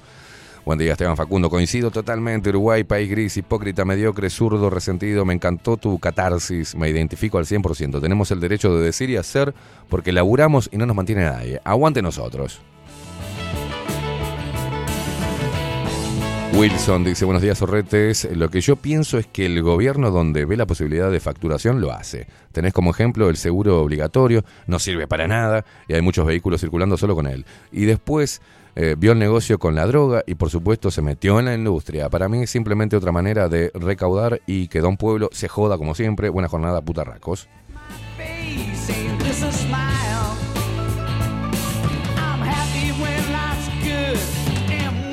Me mandan la foto de Tomer Urwis. Paso, gracias.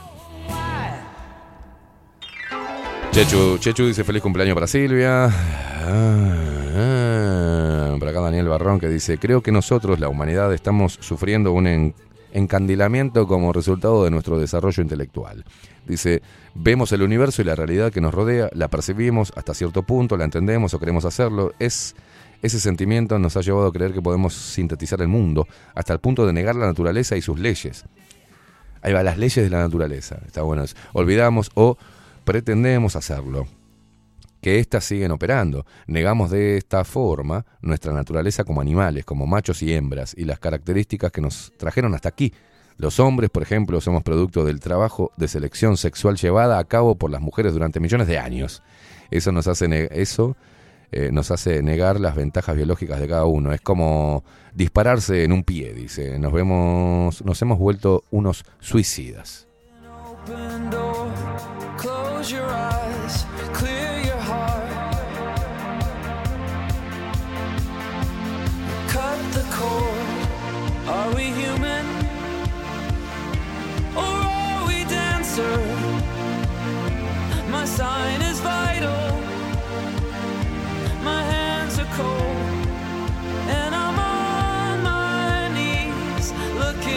The answer.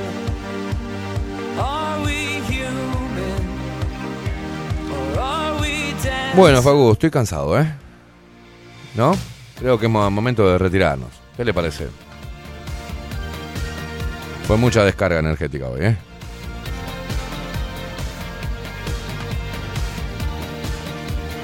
Y aparte juega Uruguay. ¿A qué hora?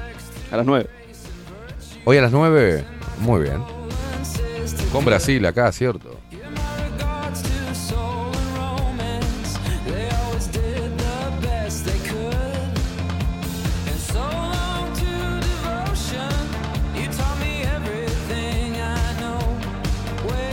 Diego Fernández dice, buenas tardes animales, tremendo programa, felicitaciones y gracias, feliz aniversario de la tremenda y hermosa fiesta de la humanidad, abrazos animales.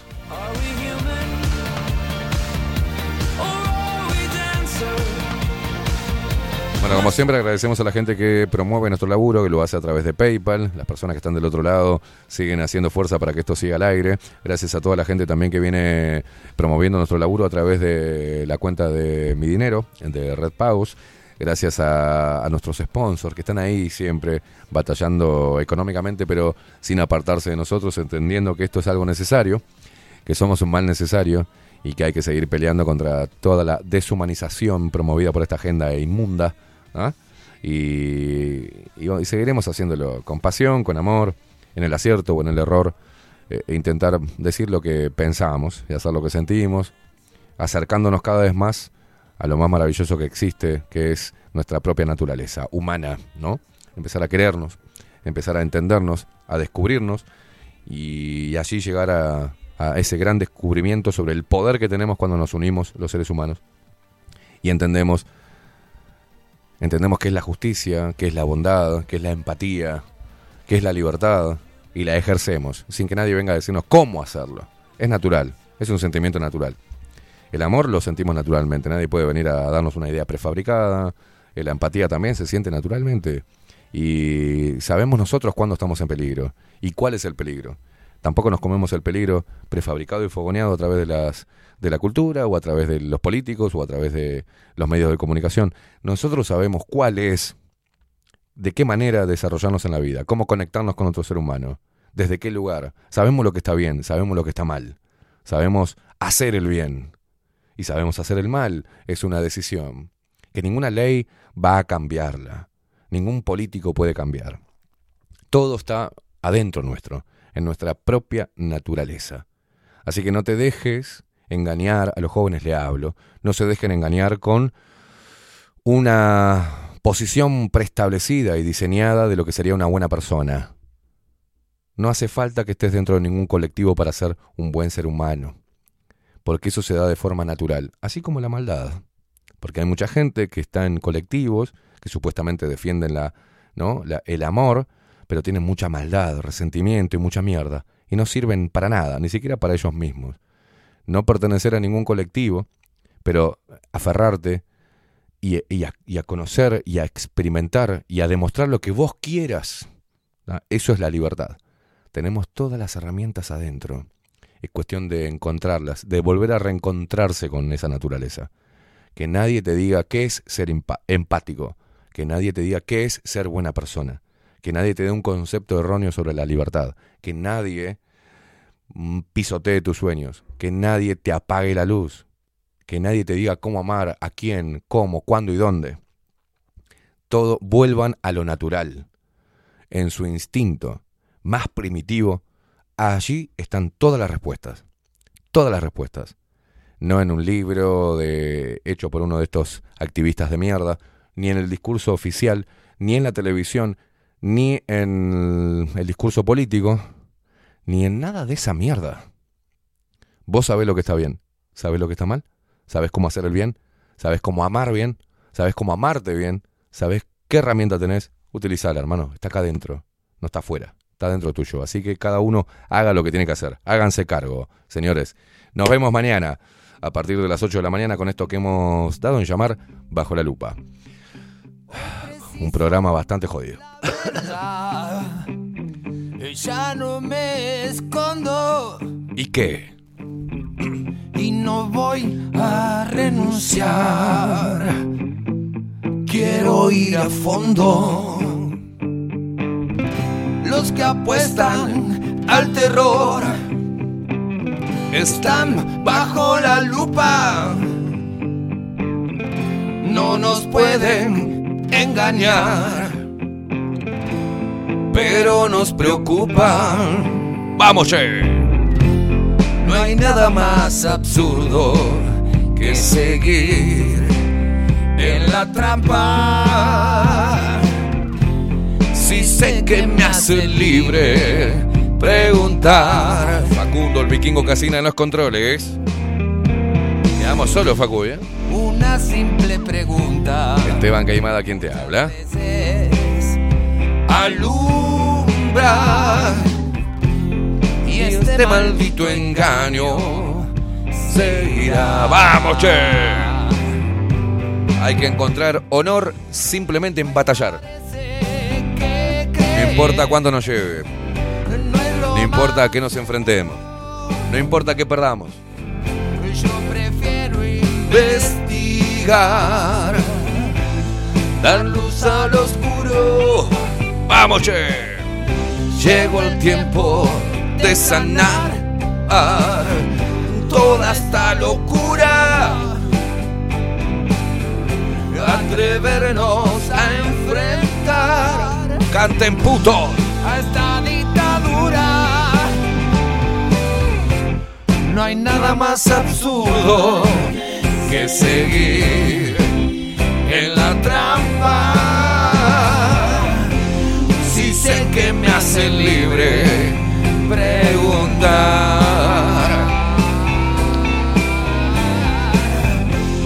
Una simple pregunta muchas veces alumbra